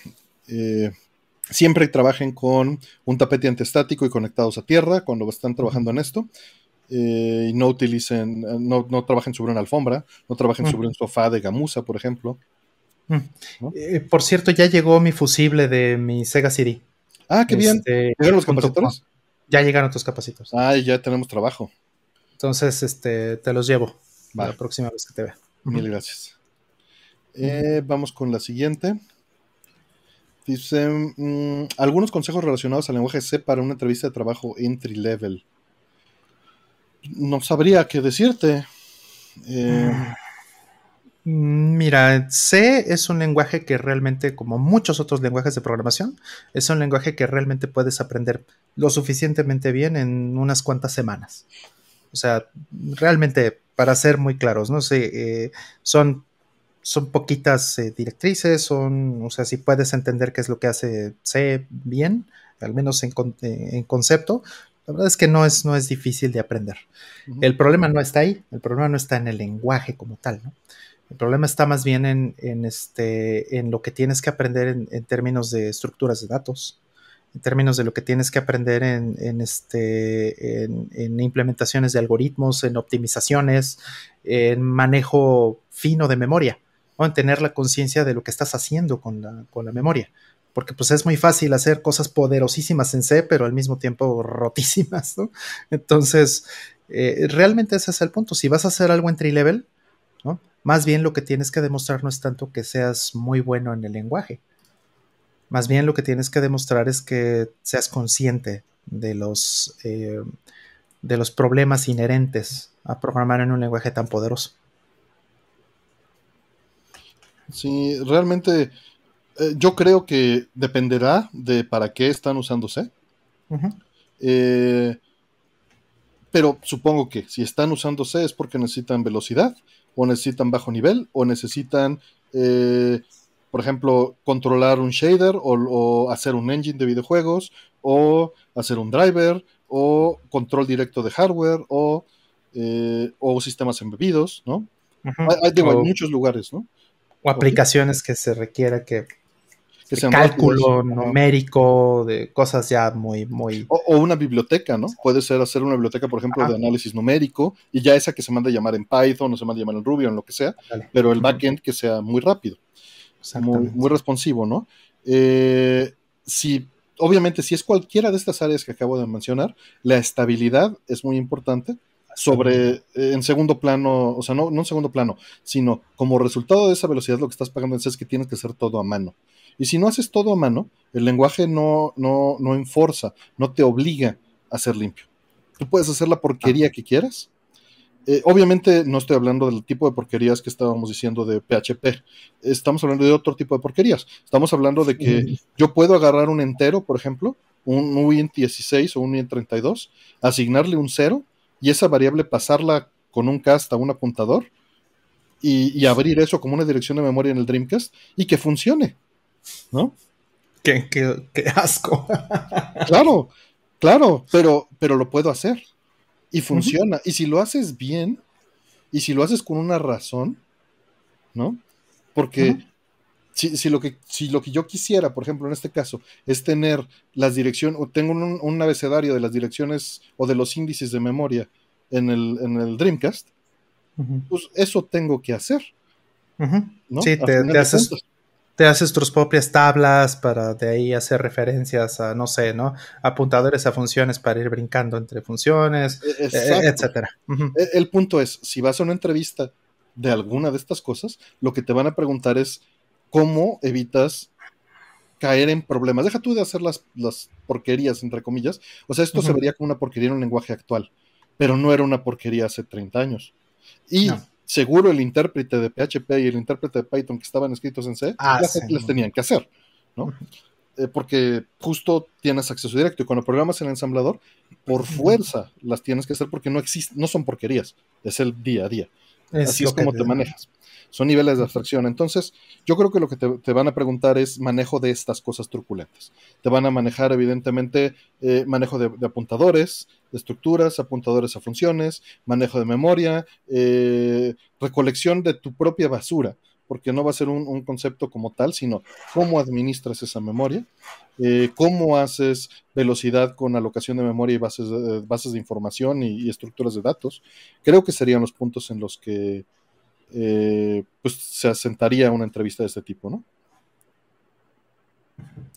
Este, lo único que agregaría tal vez, considerando que es entry level, es que a veces no es tan técnico, creo. O sea, digo, aunque sea el lenguaje y todo eso, a veces es más como de actitud de la persona, ¿no? Que quieren ver cómo piensas y cómo resuelves problemas y si estás dispuesto a aprender y, y es como de, si parece que tienes como las piezas adecuadas, Mm, al final muchas empresas es como de, mira, quien sea que llegue, si lo necesitas mucho, es como lo vamos a, a reeducar aquí adentro. Entonces, a nuestras formas y nuestras necesidades. Entonces, mientras venga con, con el chip adecuado interno, lo podemos hacer más si es en un entry level. Entonces, pues, cuida, o sea, eventual- definitivamente todo esto, y pero además un extra es que, que, que- que muestres que, que eres capaz de, de ser flexible y de, de mejorar y de aprender y de. ¿sabes? Como regresar las preguntas a veces, etcétera. No arrogante de más, porque lo que peor se ve cuando no sabes algo es que quieras chamaquearte al que te esté entrevistando, cosas así, o decir yo estoy bien y tú estás mal, digo, excepto cuando es evidentemente, pero, ajá, como cosas así, creo que a veces para un entry level es, es muy, es más lo que se fijan, ¿no? Claro. Bien. Sí, así es. Vamos por la siguiente entonces. Dice mm, Jorge Olza, ¿cuál es la función del DVD o Edge? ¿Vale la pena aún? El RetroTink 5X al- hace algunas de sus funciones. Saludos desde Indios Verdes. Saludos Jorge Olza y muchas gracias. Mm. Rol, ¿quieres ir? Voy. Mm, Bueno, a ver, déjame eh, ver, ¿no? El, el DVD Edge, de hecho, yo lo conocí por Artemio. Eh, Podrías decir que en su forma más elemental es un switcher, ¿no? O sea, tiene, no sé, no recuerdo cuántas, creo que tiene seis o siete, No sé. como, como seis o siete este, entradas de HDMI y, este, y tiene también entradas eh, analógicas. ¿no? Puedes eh, meter audio, puedes meter RGB eh, S o RGB HV ¿no? este, por, por RCAs. Entonces, ¿qué es lo que hace? Es un switcher ¿no? como tal y todo eso lo saca por, un, por dos, de hecho, salidas HDMI, una que es eh, audio y video y otra que es solo audio. Ajá, y también tiene entradas y salidas SPDIF, ¿no? Este, audio óptico. Entonces, es en, en, la forma más simple, lo más elemental que hace es un, es un switcher. Tú le pones ahí múltiples fuentes y ya sea que las pones este, a mano o incluso tiene una detección automática y, pues detecta cuál es la fuente, este, incluso por prioridades. Y, este, es la fuente que te pone y la saca tu tele o, o, la saca tu amplificador, ¿no? El puro audio, por ejemplo. Eso es lo más elemental que hace el DVD Edge. Ahora, además de eso, es un procesador de video. O sea, hace upscaling. O sea, si tú le pones, este, le mandas una, este, una señal en 240p o le mandas una señal en 480p o 480i o cualquier cosa, eso te lo escala a este, 1080p potencialmente, ¿no? Tiene varias resoluciones de salida, pero vamos a decir a 1080p. Y en ese sentido, pues sí repetiría lo que hace un RetroTink. Lo hace muy bien, lo hace con muy baja latencia. Eh, este, y bueno, pues lo saca a HDMI. Ese es muy bueno en ese sentido.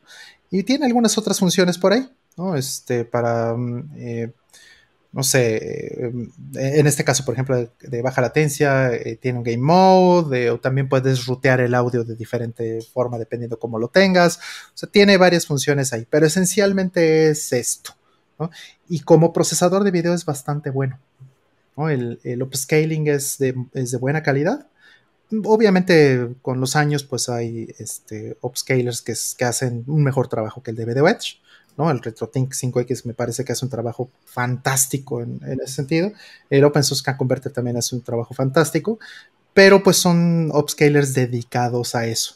Entonces lo que yo hago, por ejemplo, en, mi caso es que uso el DVDO Edge sí más como un switcher, eh, pero sí le pongo fuentes que, también pues vienen de diferentes cosas y este y le pongo de ahí eh, un RetroTink o le pongo un Open Source Scan Converter y demás.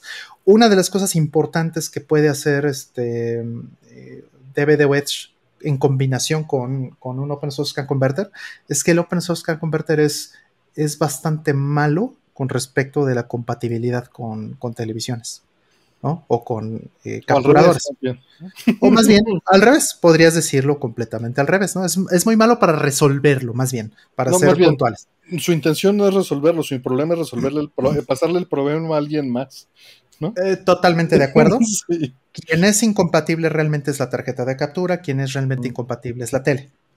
Entonces, pero si pones un DVD o Edge en medio, por ejemplo, puedes resolver muchos de estos problemas eh, puntualmente si tú haces un 4X en el caso de un Open Source Scan Converter, lo que tú estás mandando no es 1080p, estás mandando 960p.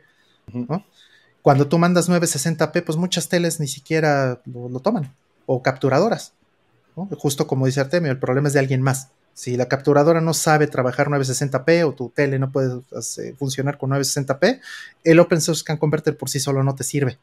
O, o el frame rate del Super Nintendo, ¿no? O el frame rate del Super Nintendo que es ligeramente arriba de 60 Hz. Este, o también incluso yo tengo problemas literalmente con el frame rate no del Super Nintendo, tengo problemas con mi tele con el frame rate del Sega Genesis, mm. que es un poquito abajo del, de este, del NTSC. ¿no?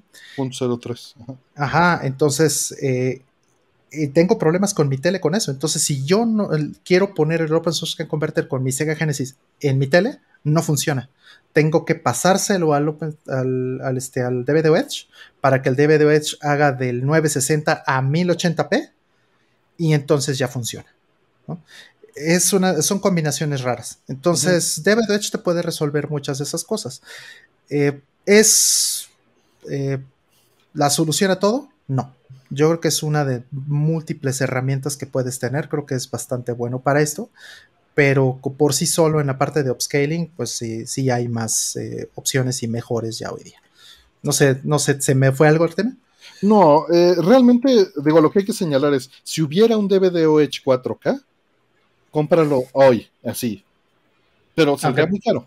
Eh, porque además de todo lo que te mencionó Roll, tiene otras funciones, que es, originalmente está diseñado para hacer un, un administrador o un mayordomo, si lo quieres ver así, entre todo tu equipo y tu home theater. Entonces, sí es switch, sí es upscaler, sí es transcoder, pero también cambia framerate y también cambia espacios de color. Es decir, tú le puedes decir a tu DVD Edge, no me importa que entre por ninguno de tus inputs desde compuesto HDMI, pero lo que quiero que salga para esta tele es RGB 444 a 60 cuadros, por decirlo así, o a 60, 24 o 30. Ajá, y el, el eh, Color Space BT.709. exacto, lo quiero que lo saques siempre en 709, o sea, en color de HDD, no en color 609 que es de SD. Si entra color en SD, pásalo. Si entra color en VGA, pásalo al, Color Space de, de, HD. Y para mí eso es lo más importante, porque solo calibré una vez. Le dije al DVD Edge cómo recibir la información y ya no importa cómo llegue de los demás lugares, si está limited, si está en 422, si, ya no me importa un pepino. Todo me lo saca en 1080p, 444, color de 36 bits y este y ya, ¿no? Pero solo es 1080p, solo es HDMI 1.4. Eh, entonces, pues hay ciertas cosas que es hardware que ya tiene. Yo lo compré eh, yendo, eh, mi primer DVD Edge, porque a, Roll le encargué mi segundo, mi respaldo, porque justo compraron la compañía cuando le dije a Roll, eh, y temíamos que lo desaparecieran, y lo desaparecieron. pues lo compré yendo al E3 2009 o 2010, ¿no? Sí, yo creo que el primer juego que jugué con mi DVD Edge fue. No estoy seguro si fue Xenoblade Chronicles. estamos hablando de 2010 en 2009, 2010. Y bueno, pues eso es. Eso es el Edge. Vamos a la siguiente. ¿Cómo vamos con las preguntas? Eh, vamos muy lentos, llevamos 12, el promedio ha sido de 8 minutos 15 segundos, vamos lentos, sabroso, pero lentos.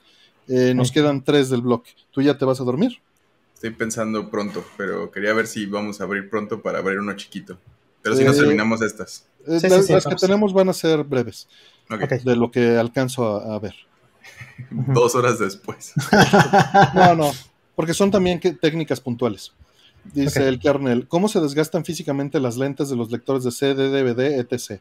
¿Los ODE son la mejor solución en vez de reemplazar lentes ópticos gastados? Vamos a, hacer breves, Roll seguro ahorita me va a corregir los detalles que se me vayan, pero eh, el, lente no se desgasta. Lo que se desgasta es el generador de láser. hay fricción, hay calor, ah, están pasando muchos electrones, hay cambios de temperatura, como dije, eh, y este láser, pues poco a poco va perdiendo poder. Hay capacitores adentro, hay resistencia adentro que son básicamente imposibles de cambiar para nosotros.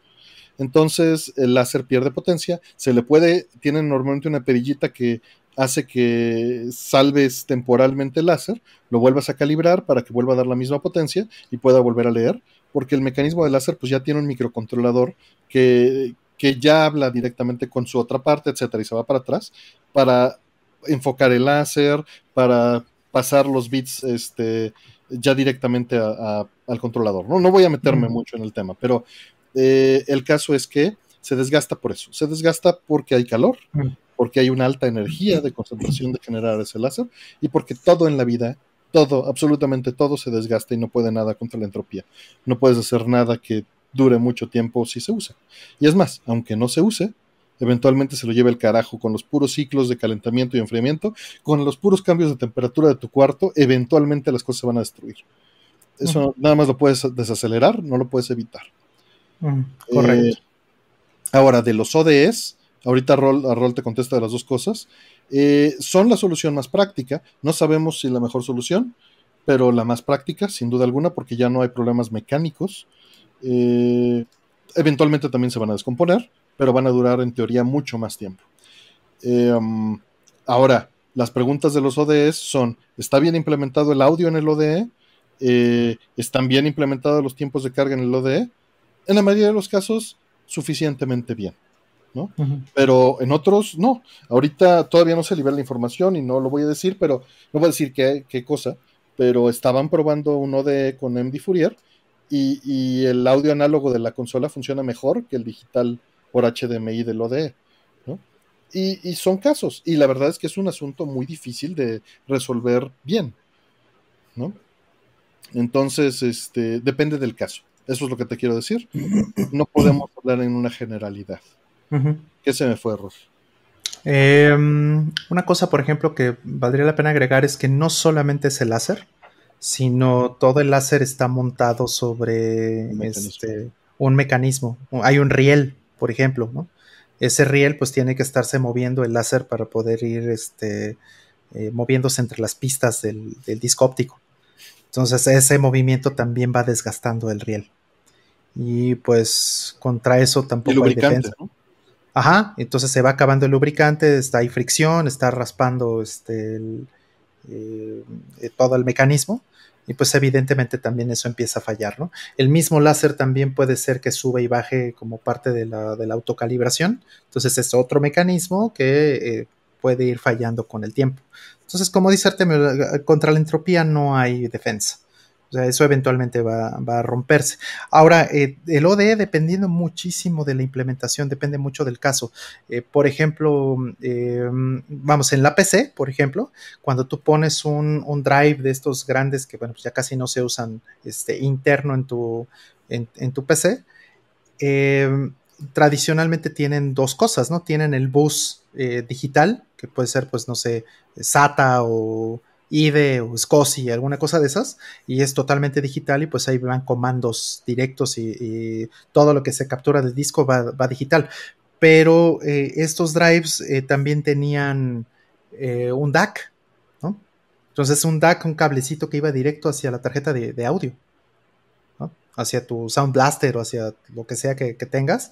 Y entonces, por ejemplo, para hacer este, muchos juegos y CDs y, de música y cuanta cosa, pues se decodifican en el, eh, en, el, en, el, lector. Y eso en algunas consolas también es así. Algunas cosas se necesitan decodificar directamente desde que va en, en esta parte del láser y tiene que llegar decodificada al bus. Entonces eso, eso puede ser también un problema en la implementación de un ODE porque tiene que replicar ese comportamiento y le tiene que entregar al, bus o le tiene que entregar al siguiente chip, ya sea analógico o digital, pues lo que espera. Entonces, hay más trabajo que simplemente lo que sería puramente la definición de un ODE. ODE significa Optical Drive Emulation. O sea, estrictamente sería nada más emular la parte del lector de, del láser, ¿no? pero no, realmente no, en muchas implementaciones y por ejemplo en, el PlayStation 1, ese es un problema fuerte que hubo con esta interfaz que se llama PSIO, ¿no? Que, fue justamente esa parte, o bien el que está mostrando aquí Artemio, ¿no? Que es no es solo uno de, ¿no?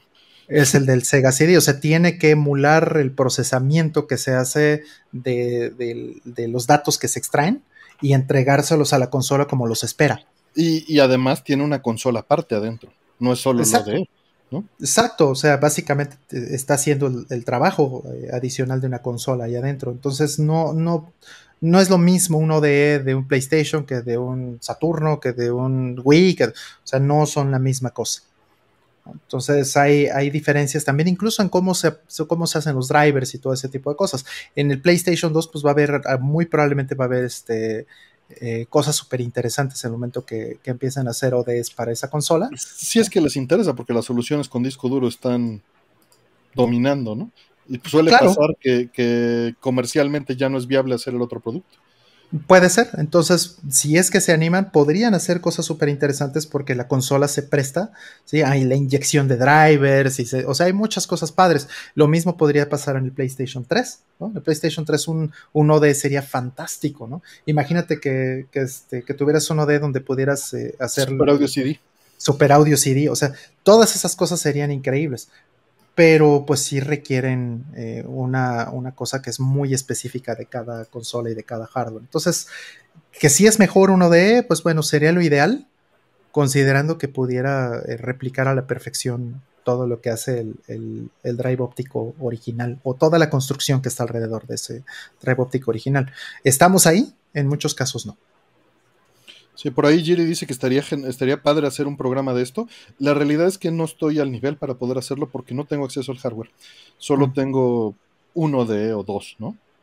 Y Mister, ¿no? Que también puedes considerarlo uno de, si estás considerando este cartucho uno de, pues Mister también. O sea, a final de cuentas, este, pues es, es, es, es un, es un, es un cyborg, ¿no? Claro, sí, hay una cosa que yo creo que sí lo puedo decir públicamente, no creo que sea un problema. Este GameCube, el DevKit original de GameCube tenía un OD. Eh, este OD era súper interesante porque mm, lo que hacías es que cargabas en, el flash, cargabas la imagen del, mini DVD y lo que hacía este ODE era no solamente replicar el, este, pues el comportamiento de un, pues, de un disco óptico, que es lo que haría todas estas cosas que estamos diciendo ahorita, sino que también emulaba al nivel de latencia. O sea, eh, le inyectaba al bus con los tiempos que, tenían que ser, dependiendo de cuánto, eh, o sea, le ponía, le ponía la, latencia en los brincos, brincos virtuales del, este, entre pistas. Asterisco, ojo, esto es hecho por el creador del hardware con la especificación original. Todo lo demás que estamos diciendo es ingeniería inversa para funcionar en juegos. Exacto. Mm. La razón por la que eh, se hizo esto en el GameCube es precisamente porque eso le permitía al developer entender cuánto tiempo se tardaba hacer el loading, si este, necesitaba hacer optimizaciones para poder hacer, por ejemplo, este, streaming de texturas o de geometría, ¿no? Streaming de niveles, ¿no?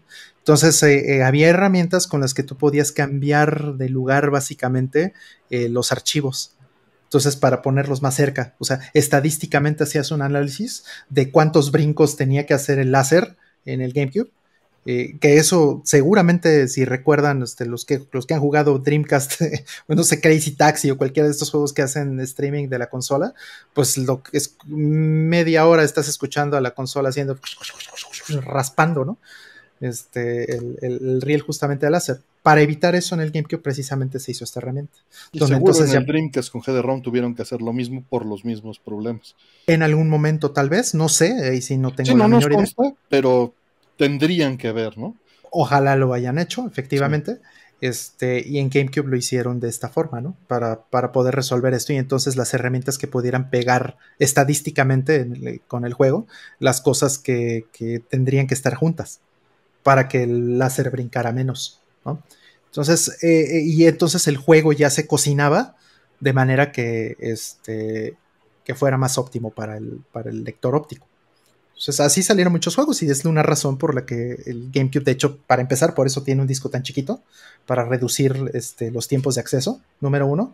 Y número dos, efectivamente, este, están optimizados la mayoría de los juegos para que el loading sea ínfimo o incluso transparente, ¿no? Era una parte importante del diseño del GameCube.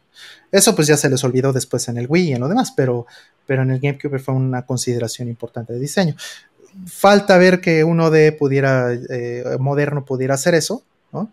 Pero pues vamos, ahora sí que este, eh, hasta ahí se puede llegar si realmente se quiere o se tiene el nivel de, de, este, conocimiento del hardware. Pues bien, vamos a la que sigue, eh, porque ya nos quedamos ocho minutos en ese. Eh, dice, eh, ¿qué harían si ven una cucaracha y al tratar de matarla se va detrás de sus estanterías de su colección? ¿Moverían todos sus juegos para matarla o hasta que salga algún día? Eh, movería todo para, eliminarla porque es una pésima idea dejarla ahí. Y pues para eso tienes los estantes que puedas mover todo de un solo golpe, ¿no? Exacto. Y yo también. Un gato para que lo, que lo agarre. Ay, bueno, mi gato luego se metía atrás del justo de la estantería y sí llegó a sacar dos o tres. No, mi gato pues, dice, ¿quieres que haga qué? no, mi gato sí era de, así como dice aquí este Carmen Freddy, seek and destroy. Sí, sí, era totalmente así mi gato. ¿Pero por qué no, la dejarías, Artemio? Porque se puede reproducir. Ah, bueno. Donde yo vivo hay demasiadas, entonces... Exacto. Y tiene la tendencia de reproducirse adentro de tus consolas, entonces, porque está calientito, porque pues es la, es la, este, es el mejor ambiente para eso. Sí. No me ha pasado, por fortuna, pero sí. Eh, ¿Algo más? Siguiente. Eh, no me pagan lo suficiente el gato de Artemio. Sí, así me ve diario, ¿eh? Diario, diario siento que piensa eso. Pero para cualquier cosa, no creas que nada más para ponerlo a trabajar. Eh, siguiente nos dice el kernel, gracias. Quiero cambiar a 220 volts la fuente de poder del Sega Saturn. En Console 5 he visto que venden capacitores para el Saturno. ¿Es viable? ¿Qué recomiendan? Mira, no tiene nada que ver los capacitores con la fuente de poder en sí. O sea, tienes que cambiar la fuente de poder completa. Mm. No es nada más, eh, hasta donde yo sé, un cambio de capacitores. Mm. Eh, porque se tiene un transformador adentro y se necesita un transformador que pueda bajar el voltaje a lo necesario, a menos de que sea un transformador multifrecuencia. La verdad, no lo sé si lo es, pero si es un transformador multifrecuencia y se puede transformar la fuente de poder, eh, se puede. Eh, como dice Cracker ahí, ponle un pico PSU y te olvidas. Un pico PSU es una fuente de poder actual que es lineal. Tiene toda la razón, Cracker. Entonces ya no tienes estos problemas. Es decir, ¿qué me refiero para que sea más sencillo? Es como si me le metieras el adaptador de corriente de un celular adentro. Eh, pero la pico PSU es una fuente de poder diseñada para estas cosas. Entonces le metes una fuente, una switching power supply a una de estas cosas. Perdón, era, era, era esto o sea, tenemos una switch y le metes una, actual que ya funciona con transistores y te olvidas del problema y te va a bajar el voltaje, como dice Cracker. Sí, sí, te olvidas por completo de ese problema para siempre, porque pues una switching, supply, una switching power supply te va a funcionar desde 100 hasta 240 volts. Entonces, 220 le da lo mismo que 120. Al final te va a sacar el voltaje que necesita la consola o el, la pico piezo y listo. Te olvidas para siempre de, esa bronca. Sí, Ahora, yo, sí, yo no le pondría una, fuente de poder específica. para eso. Sí, yo, yo personalmente te- utilizo transformadores externos, pero pues ahí sí cada quien hace lo que se le dé la gana. Obviamente tú ya escuchaste eso miles de veces de nosotros. Entonces, si lo que quieres hacer es cambiarla, cámbiala. Pero cámbiala por una fuente de poder de 220 volts. Switching. sí, sí hay cosas que traen internamente cómo cambiar de voltaje y adaptar la fuente de poder, pero eso era muy en los noventas. Mm, Claro. El Saturno no, no, eh, hasta donde yo sé. Vamos por la que sigue, específicamente porque es de Europa, el voltaje que busca. Mm, Y de algunas partes de América Latina, por supuesto, de colonias. sí, Sudamérica. La última del, del bloque nos dice eh, Diego y Manol, muchas gracias Diego. ¿Qué cenaron? Tengo el Nintendo Switch primera versión, estoy pensando venderlo y conseguir el OLED. ¿Es buena idea o hay alguna ventaja en mi versión que no esté viendo? Buena noche, me paso a retirar. Muchas gracias Diego. Mm. Adelante señores. Mm, A ver, la primer ventaja que puede tener el OLED, bueno, la pantalla, por supuesto, es más bonita, tiene mejores colores y todo eso. Este, mm, eh, ¿qué otra cosa? Tiene un procesador un poquito mejor. O sea, eh, le, le Pregunta hicieron. ventajas del primero que es el que tiene. Sí, sí, claro, Oh, ah. pero, o sea, más bien estoy empezando al revés porque viene, o sea, ¿qué es lo que perderías, pues, no? Eh, primero, primero, ¿cuáles son las ventajas que tiene el OLED? Eh, son estas dos en particular. Este, y, y bueno, y ya, ¿no? Básicamente eso es lo único que ganas, estas dos cosas que acabo de decir. Ahora, ¿qué pierdes? Si pierdes, este, eh, lo más importante tal vez es que pierdes la capacidad de, de utilizar el, el- el agujero imparchable de eh, la primera generación de la consola, si es que eso te importa. ¿no? O sea, ¿para qué te sirve esto? Pues para hackearla, para poder este, hacerle eh, cosas, po- poder correr homebrew, poder este, hacer dumps de tus juegos, ¿no? Si quieres hacer backups, ¿no? O sea, no estamos hablando de piratería aquí, no es, no es, lo, que, no es lo que queremos, pero, por ejemplo, pierdes esa funcionalidad. Segundo, el OLED puede ser muy bonito, pero el OLED pues tiene un tiempo de vida menor al- a, las, a las pantallas LCD normales, ¿no? Sabemos que, bueno, va a ser difícil que, que juegues a lo mejor las 5000 horas que se necesiten para que tu OLED se queme, ¿no? Pero pues sucede. Y eso eh, definitivamente sí, sí tiene una, una vida menor que, que la original. Y ya creo que esas serían las dos cosas más importantes. Ok, Este, ahora sí, ¿qué cenaron?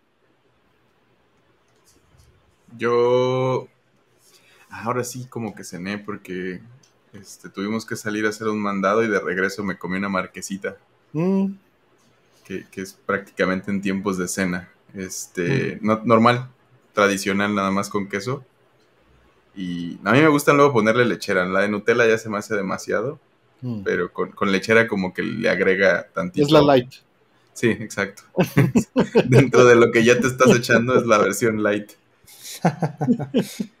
Sí, es culpa de Artemio que las antojó hace unas semanas. Y estaba bien buena. Sí, y hace un rato que no me echaba una y dije, ah, de una vez andamos en la calle y hay un puesto, vamos. Mm.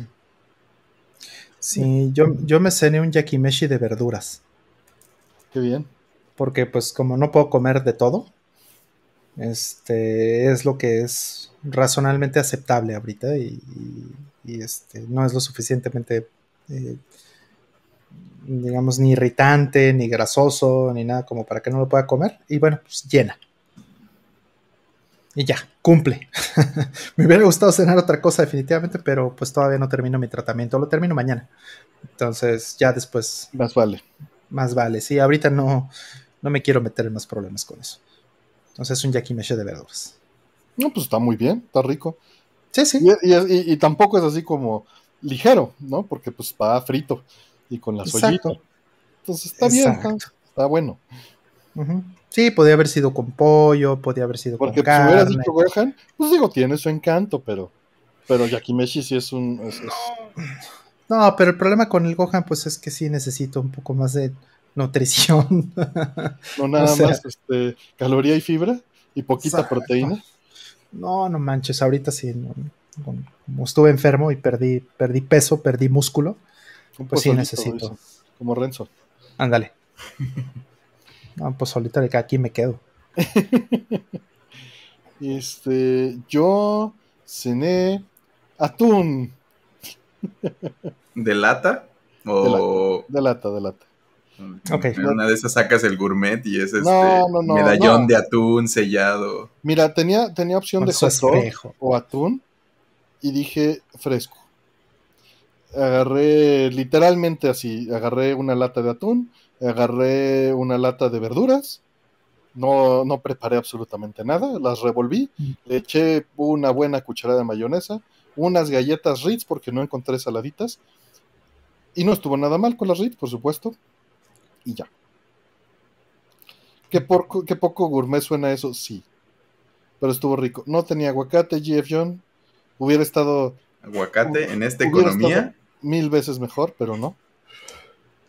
Rollman dice: No coman atún, Artemio, cené atún.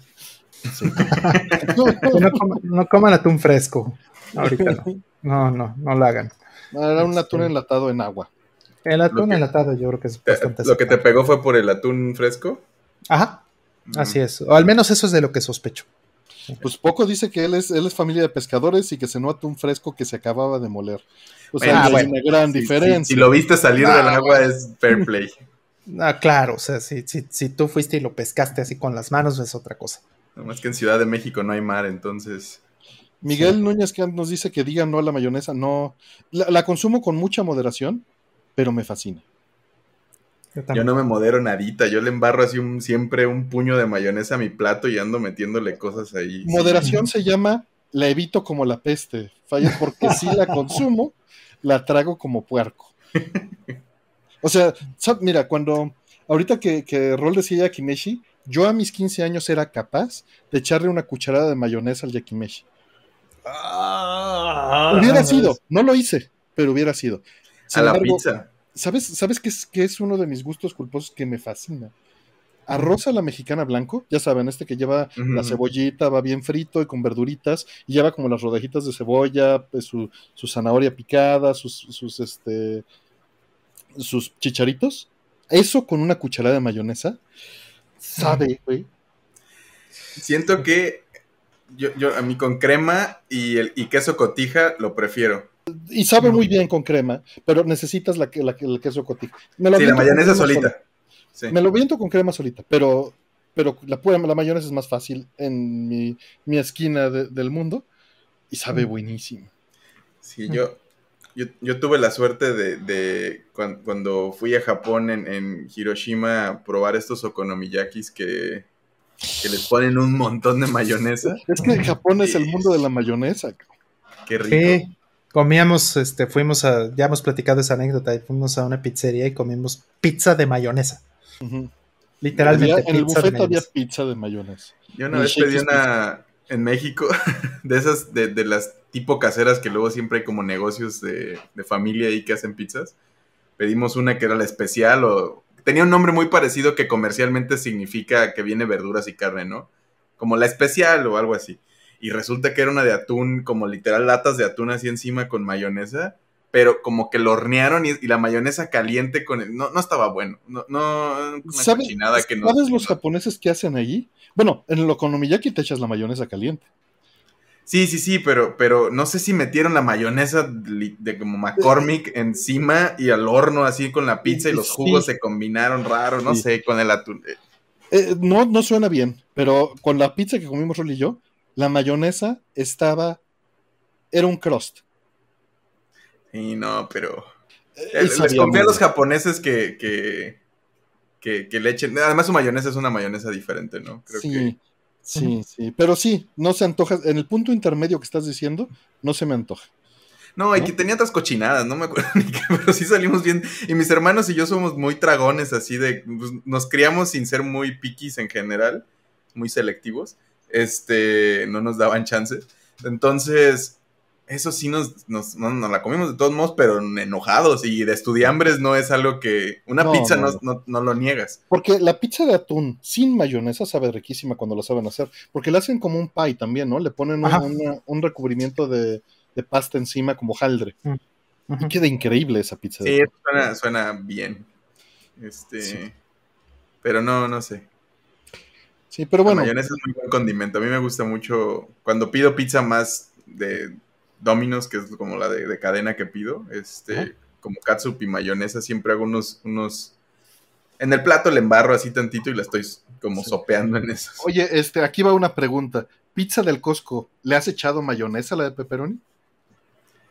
Hace mucho, es que la del Costco solo la compro, como yo tengo más, tenía más cerca y acá también el Sam's, este... Es muy distinta la pizza del Sam's. Pero la, compro en, cuando voy a Estados Unidos busco en Chicago, además, específicamente la del Costco, porque es muy barata y muy buena, pero creo que esa no le pongo. No, es que bueno, como estudiante y lo teníamos enfrente, y estaba la mayonesa y la katsu para llenarle este era gratis. En, la variación, pues fíjate que crecí con esa combinación de mayonesa y katsu encima de la pizza de pepperoni del Costco y incluso a la italiana, lo confieso, también. Sí, yo a todas, yo, yo, hay una pizza que le, de hot que le llamo, digo, de Domino's, que le, le llamo la Fire, que es la salchicha italiana. O sea, así en la oficina los viernes pedíamos siempre pizza y hacíamos como una comida entre. Pedíamos Kentucky y, y Domino's. Este, es queso en la orilla, como es la pizza con queso en la orilla. Y le pongo salchicha italiana, este, pepperoni, aceitunas y champiñones. Entonces ni es pura carne ni es pura verdura. Este, y esa con, con catsup y mayonesa es. Nunca Valentina, nunca me ha gustado el sabor de la Valentina mm. porque hace que sepa pura Valentina. Y digo, la mayonesa también hace que sepa extremadamente mayonesa, pero es una gran combinación. Pero como separado, no hago el mil islas, este... Ya, ya, ya, la salsa rosé. Ajá, no hago eso, sino que tiene que estar separado. Se combina en el bocado, pero no... No. Pero sí, este los, evito. ¿eh? Y también, ¿sabes? He tendido a comprar pizza y, y la del Costco puede aguantarlo, a la que no le tenga que poner condimentos. Sí, sí es algo más tradicional pizza tipo New York o italiana o algo así, que, hagan el esfuerzo de hacer una buena pizza, no les voy a hacer la grosería de solo chilitos de estos de polvo que, te dan como las Igual, da gusto cuando te comes una hamburguesa y no le tienes que poner ketchup, ¿no? Que, me pasa, ¿no? Eh, en Johnny Rockets, por ejemplo, nunca se me antoja ponerle nada. Así como metes a la malteada. Ah, no, no, no. sí lo he visto, pero no, no lo hago. Ya te las papitas, las papitas sí. Sí, ya sé, ya sé. Tengo, tengo varios conocidos que hacen. Yo no soy de ellos, pero entiendo, respeto. Yo lo probé una vez porque me dijeron, como, es muy bueno y no sé qué, fue como, a ver, y fue como, está bien, está bien, ah, sí, sí, sí aguanta, pero no lo haría con todas las papas. También las papitas con mayonesa son muy buenas. Exacto, pero con la mayonesa y la salsa barbecue conectadas ahí, con que me cae terrible la salsa barbecue, pero es riquísima. Por supuesto que conocemos el chimichurri y es buenísimo también, Mauricio Cervantes, pero va por otro lado. Pero pizza con chimichurri sí he comido muy bien también. Ah, ahí está la encuesta que dicen, este, que nos preguntaron de los condimentos y están peleando la mayonesa, la mostaza, la ketchup y el chile. Y pues ahí le, podrías agregar relish. Relish. Por la parte gringa. Eh, todos salsa bulldog. ¿Mm? Antes de, brincar a la siguiente pregunta, había alguien que me ha preguntado algo de desarrollo, pero creo Aquí la tengo. Eh, ah, es, la, es la siguiente pregunta. Para cerrar. Sí. Chimichurri con mayonesa. No, no he hecho eso. No, no, no quiero. No, no suena bien. Igual y En Zamora, Michoacán, había una pizzería, Buena Pizza, no, no, Buena Pizza no, eso era más como tratando de ser italiana. Había una así como de pues, en, el centro de la Ciudad de México, al lado de la, de la Latino, hay un pizza así como muy también de, de una cadena que pareciera que no es cadena.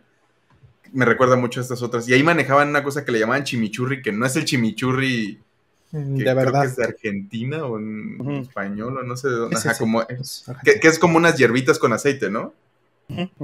Sí. este que manejaban acá era, era, un dip como cremoso con chipotle también y no sé, y, le llamaban chimichurri sabía muy buena. Y yo pensé que eso era el chimichurri hasta que después... Hasta que saliste de ahí. Hasta que una vez me dijeron, ¿quieres chimichurri? Les dije que sí, me dieron otra cosa y fue como, esto no es. No, no, no, que me, están tratando de... Cara. Sí. Y pues nunca he sabido qué fue lo otro, ese, ese dip, no sé si era mayonesa con chipotle, con, con las hierbitas que lleva... Albahaca. no sé si es albahaca o romero o qué, qué tipo de A mí me fascina el chimichurri, un, un, un, buen chori con, con chimichurri Sí, claro. Sí. Sí, sí, sí. Italian beef, dicen. Es bueno. No, me, no me encanta. En, Chicago lo que me gusta, hay un restaurante que se llama Mickey's, que es de pollos fritos, hot dogs y giros. Y es, de, es una combinación de diferentes culturas que además lo cuidan latinos, los mexicanos creo. Este, y sus giros son buenísimos. Te dan el pancito este, como tipo pita y tipo ese, pero como gordito, y tzatziki y todo eso, y son muy buenos. Oigan, en la encuesta ya dio la vuelta, va ganando el chile, segundo lugar katsup, tercero mayonesa y último mostaza. Obviamente estamos acostumbrados a la mostaza de, de Heinz, ¿no? O de, o de este, ¿cómo se llama esta otra? La, la French, la, ¿no? La amarilla esa. que, la verdad, pues es una mostaza que da un ligero sabor, pero es muy corriente. O sea, si prueban una, una buena Dijon o, una... Mm. E, es un condimento muy distinto, ¿no? Claro, pero, incluso. Pero estamos hablando de la, de la mostaza amarilla fea. ¿no? La de hot dog de calle. Exacto. La que tienes en tu casa probablemente sin... O sea, la que no falta. Igual y tienes... pero... No me sorprende el chile en, México porque es como todo el mundo le echa Valentina y todo, todo, tipo de salsas, ¿no? Y siempre va a ganar. Y, siento que, o sea, así como quedaron, creo que tiene sentido con, con cómo he visto que la gente come. Eh, hace, hace poco, de nuevo, yo, yo no tendía mucho a comer chile en general. De repente se lo pongo a ciertas cosas, pero no, no lo prefiero y no lo busco, excepto salsa en los tacos. Este, pero encontramos una salsa katsup con este sriracha, este, como combinada, ya que viene, no sé si es de Heinz o algo así, tiene una tapa verde y ah, qué buena sabe, porque es katsup que, tiene una patadita picosa. Y, como con los huevitos del desayuno con salchicha le da, le, agrega un tantito más que, está, está bastante buena. La, recomiendo. Me, recordaste a Mr. Show, esto es una desviación rápida. En Mr. Show, que era un programa eh, de HBO, que a mí me gusta relativamente, habían, se habían, sacaban comerciales este, de broma y uno era la Mustard Mayonnaise Dice, porque tu, vida es demasiado corta para que pierdas el tiempo untando mayonesa, untando mostaza y juntándolas en el sándwich. Y, y, y el empaque venía, eh, una barra, venía como pasta de dientes, mayonesa, este, mostaza, mayonesa, mostaza, ¿no? Así como si fueran los, eh, literalmente el chorro de pasta de dientes.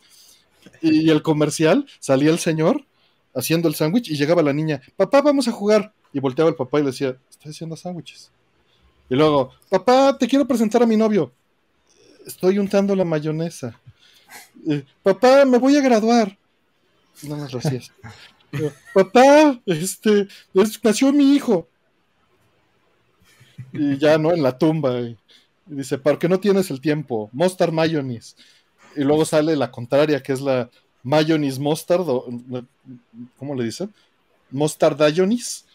Mostaza. hacen lo mismo, pero, pero al revés, con mayor proporción de la mostaza la mayonesa, y empiezan a decir la guerra de comerciales, hasta que luego hacen la Mostar Mayo Mayonnaise Tordar, para que no pierdas el tiempo. bueno. Qué buena sí hay esas combinaciones, sí se manejan en... hasta salió una vez una que creo que era falsa, pero era de, de Oreo, mayonesa de Oreo, y esa sí sonaba asquerosa. Eso suena más asquerosísimo, sí. Pero sí hacen ciertas combinaciones así en Estados Unidos, acá no las he visto pero por ahí mencionaron, ya nada más para antes de irnos a la pregunta, eh, la mostaza miel, amo la mostaza con miel. Mm. La amo como uno de los condimentos mejores en el mundo. Ah, pero es que hay, un, hay un food truck ahí en la Ciudad de México que se llama Eat Food MX. Tiene nombre más genérico y, una vez me lo encontré en, esta, en, Uber Eats. Y hacen estos waffle, chicken waffle sandwich. O sea, como que mm. es un, en vez de pan son unos waffles y adentro viene como pollo frito. Y, es muy común que ese esa comida en el sur te la den con, como con miel, ¿no? Algo así. Y ellos hacen una mayonesa con miel que también es una cosa increíblemente deliciosa. Y hacerla en casa es súper fácil, ¿no? Y es deliciosa. Eh, porque pues nada más las, las, pones y las revuelves. ¿Ya pediste los biscuits de miel que te, que te mencioné? No, todavía no. No sé si siguen existiendo en el Kentucky, pero también recomendación de comer bueno, de postre de Kentucky es un, venden unos biscuits de miel que lo que hacen es literal en la cajita de los biscuits, le ponen como miel de abeja y, como se cocinan adentro por el calor mismo, como que se les impregna la miel y saben bien buenos. Porque no están tan empalagosos, como que lo absorbe todo el pancito y como es medio saladón, el, el, Ajá, tiene el contraste. Ajá, saben bien buenos. Suena, suena bien. Suena bien, suena bien. Porque tienen unos de chocolate, pero esos sí están muy atascados y empalagosos. Este otro está como en el, en el punto perfecto para después del pollo. Cracker nos dice que en España hubo un tiempo que vendían mayonesa y ketchup en el mismo este, empaque. Eh, obviamente está la, mantequilla de maní con mermelada ya lista para aplicar, para que no pierdas tu vida en ello. En la encuesta de 102 votos ganó el chile 40%, catsup 27, mayonesa 19 y mostaza 12. No sorprendente. Y el último comentario que teníamos era eh, de, Danira, dice que ya llegó al punto de hacer sus propios mayonesas y mostazas. Ya ese es el, el Pues eso ya es high level, ya. Sí. Ya, ya. Y vamos a la pregunta. Este, dice, ¿cuánto tiempo te llevó a estudiar practicar el desarrollo de videojuegos para poder dedicarte a eso? Más o menos, ¿cuánto tiempo le inviertes o le has invertido al día? Gracias de antemano, Fire. Sí, es que le estaba tratando de, contestar en el chat en el momento, pero es, es, la respuesta es que es muy difícil ponerle ese, en esos términos, ¿no? Como de tiempo y, ajá, como, como, es como igual que hacer ejercicio, ¿no? Es como, no importa tanto que, es la consistencia y el seguirlo haciendo, ¿no? Entonces, para que te puedas volver profesional, creo que hay una estadística ahí o algo que se usa mucho de las 10.000 horas, ¿o no? Se nos fue a Artemio.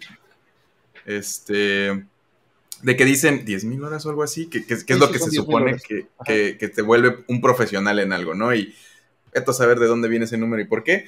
Creo que era para algo de senior developer o algo así, pero eh, el chiste es el hacerlo, ¿no? Y, entre más te tardes en empezar a hacer algo, más te vas a tardar en volverte un profesional y todo esto. Ahora, en ningún lugar de trabajo te piden, o sea, sí buscan cinco años de experiencia o eso, pero es, es, muy flexible y significa diferentes cosas dependiendo de dónde, ¿no?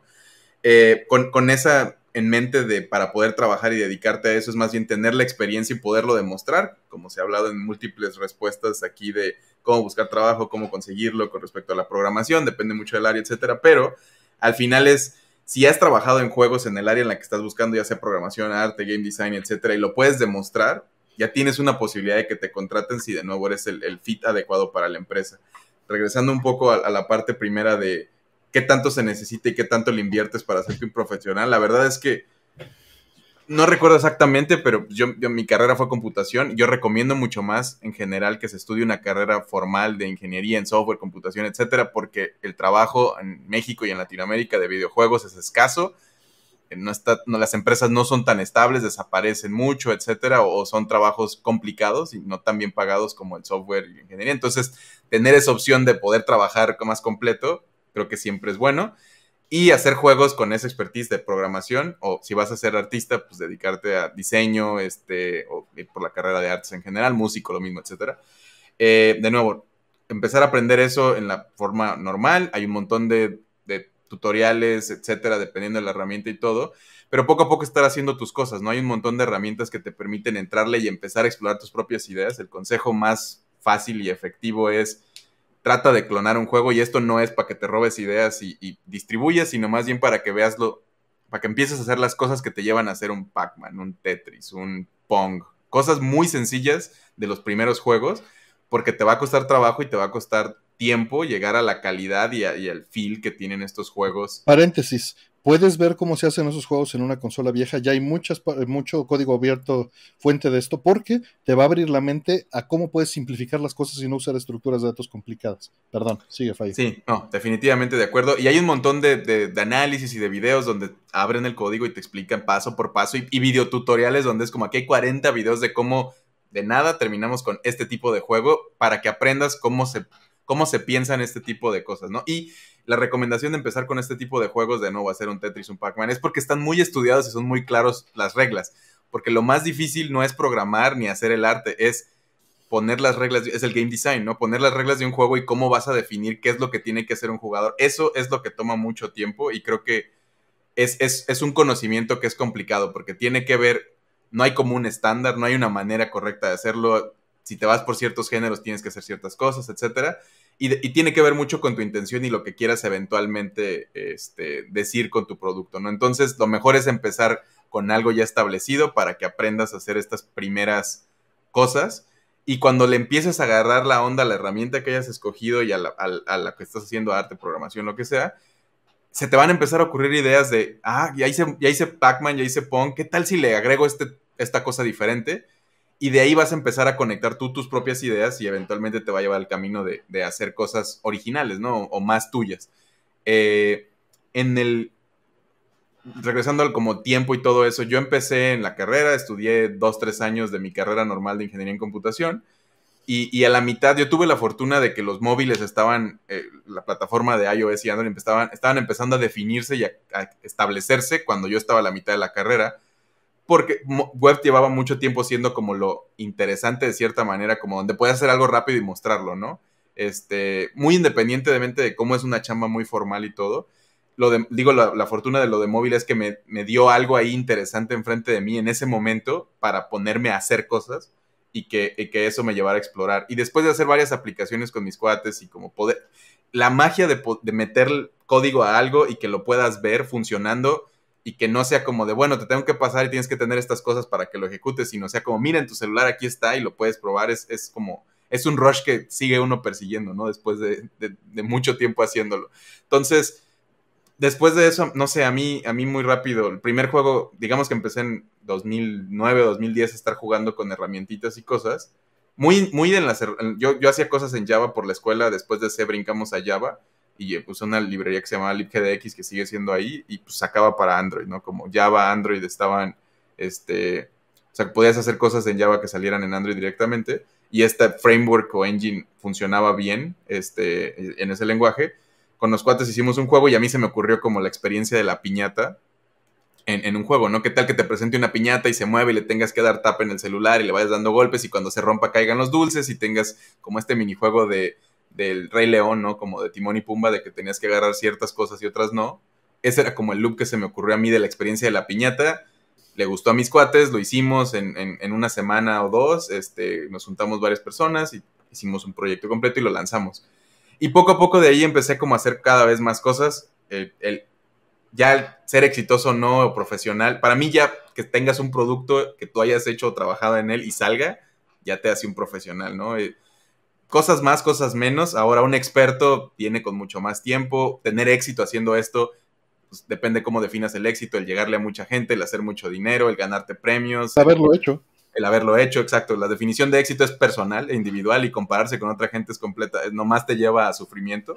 Este, que no que no, no lo vas a no poder hacer porque es, la única manera que tenemos como de, sentir el progreso. Yo recomiendo mucho que solo te compares con tu tú del pasado para que ves que vas progresando en la manera que quieres progresar y, porque de nada te sirve ser mejor que Kojima o que Guillermo del Toro o que yo o que tu cuata de la colonia, ¿no? Como que no es, no es algo que sirva de mucho y, de no, hace esta competencia que no es tan sana. O te hace sentir síndrome del impostor y todo esto, como, ay, pues no es que no, no vendí millones como Stardew Valley o qué sé yo. Entonces, regresando un poco, no es tan importante el tiempo, es más importante la dedicación, este, la disciplina. Es bien difícil terminar proyectos Empezarlos es difícil, terminarlos es mucho más. Darle seguimiento, porque la idea de que tengas una idea original, lo que se te ocurra como algo interesante, y a empezar a hacerlo, es, es un rush que te, te pones a programar y, te cambian los días y, ni te das cuenta y tienes algo. Pero eso es un prototipo, un demo muy básico que se puede sentir interesante y que da la premisa de tu idea, ¿no? Y eso, llevarlo a un producto terminado que lo pueda consumir un público en, en ciertos espacios, eh, puede tomar meses, años, etcétera. Y, es aburridísimo cerrar productos, como esa parte donde ya está todo lo técnico y todo lo interesante para ti y la idea ya está jugable, pero ahora tienes que pulir que no haya bugs, que no truene, que se vea de la manera que quieres que se vea, que se guarden los archivos, que el save no truene, que, que ah, todas estas cositas que tienen que hacer para que sea un software estable en el ecosistema en el que lo quieras poner es aburridísimo, es cansadísimo y no te da como el mismo de dopamina que te da crear y ser este dios que da, que, hace cosas. Pero se tiene que hacer. Puede ser al revés para ti. Sí, eh, puede ser, y porque para mí es, ligeramente distinto. Y, creo que vale la pena mencionarlo de una manera muy breve en lo que, en lo que Fire cierra la idea. Nada más quédate en ese punto. Para mí, por ejemplo, generar la idea puede ser interesante. Empezarla puede ser ya muy aburrido eh, y empezar a ejecutarla, o puede ser una barrera no necesariamente aburrida, sino lo dejas y lo dejas y lo dejas porque tienes miedo de lo que te vas a enfrentar. Desarrollarla también puede ser eh, un rush para mí, pero para mí cerrar y limpiar todos esos detalles eh, puede ser muy interesante, porque me gusta ser perfeccionista en esos detalles. Creo que ese es un buen combo que tener como desarrollador, porque hay mucho, o sea, hay mucha gente que se queda con el, pues corre en mi máquina, ¿no? Y eso es, una cosa muy común de, pues ya funciona aquí, ya me saqué la espinita. Y, el, volverte un, game developer profesional, etcétera, es, es el tenerla, de nuevo, ir al gimnasio un día y quemarte ocho horas haciendo, no, digo, no se puede porque físicamente te vas a derrotar, pero no vas a volver al siguiente día. Lo mejor es hacerlo sostenible y que se vuelva parte de tu rutina y que poco a poco le vayas invirtiendo el tiempo que tengas, pero a la larga vas a llenar y vas a ir aprendiendo hasta que se empiece a hacer tu Mi paréntesis va complementando esto que dice Fire y creo que lo podemos cerrar muy interesante con la, la perspectiva que acaba de dar. Entiende qué es lo que te gusta hacer a ti y tenlo bien claro para que puedas rellenar los espacios que no te gustan. Porque los vas a tener que llenar. No vas a tener opción regresando a la primera de las primeras preguntas, ¿no? De mentalidad de tiburón y todo esto, es, para mí es algo, digo, al principio, de nuevo, hablándote muy a ti y lo que puedas hacer, mi siguiente recomendación es nunca seas un solo developer, busca cuates que te complementen. Cuando yo empecé Hyperbeard, encontré, lo hice con Juan Pablo porque es un excelente artista y ya llevábamos tiempo trabajando juntos y yo programaba y él hacía arte y entre los dos sacábamos el, el diseño del juego y las ideas y lo plasmábamos, ¿no? Unos juegos eran sus ideas, unos eran mías, uno era una amalgama de ambos pero yo no hubiera podido, o sea, a, este punto puedo hacer ciertas cosas y puedo hacer productos muy míos, pero yo disfruto mucho más el tener colaboradores y, rebotar ideas con ellos. Para mí, lo más chido de hacer juegos no es que, que salga y que haga que llame la atención o que le guste a la gente, etcétera. Es una cosa muy satisfactoria también que seas, hagas algo que, que, le llegue a un montón de gente y que puedas vivir de eso y que les que te digan, ¿no? Como de, "Oye, yo tenía estaba en el hospital y jugué tu juego y me alivianó", lo que sea es increíble. Pero, pero eh, hacer un proyecto es meses o años de nuevo de encerrarte con cierta gente y trabajarlo constantemente y pelearte, y etcétera. Es una relación larga, ¿no? Y, me gusta, disfruto mucho de rebotar ideas con la gente y llegar diario y decir como pensé esto, se me ocurrió esto, ¿cómo ves esto otro? Este, para mí eso es lo más entretenido y divertido. Sí, la parte de la idea es, padre, materializarlo es súper padre, pero el, trabajar con gente para lograr algo que no podrías hacer individualmente a mí es lo que más me gusta. Y, ceder, ¿no? Porque evidentemente el colaborar con otras personas tiene la gran ventaja de que van a llenar los huecos que tú no puedes cubrir. Pero tiene el asunto de que vas a tener que aprender a ceder y vas a tener que aprender a complementar. Y hacer cosas que, a ellos no les gusta hacer. Sí, hay, veces que te toca hacer el... si, eres el que mejor le mueve los negocios, a lo mejor de nuevo, hablando muy como más adelante en tu carrera tengan que vender el producto y pues si eres el que es el menos peor para eso, pues ni modo, y aunque no te guste, al menos no lo haces tan mal como los otros, ¿no? Y hay veces que le toca no hacer cosas que no quiere hacer, pero son necesarias. Este, Miguel menciona ahí que quiere hacer juegos que él quiera jugar. Creo que ese es el mejor comienzo que puedes tener. Yo hago software que yo quiera usar.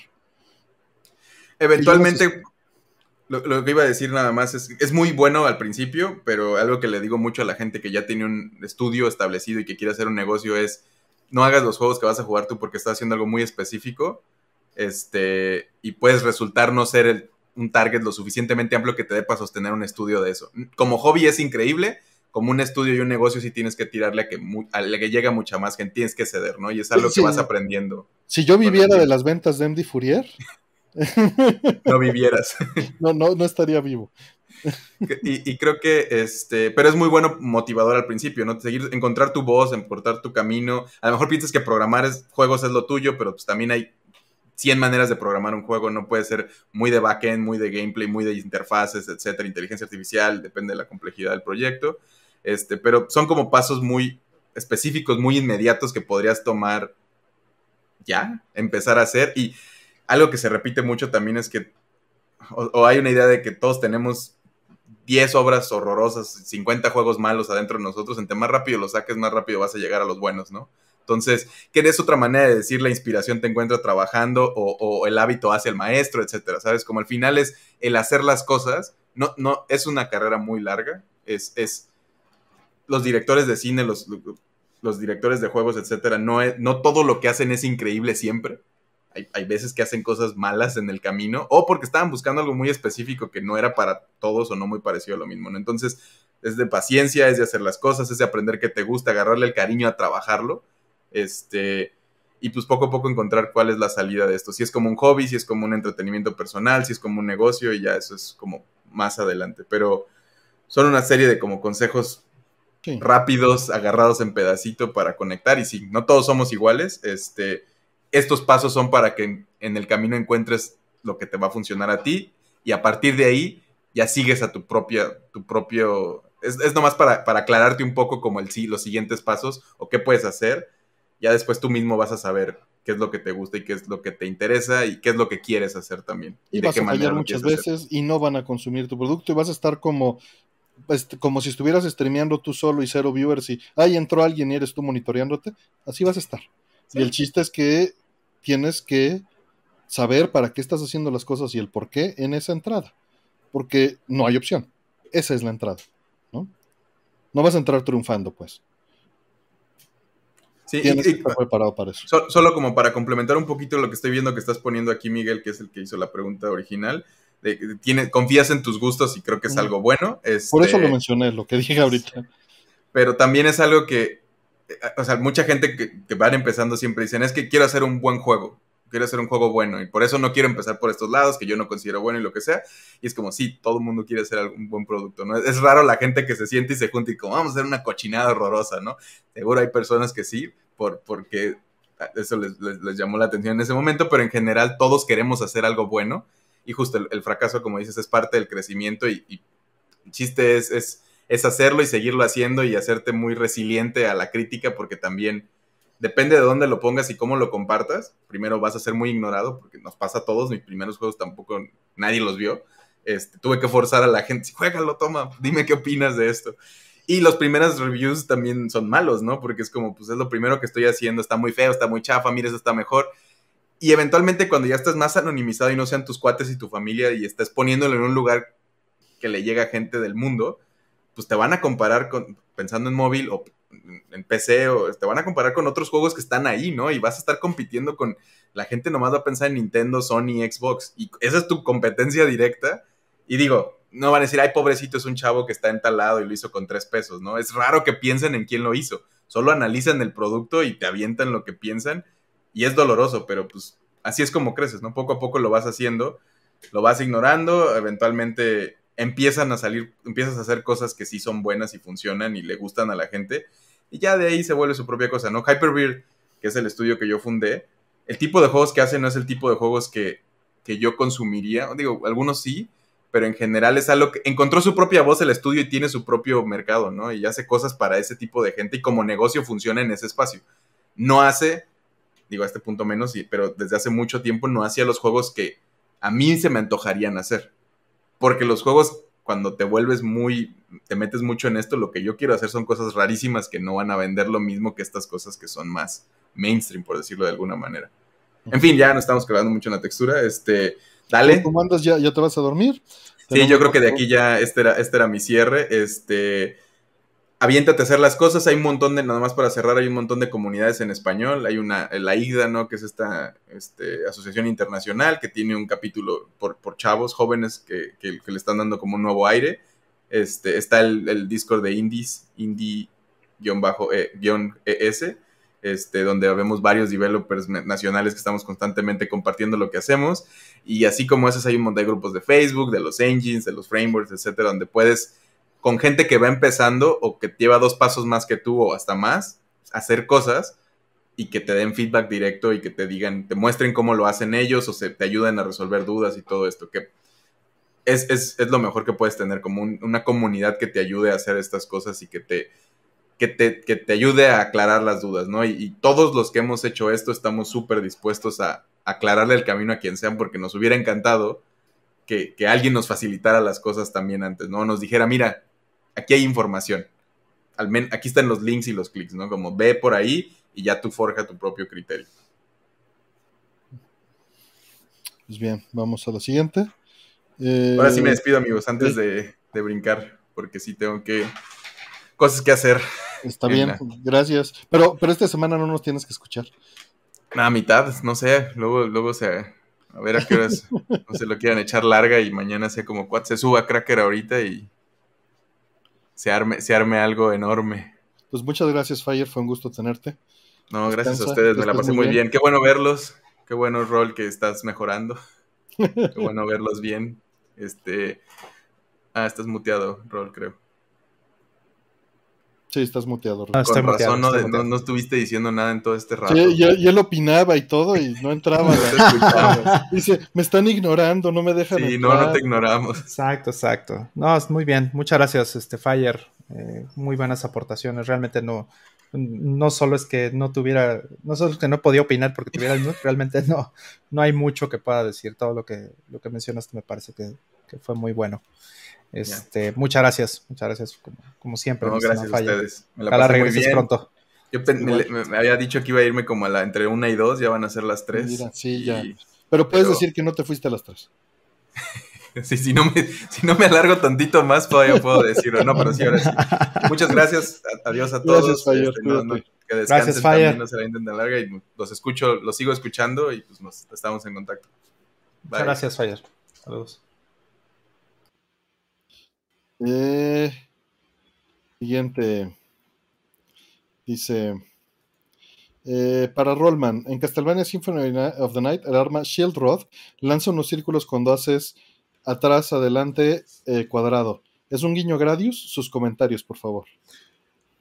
Ah, no estoy seguro si es el arma que estoy pensando. Creo que es una que, da así un golpe como diagonal. Es esa misma y que deja este, la bolita, ¿no? Bueno, más bien es el, es el, engranito. Eh, sí, hay múltiples, múltiples este, referencias a Gradius. De hecho, hay, hay, un. De hecho, hay un arma. Bueno, no, recuerdo si es un arma. igual es un, un, spell, puede ser en, este. En, cuál es? No, sé si es en Area of Sorrow o en Harmony of Dissonance, en alguno de esos dos, donde sacas efectivamente ya el shield completo. O sea, para los que no, no, este, no saben de lo que estamos hablando, en el primer Gradius, este, no tenías, por ejemplo, un force field, ¿no? no tenías un, escudo completo para la nave, solamente eran este, un escudo frontal, dos engranitos este, como de energía que, que este, se ponían enfrente del, de la nave, ¿no? Y nada más te protegían la pura parte de enfrente y conforme le iban pegando se iban haciendo pequeños, pequeños, pequeños hasta desaparecer y ya pues, te dejaba eh, descubierto. Entonces, ese eh, sale en, varios Castlevania. Yo creo que muchos Castlevanias tienen referencias a Gradius.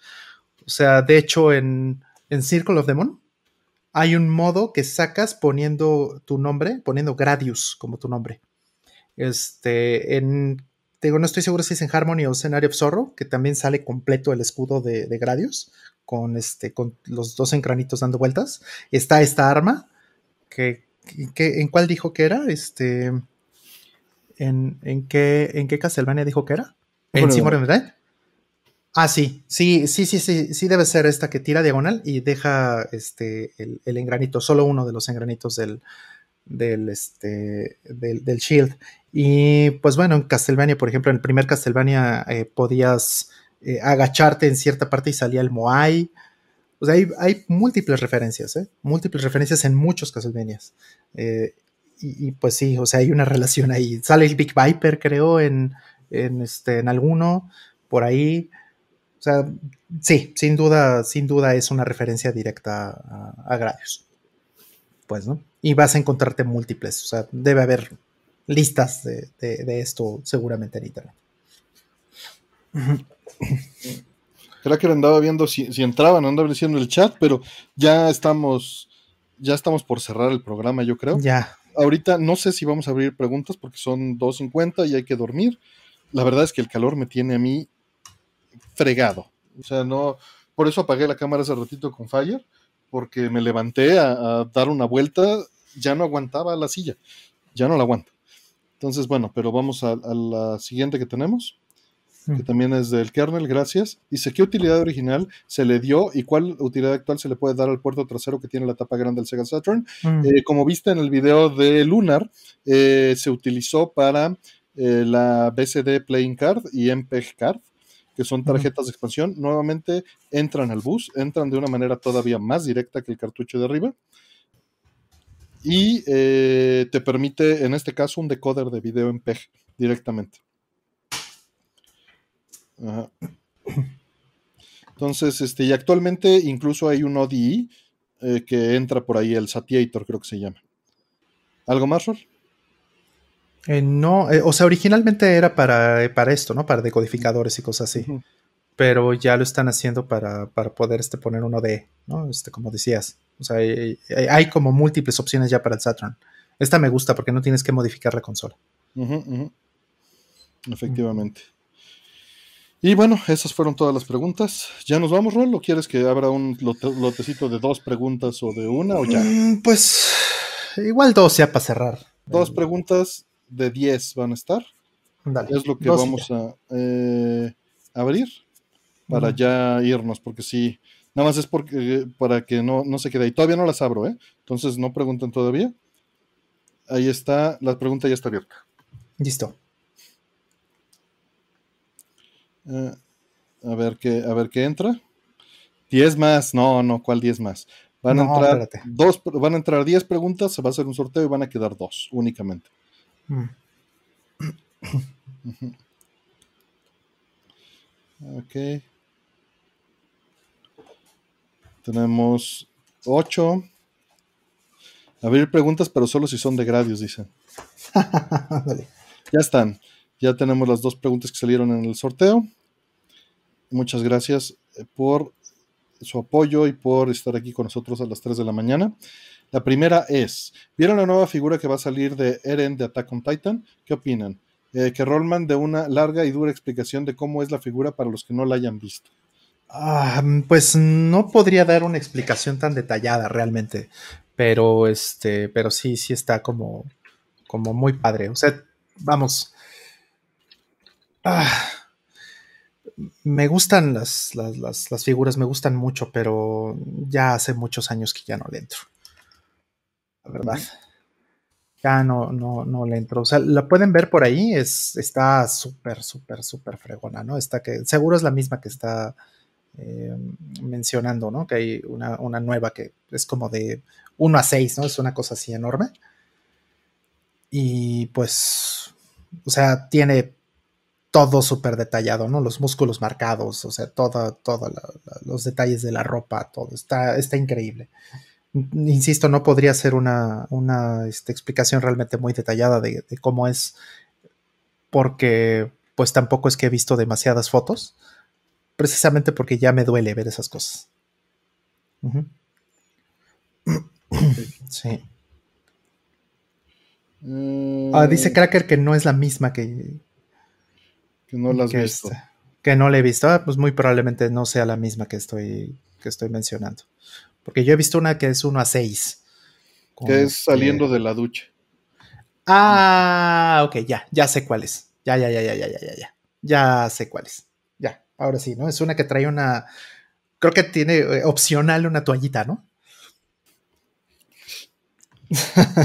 sí, ya sé cuál es. Se referían a la otra, ya, ya sé cuál es. Sí, ya, ya, ya, ya, ya. Este, y Cracker muerto de la risa. No, no, no, ya, ya sé. Entonces me troleó con, la pregunta. sí, sí, sí. Digo, no sé cuál es este. Eh, vamos, obvio. No, no, estoy seguro si también es la que es la que estoy mencionando, pero, pero sí creo que sí, ¿no? Es una que, incluso hasta en las fotos está, está mm. censurada, ¿no? No tengo, no tengo idea. Yo la verdad que no lo he visto, no lo he leído. ok, ya, ya entendió lo de la explicación larga y dura. ok, ya. Sí, sí, sí, me trolearon. Sí, es la que, es la que, este, es la que entiendo que tiene opcional una, una toalleta. Ok. Y a ver, la última pregunta. Dice, ¿se podría llegar a implementar juego online en Mister? Algo así como Fight Me refiero para plataformas y juegos que originalmente no tenían. Ejemplo, Zombies at My Neighbors de Super NES. Mira, es tan viable como hacer juego online en Super NES. Eh, si se puede hacer en la consola original, se puede hacer aquí. El problema del juego online es que necesita conectarse. Y para conectarse necesita mandar una señal. Y para mandar una señal necesita mandar datos a la velocidad de la luz, vamos a suponer. Y para que eso suceda, hay un retraso. Y si hay un retraso, la consola tendría que esperar la respuesta. Es decir, o se metería lag forzoso o se tiene que reprogramar el juego. Si no, no sirve de absolutamente nada tu juego online. Mm. ¿Algo más? Mm. Sí, no. Eh, o sea, no digo que no se pueda hacer. Se puede hacer, pero le metes un costo tremendo. O hay que reprogramar el juego para que acepte esto, ¿no? Y bueno, finalmente, eh, Kernel nos manda otra pregunta que dice eh, que Rollman dé una explicación larga y detallada de la entropía a nivel físico y psicológico. ¿Es una pelea perdida mantener los juegos y equipos? que si es una pelea perdida, yo creo que no necesariamente es una pelea perdida. Eh, eh, si para ti vale la pena la pelea, más bien, vamos a ponerlo de esta manera. Como la vida no tiene sentido, todas las peleas son perdidas. El sentido se lo das tú a las cosas. ¿Ok? Si para ti tiene sentido algo, hazlo y lucha por ello. Porque el sentido lo creamos. Eh, el sentido es algo que los humanos le damos a las cosas, no es algo intrínseco del universo, porque las cosas no tienen sentido. Sentido es un concepto humano. Sí, claro. Incluso este, podrías decir que, naciste para eso vives para eso, ¿no? Para tratar de darle sentido a las cosas que, haces. Por supuesto. Y de ahí vienen pues también muchos vicios, ¿no? También vienen muchas cosas que, o muchas soluciones fáciles, ¿no? Este, las supersticiones, las religiones y cuánta cosa, pues porque pues, sí, todos tenemos la necesidad de encontrarle significado a lo que hacemos, ¿no? Entonces sí, sin duda. Y, bueno, de ahí regresando al punto de la entropía, pues a la entropía nunca le vas a ganar. O sea, olvídalo. Eso todo se va. batalla perdida, sí. Todo se va a destruir, pero más bien no va por ahí. No es que, o sea, es, es los Super Nintendos que tengo, no importa cuántos tenga, no importa cuántos compre de aquí a que me muera, eventualmente todos van a dejar de funcionar. Quizá algunos eh, este, funcionen o sigan funcionando después de que yo ya no esté, pues sí podría ser que, este, que, también se destruyan antes, que, que, que lleguen a un punto de ya no poder repararse, como pues sucede con muchas consolas o con muchas cosas allá afuera. Puede ser, ¿no? Pero pues más bien es cómo darle la continuidad. ¿no? O sea, el hecho de tener un Super Nintendo y que ya exista un Mister y que ya existan otras, otras opciones permite irle dando continuidad a lo mismo que tú tenías antes o lo mismo que tú buscabas de la experiencia de tener un Super Nintendo. Entonces, eh, más bien yo pienso que va por ahí. a, la, a la entropía nunca le vas a ganar, pero tal vez no se trata de querer ir en contra de ella. No, lo que estás haciendo es dar continuidad cultural y, darle un sentido social, porque eso es lo que importa. A final de cuentas, si estás luchando contra la entropía, estás haciéndote daño, no estás logrando absolutamente nada. Eh, la solución natural de los organismos vivos contra la entropía es destruirnos y generar copias, copias con variedad. Esa es la solución. Y obviamente ese no es el camino para preservar un Super Nintendo o un videojuego viejo. Eh, eh, y es la solución más óptima que existe. Es decir, la solución más óptima que existe que ha encontrado la naturaleza es destruir toda la información recopilada por los individuos y generar individuos nuevos porque la información no es relevante, sino los planos para que los individuos generen información, para que sobrevivan en el entorno. Entonces, no va por ahí. Nuevamente, el asunto es si tiene sentido para ti o le quieres dar sentido tú a algo para darle continuidad cultural y dejárselo a los que siguen, yo creo que eso es lo único que importa. Y bueno, te, pusieron una última pregunta, Rol. Dice el buen Cicloid, saludos, ah. carnal. Dice, que Rollman opine de Rust en el kernel de Linux.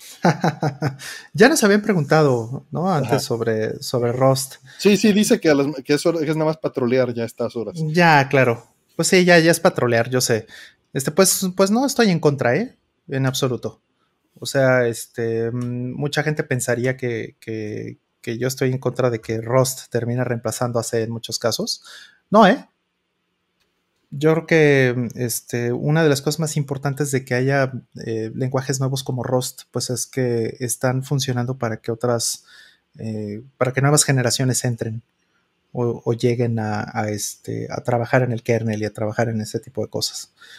y desde ese punto de vista lo veo muy bien. O sea, Rust viene a resolver algunas cosas de trata, por lo menos de resolver este, algunas de las cosas más feas que, hay en el hecho de usar C o de usar C++. ¿no? Es, es, uno de los, puntos importantes. Que bueno, ese es el argumento que tienen montones de otros lenguajes, ¿verdad? Pero, no creo que Rust lo, lo, hace bien sin, romper eh, muchas de las posibilidades y el poder que, que, puedes tener con un C o un C++.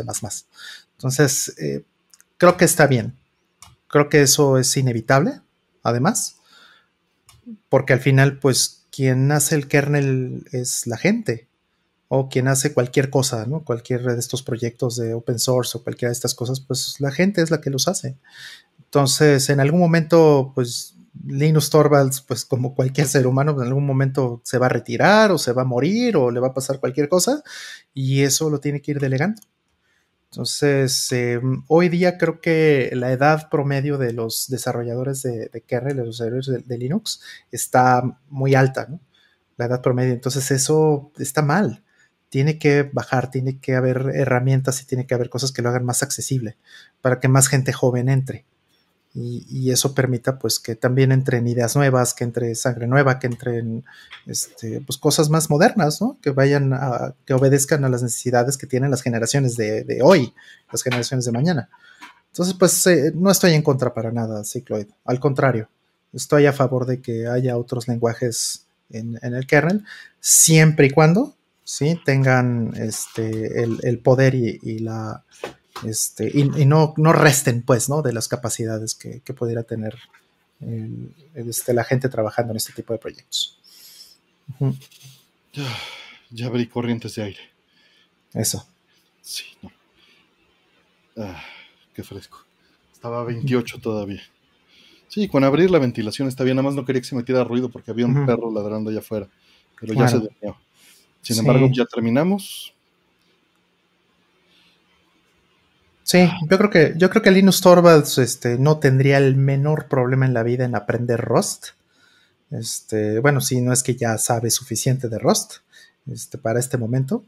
Eh, yo creo que no, no le causaría a él ningún problema decir este, un buen día, ah, pues vamos a cambiarnos a, Rust todos y, listo. Y, vamos, tendría que convencerlo, ¿no? Porque hasta el momento la opción para él sigue siendo C, porque pues es lo que le da lo que él necesita lo que él siente que el proyecto necesita. Pero no, no veo que él se emperre a decir, no, tiene que ser todo en C y jamás va a cambiar. No, no, lo veo. Al contrario, yo lo veo que yo creo que él va a entender la misma necesidad que de lo que estoy diciendo. Sí, más con los años que lleva haciéndolo. Exactamente. Y, creo que él mismo debe de entender el problema que es que la gente nueva no esté entrando. Y está directamente relacionada a la pregunta anterior, ¿no? Esta continuidad a la, cultura de lo que se está usando. Claro, exactamente. O sea, es una, es una pelea perdida, ¿no? Este, el kernel de Linux, porque pues eventualmente nos vamos a morir todos los que sabemos ¿eh? Pues pues si lo ves así, pues sí.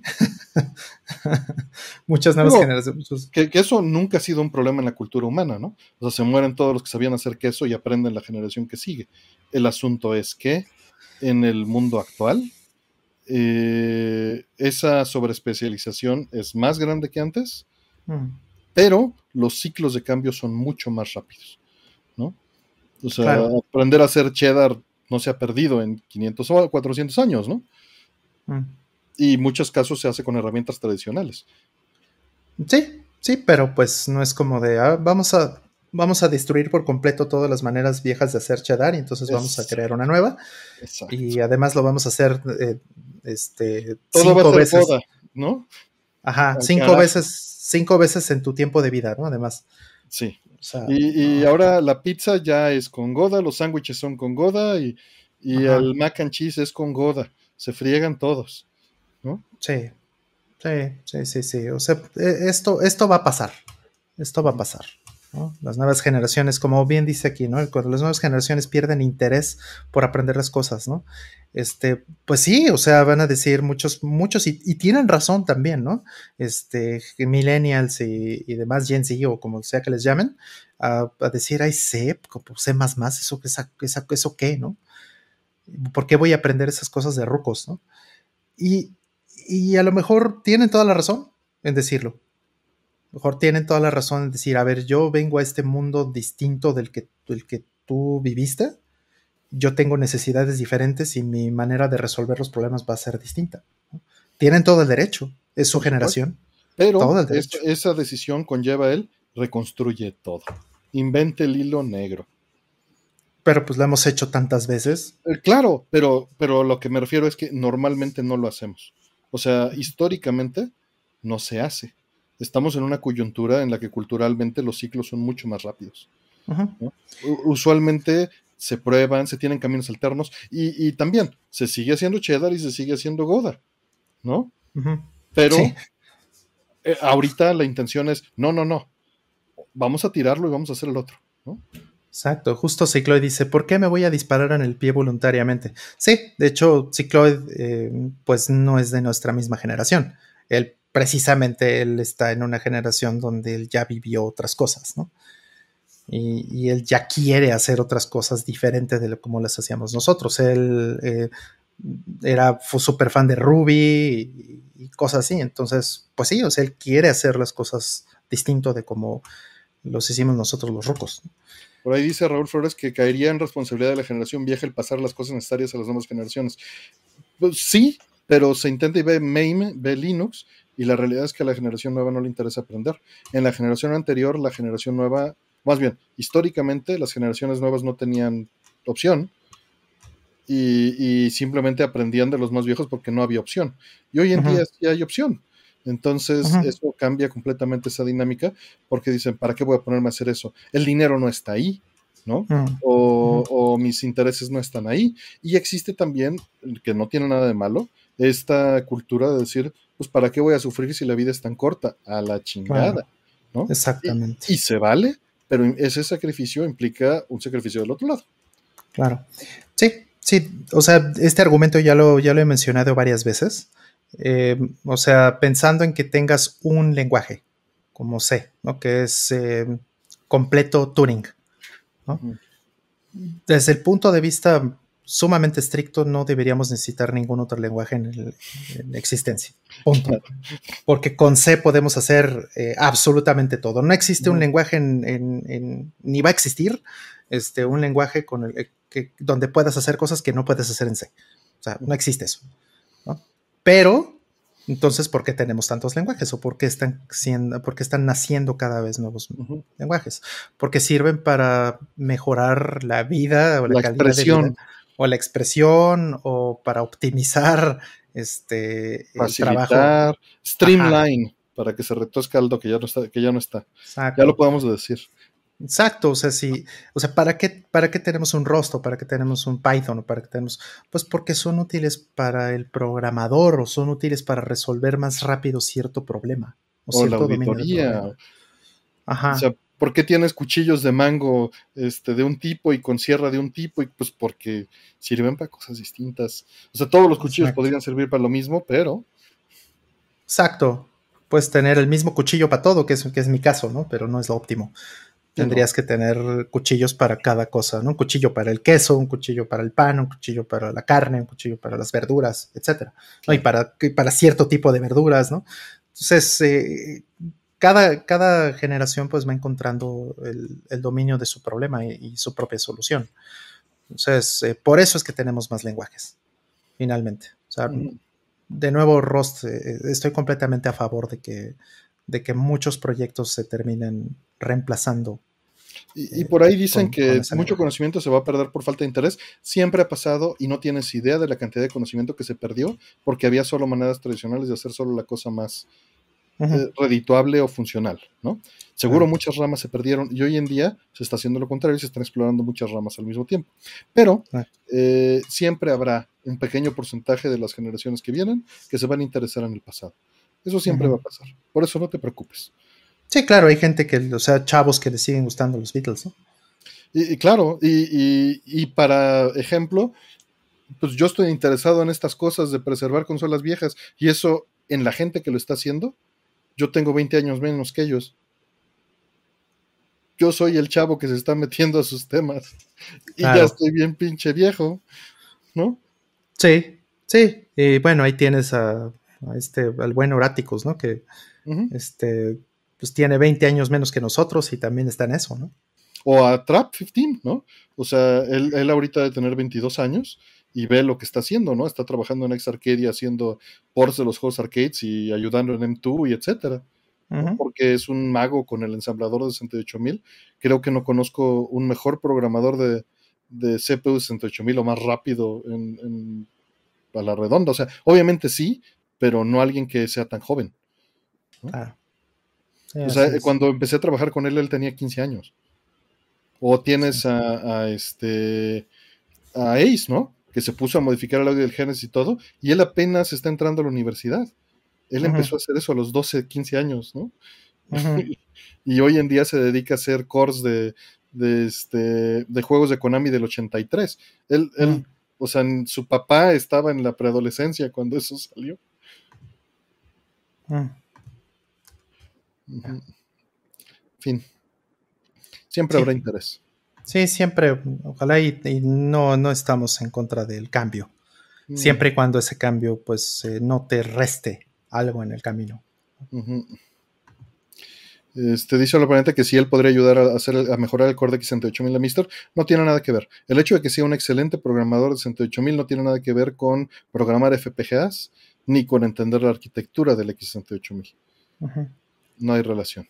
Sí, podría a lo mejor generar un programa de prueba, vamos a decir, un programa de prueba en, eh, puro en el 68000 que, que permita probar este, timings y todas las cosas que, que se necesiten como para hacer un diagnóstico este, en el lado de Mister y que la gente que hace FPGAs diga, a ver, tengo esta referencia y si esta referencia corre exactamente igual en los dos casos, eso significa que, el core de, Mister es más eh, correcto o, más cercano al... Pero para eso necesitaría estudiar la plataforma, ¿no? Exacto. Y él es muy bueno para eso. Él ha trabajado en, SDKs, para PCFX, para consola. Hoy encontré unos pull requests porque la la comunidad de PC Engine está unificando el compilador.